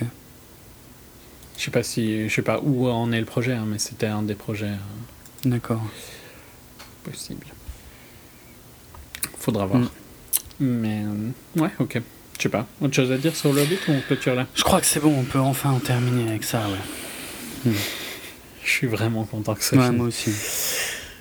Euh, eh bien, vous pouvez retrouver nos autres épisodes de 24 FPS sur notre site www.bipod.be, sur notre page djpod, djpod.fr slash 24 FPS, sur vos podcasts, euh, sur vos programmes de téléchargement de podcasts favoris, sur iTunes, euh, sur les réseaux sociaux, sur Twitter c'est 24 FPS Podcast, sur la page Facebook s'appelle 24 FPS Podcast. Vous pouvez des commentaires ou des notes à peu près où vous avez envie. Euh, vous pouvez également nous écouter sur podradio.fr le lundi à 7h et le vendredi à 20h. En ce qui nous concerne, vous pouvez me retrouver sur Twitter, c'est atrates, R-H-A-I-T-Z. Et moi, c'est @dravenardrock, D-R-A-V-E-N-A-R-D-R-O-K. Mon blog, c'est dravensworld.net, qui a parfois des petits sursauts d'activité ces derniers temps. Et euh, ah oui, avant. Et dis-moi, va-t-on parler de meilleurs films euh, la semaine prochaine Ah bah a priori oui. Par contre, je suis pas sûr que ce soit tout de suite la semaine prochaine parce que faut que Dans deux faut que je semaines, t'en parle. Ouais, euh, quoique attends. Ouais, enfin, il faut qu'on voit notre planning en fait parce que Ouais, non, c'était. Le prochain épisode sera-t-il consacré à des meilleurs films? J'espère, mais je suis pas sûr en fait. non, mais euh, on devrait avoir encore euh, des bons films avant la fin de l'année. Voilà, ça c'est sûr. Par contre, dans quel ordre ils vont arriver, ça je suis pas euh, totalement certain. Euh, Ouais, heureux. Eh oui, oui, c'est vrai, il y a un autre Eh ben euh, oui. gros Eh blockbuster. oui. il y a celui-là d'abord. C'est pour ça que j'ai un petit doute. Euh, bon, on verra. Euh, en tout cas, vous n'en avez pas fini avec nous pour euh, la fin de cette année. 2014. Euh, Parlons aussi de Voyage Cast rapidement, puisque je sais plus, est-ce que je l'ai déjà dit dans le précédent, je crois, hein, mais je vais le redire quand T'en même. as parlé en tout Ouais, cas. ok. Euh, donc le l'un des derniers épisodes, parce que je sais pas quand vous allez écouter ça, donc un des épisodes du mois de décembre 2014 de Voyage Cast est euh, consacré à euh, le- la planète des singes, l'affrontement. Et euh, donc sous un angle, sous un angle un peu différent de, de, bah, ce que nous on a pu faire, hein, euh, puisque c'est un angle, euh, on va dire plus scientifique, plutôt anthropologique. Donc je vous conseille fortement l'éc- l'écoute de, cet épisode de Voyage Cast et profitez-en pour vous abonner au podcast Voyage Cast de notre pote Jonathan, parce que en cette fin décembre, là pour l'instant ils sont pas en ligne, mais ça devrait plus tarder. Il y a deux épisodes crossover avec nous qui vont être publiés. Donc 24 FPS dans Voyage Cast, ça arrive en décembre 2014 sur le flux de Voyage Cast. Donc ne ratez pas ça. On a parlé de c'était combien 9 films, on en avait 3 chacun, avec ou sans spoiler, donc sous l'angle du voyage au sens large. Euh, donc vraiment ne ratez pas ça. C'est un peu différent de ce qu'on fait d'habitude, mais, euh, tout, tout, en étant un peu similaire aussi dans les débats et dans les digressions et, et, dans la forme plus ou moins. Mais voilà. La seule différence, c'est que c'est pas forcément des films qui sont à l'affiche en ce moment, en fait. Euh, et donc, mm. avec Jonathan de Voyage Cast qui, qui discute de tout ça avec nous. Euh, donc vraiment, ne ratez pas ça. Abonnez-vous à Voyage Cast. C'est le moment où jamais les épisodes, au moment où on enregistre là, sont vraiment sur le point de sortir. Euh, voilà, je crois que c'est tout. finir en musique? Ouais, je pense. Allez. Tu sais que pour moi, Tolkien, euh, c'est euh, une bonne euh, raison de parler de Led Zeppelin. T'as as besoin de beaucoup de raisons, tu vois, pour parler de Non, c'est vrai. Mais c'en est une. qui mm. C'est un lien logique pour moi, peut-être pas pour tout le monde, mais. Donc, bah, déjà l'année dernière, on avait terminé l'émission avec The Battle of Evermore, qui était un, morceau bah, que j'écoutais en, lisant les trucs de, Tolkien parce que je trouvais que l'ambiance était, similaire. Ce qui n'est pas, un hasard, puisque de toute façon, euh, les paroles, euh, enfin, on va plutôt dire les, les, écrits de Tolkien ont fortement influencé euh, l'écriture de certains morceaux de, de Led Zeppelin, notamment donc The Battle of Evermore qu'on a écouté l'année dernière, Misty Mountain Hop, voilà, c'est plus que flagrant, c'est dans le titre, hein, Misty Mountain, les monts brumeux, euh, qui sont mentionnés, bah, qui étaient mentionnés dans la chanson des nains d'ailleurs, dans Un voyage inattendu, et je parle même pas de, après les références sont plus ou moins flagrantes hein, dans les morceaux de Led Zeppelin, mais je parle même pas de Stairway to Heaven où il est question de, de, de ronds de fumée euh, dans la forêt. Euh, Moi, ce qui personnellement me fait quand même beaucoup penser à, Gandalf. Euh, donc là, on va s'écouter Ramble On, un morceau qui est extrait de leur second album. C'est aussi un peu ce qu'on fait, donc c'est double contexte. ouais, quelque part. Euh, Ramolan, donc, euh, issu de leur second album Led Zeppelin 2, sorti en 1969. Euh, il faut savoir que, d'ailleurs, j'en profite pour dire que les, les, écrits de Tolkien, en fait, étaient extrêmement populaires à la fin des années 60, début des années 70, notamment dans la culture hippie. Euh, et donc c'en est, un exemple plus que flagrant, même si les bouquins, eux, étaient sortis euh, au milieu, enfin en tout cas le Seigneur des Anneaux était sorti au milieu des années 50, donc euh, plus d'une décennie auparavant. Euh, voilà, ça, a eu une influence vraiment énorme sur la, société de, l'époque, dans les années ouais, 60-70, euh, sur la musique de Led Zeppelin, euh, sur, je sais pas, des choses qui sont devenues par la suite, par exemple Donjons et Dragons au début des années 70, donc l'invention du jeu de rôle sur des bases de fantasy fortement influencées par Tolkien, même si les créateurs de Donjons et Dragons ne l'ont pas toujours reconnu, mais ils ont fini par le reconnaître. Euh, il y avait aussi euh, un truc euh, que je voulais mentionner, mais j'ai oublié de faire la recherche. Est-ce que tu te souviens du nom de l'acteur historique qui jouait Monsieur Spock dans Star Trek? Euh, euh, Monsieur Spock. J'ai ouais, j'ai plus son nom. Bref. Ouais, non, mais ouais, non, désolé. De tête comme ça. Euh. c'est pas grave. ce mec-là, il me semble, c'était plutôt dans les années 70, avait sorti une chanson qui est, qui, est, extrêmement difficile à trouver, mais je crois qu'on peut trouver un petit bout sur YouTube de la chanson. Bilbo la chanson, je crois, je sais plus si ça s'appelle The Hobbit ou, ou, Bilbo, ou je sais plus exactement comment c'est formulé, mais enfin, c'est une, mhm. une espèce de tentative de pop musique euh, débile pour les jeunes et, euh, et c'est, enfin, nul à chier, mais, mais ça montre que que voilà que l'influence de Bilbo le Hobbit ne vient pas ne vient pas de. C'est Léonard Nimoy, voilà. Et la, chanson, c'est The Ballad of Bilbo Baggins. Euh, donc euh, ils, avaient, ils avaient tourné un clip euh, à l'époque et tout machin. C'est, c'est, tu connais, enfin tu, l'as déjà entendu, ça dit quelque chose Non, je, je pense pas. C'est atroce. Peut-être, mais sans faire attention. C'est, c'est vraiment atroce. Et ah oui, c'est sorti en. Ça y est, j'ai les infos sous les yeux. C'est sorti en 67 en fait, donc c'est même plus plutôt que ce que je pensais. Donc c'était voilà, c'était vraiment très populaire à l'époque. Bilbo le Hobbit, contrairement à ce qu'on pourrait croire, puisque les films n'arrivent que maintenant. Mais Mm. euh, donc voilà, il y a une logique et euh, donc dans le morceau Ramble On de Led Zeppelin, j'en reviens à eux. euh, là, c'est vraiment plus que flagrant puisque le Mordor et Gollum sont clairement mentionnés. le- les mots sont dans le troisième couplet du morceau. Donc voilà. Même si, par contre, il faut pas essayer de, de- de- de chercher un sens. Euh, euh, il raconte pas vraiment l'histoire. hein, euh, euh, les, les histoires de Tolkien, en fait, dans les paroles de Led Zeppelin, Mm. hein, pas du tout, puisque là, c'est juste deux phrases qui, dit, euh, qui disent. attends, j'essaie de traduire en live. Donc, c'était dans les, hum, dans les profondeurs les plus sombres du Mordor. J'ai rencontré une, une fille, mais Gollum et le. The Evil One, le. Comment je pourrais dire Le, le maléfique, euh, en fait, euh, se sont arrivés euh, et, et, et se sont enfuis avec elle. Donc. Ça n'a pas beaucoup de sens, mais euh, voilà, en tout cas, ils sont clairement mentionnés. C'est normal, c'était hyper populaire à l'époque. Allez, on vous laisse à très bientôt. Ramble On, Led Zeppelin 1969. Ciao tout le monde. Salut.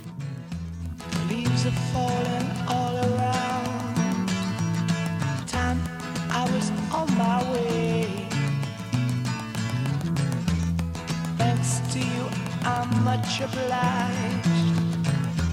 Such a pleasant stay. But now it's time for me to go. The autumn moonlight's my way. But now I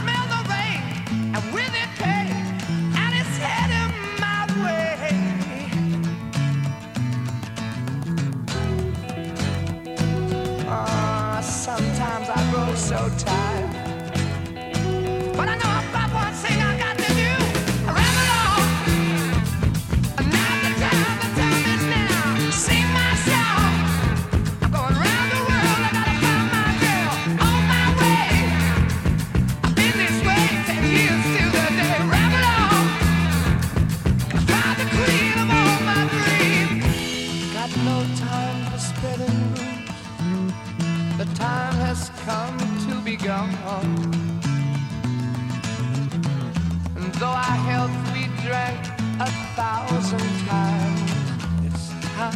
Time to